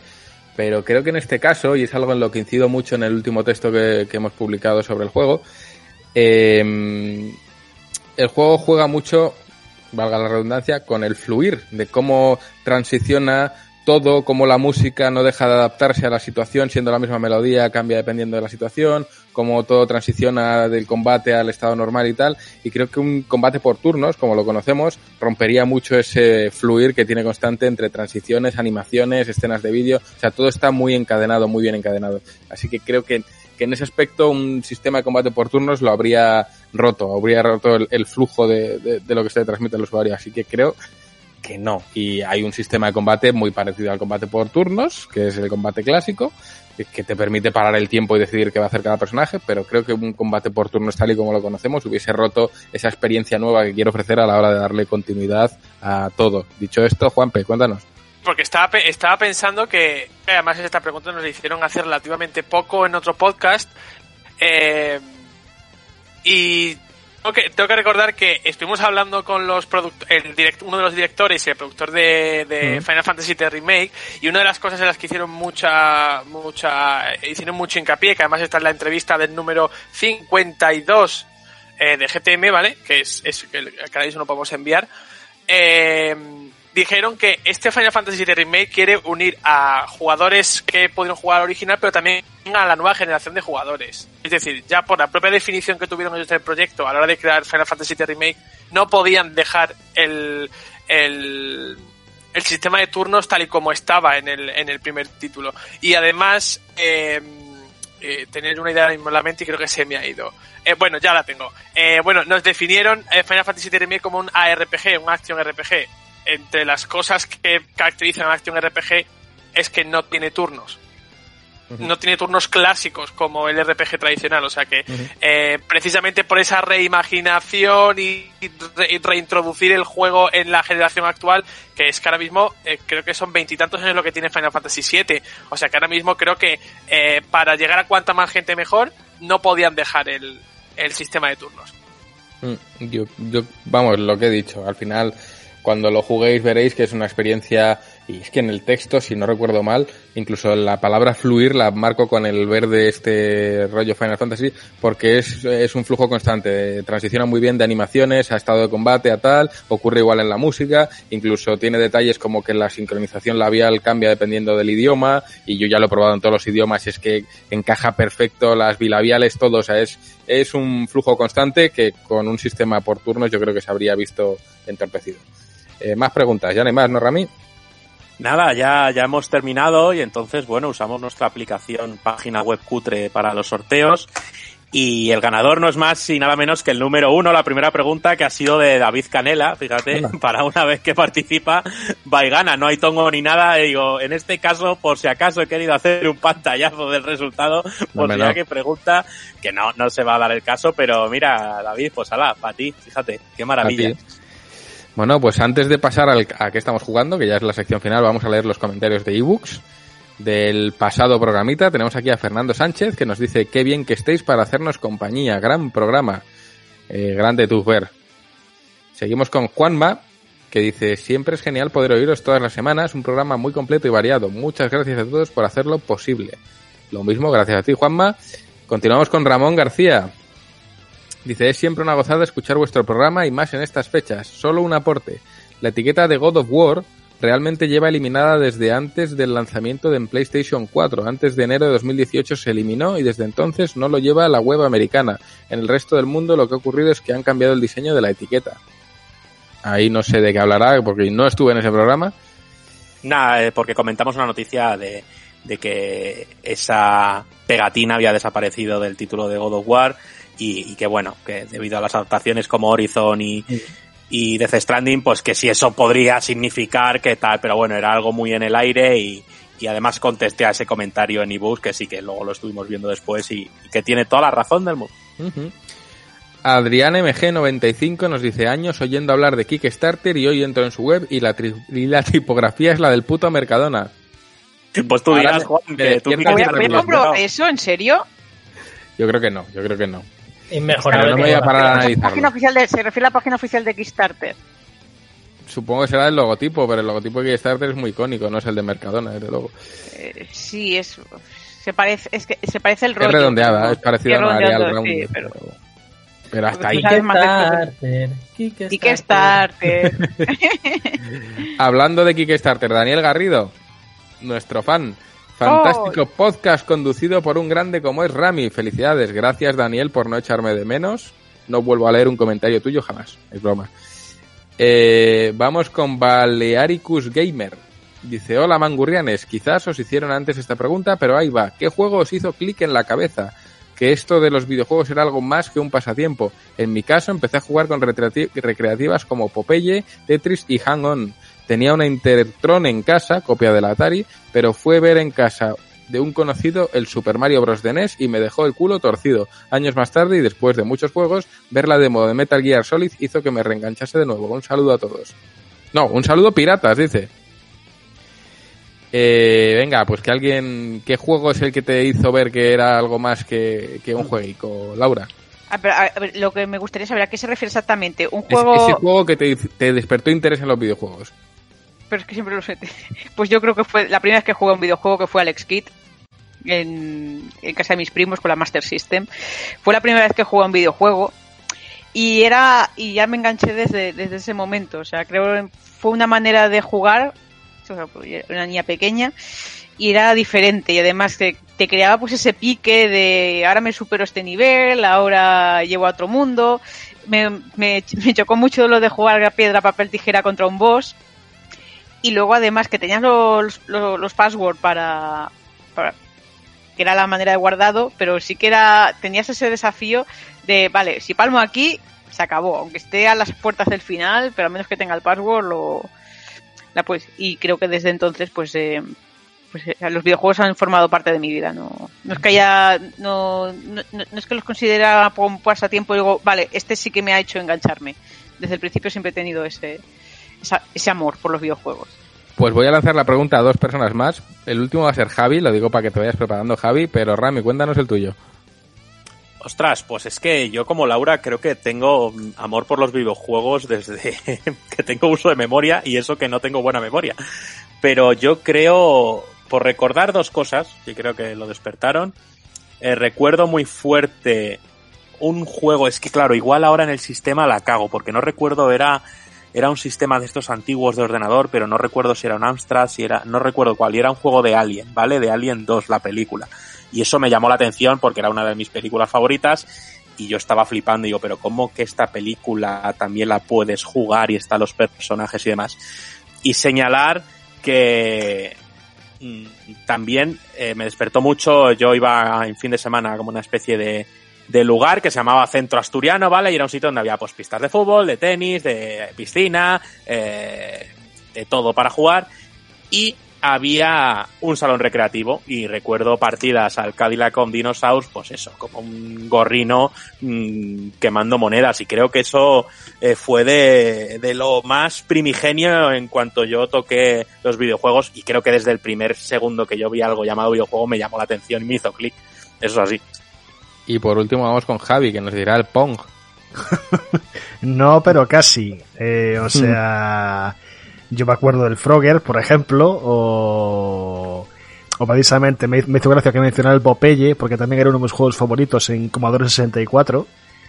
Eh, mi primer juego de consola fue el Skiz, igual que mencionó Laura, que también me hizo mucho clic, pero es gracioso que pregunte esto y que haya hecho el especial de Prince of Persia hace poco, porque creo que el primer Prince of Persia, que lo jugué en un 286 con el monitor en blanco y negro, y a mí me alucinó por completo, o sea, todo el tema de plataformas, puzzles, las animaciones, dije, wow, quiero jugar más mierda como esta.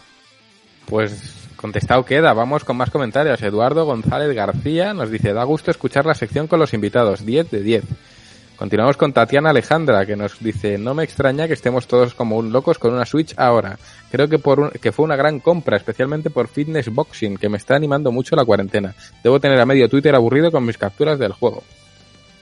Y terminamos con Bartata, que indica, en el podcast anterior dije que yo era Team Sergio Carlos, pero estando paz no se la echa de menos, no se le echa de menos cuando se lo ha llevado la avalancha de caspa.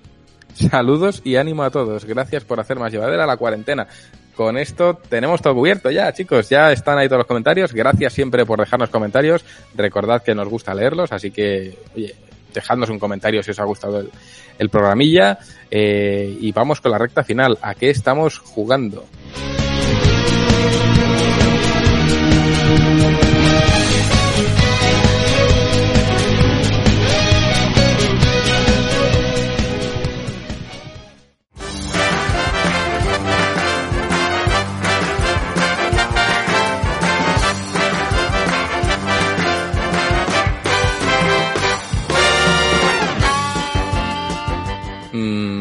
Juanpe. Pues yo me ha hecho mucha gracia que, que Sergio lo mencionase antes a lo largo del programa y precisamente por la admiración que siento ahora hacia Insomniac con ese Spider-Man, entonces repetitivo, estoy jugando Sunset Overdrive, ¿vale?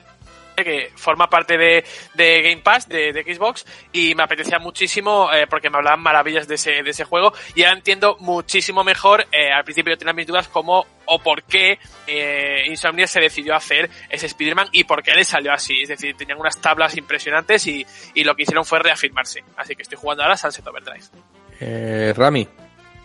Bueno, pues yo estoy terminando Luigi's Mansion 3. Me Mm. está fascinando, la verdad, y, todo lo que se ha dicho de ese juego, pues es, es, es verdad y punto.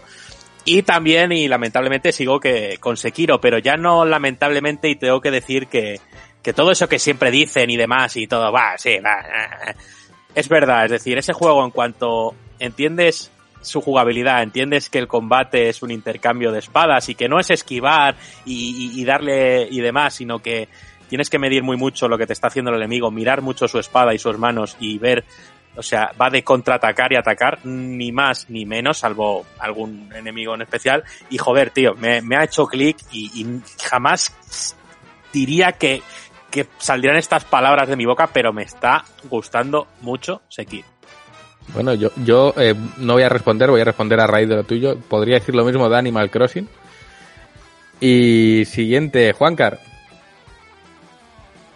Yo es que tengo un problema, es que pensaba que con esto de la cuarentena ya no existía nada más que Animal Crossing. O sea, me dijisteis el otro día el tema del podcast y salía al mundo real y dije, hostia, que, que, que lo de que lo de construir y tal también se puede hacer en la vida real. O sea, llevo un vicio bastante chulo con, mi pareja, estamos, o sea, nos estamos uniendo más que nunca, ha fortalecido nuestros lazos, ya estamos preparando la boda, irán todo el mundo de, de, de personajes de Animal Crossing. Y bueno, básicamente, o sea, no sé cuántas horas llevo ya, pero estoy como exprimiendo los días al máximo. Me, me cargo a las rocas de tanto darle cada día que, que se tienen, cada día se ponen en un sitio distinto. O sea, estoy muy viciado. Estoy muy viciado y creo que tengo un problema, pero por lo demás bien. Pues nada, como tiene un problema este señor, vamos con Juanpe, que siempre tiene problemas. No se te oye, Juanpe. Yo te voy a hablar a ti otra vez. Pero si Juanpe ya ha porque dicho ya lo he dicho. Fíjate, Laura, ¿con qué andas tú? El caso Pues- que me ha hecho. Ninguno. Pues yo estoy ahora mismo con Nier Automata, que lo estoy jugando todos los días en streaming, publicidad, publicidad. Y la verdad es que me está gustando muchísimo y me ha sorprendido muy gratamente, porque es un juego que lo que me había llegado de él en aspectos muy superficiales. Y había gente que me decía, tienes que jugar a Nier Automata porque te va a gustar mucho. Pero no, la cosa no pasaba de allí. Y me han guardado bastante bien lo que es el secreto del juego. Y es un juego de ciencia ficción que además que explora muy bien el transhumanismo, la, temas de la identidad, temas ex- existencialistas, y luego es un juego que desafía mucho, muchas costumbres que hemos adquirido a lo largo de la historia de los RPGs. Pues eh, Nier Automata coges esas costumbres que tienes, que las aplicas a muchos RPGs, no quiero tampoco meterme mucho para no, para no hacer ese tipo de spoiler, y te los desmonta totalmente. Y luego pues tiene varias rutas con diferentes puntos de vista y es bastante emotivo. Fíjate. Pues acabamos con el hombre pollo. ¿A qué andas jugando, Javi? Y pues la verdad es que esta semana he jugado prácticamente a nada. O sea, he estado mis ratos de ocio viendo vídeos en YouTube de vez en cuando y igual jugando un poquito al, al Fallout, pero muy poco, porque es que al final le he metido a cientos de horas y es por pasar el rato. Pero la verdad, así nuevo, no. El Anepic lo tengo un poco olvidado porque decidí jugarlo en difícil y yo ya me arrepiento muchísimo porque estoy atascado en una zona y tendría que ponerme a grindear niveles y equipo y no apetece. Y, y poco más, la verdad. O sea que nada, eh, a ver si le meto más motos al Fallout y así le sigo dando cuerda. Pues con esto queda todo contestado y ya hemos llegado al punto final del programa. En primer lugar, gracias a todos por, por pasar estas horas aquí tras los micros, que seguro que tenéis cosillas que hacer, aunque sea por casa, seguro que todos tenemos cosas que hacer. Eh, quiero dar las gracias también a, a los oyentes por estar ahí, por llegar hasta el punto final con nosotros. Eh, recordaros, como siempre, que nosotros vivimos de la suscripción a la revista, con lo que, oye, si os gusta lo que hacemos y queréis ver que lo hacemos mucho mejor en papel que, que, que por voz, eh, dadnos una oportunidad y suscribiros a la revista desde 2,49 en gamestribune.com. Y sobre todo desearos que os cuidéis mucho, que todo va a pasar pronto y que hay que mantenernos fuertes hasta el final. Y ya por cerrar, uno por uno, eh, Juancar, gracias por venir, tío. Gracias a vosotros y espero que no sea el último, ¿no? A ver si hay más confinamientos de estos para que me llaméis más. Que no puede ser esto, que, que- que no me llaméis, que estéis ahí en Madrid y siempre hay rollo secta. Esto no puede ser. Y todo lo que hay, todo lo que hay. Eh, Juanpe, gracias, tío. Eh, nada, pero no sé si despedirme porque no me vas a echar cuenta y me vas a decir luego otra vez, Juanpe, adiós, que me despido y tal. Laura, gracias por venir. Gracias a vosotros por invitarme y espero volver a más programas, que oye, me lo paso muy bien con vosotros. Y es una oportunidad para hablar físicamente con gente. Mm, No, no está mal. Eh, como era, eh, Gonorrea, gracias por venir. Eh, hueputa, lo mismo digo. Eh, nada, eh, yo, yo aquí. O sea, a mí ni con agua caliente ni con una Karcher me, me, me elimina. Soy esa, esa costra negra de la bandeja de horno que no se quita nunca. Pues aquí estoy. Así que ahí seguiré. El callo. Y Javi, ya que estás aquí, tío, gracias siempre por estar ahí detrás de todos los putos podcasts y eres la, eres la sombra, eres... eh, sin ti no funcionaría nada, gracias Javi. Sí, no, lo de la sombra es muy, muy apropiado porque justo estaba diciendo Laura que encendamos la luz, que no se ve, pero me pega justo la, la luz por, por la chepa, entonces parece que soy una figura sombría que estoy aquí Qué va, hombre, observando esto en plan Stalker. Así que nada, pues nada, un saludo a todos y aquí seguiremos. Y dicho esto, gracias a los oyentes una vez más, nos vemos la semana que viene. Adiós, adiós.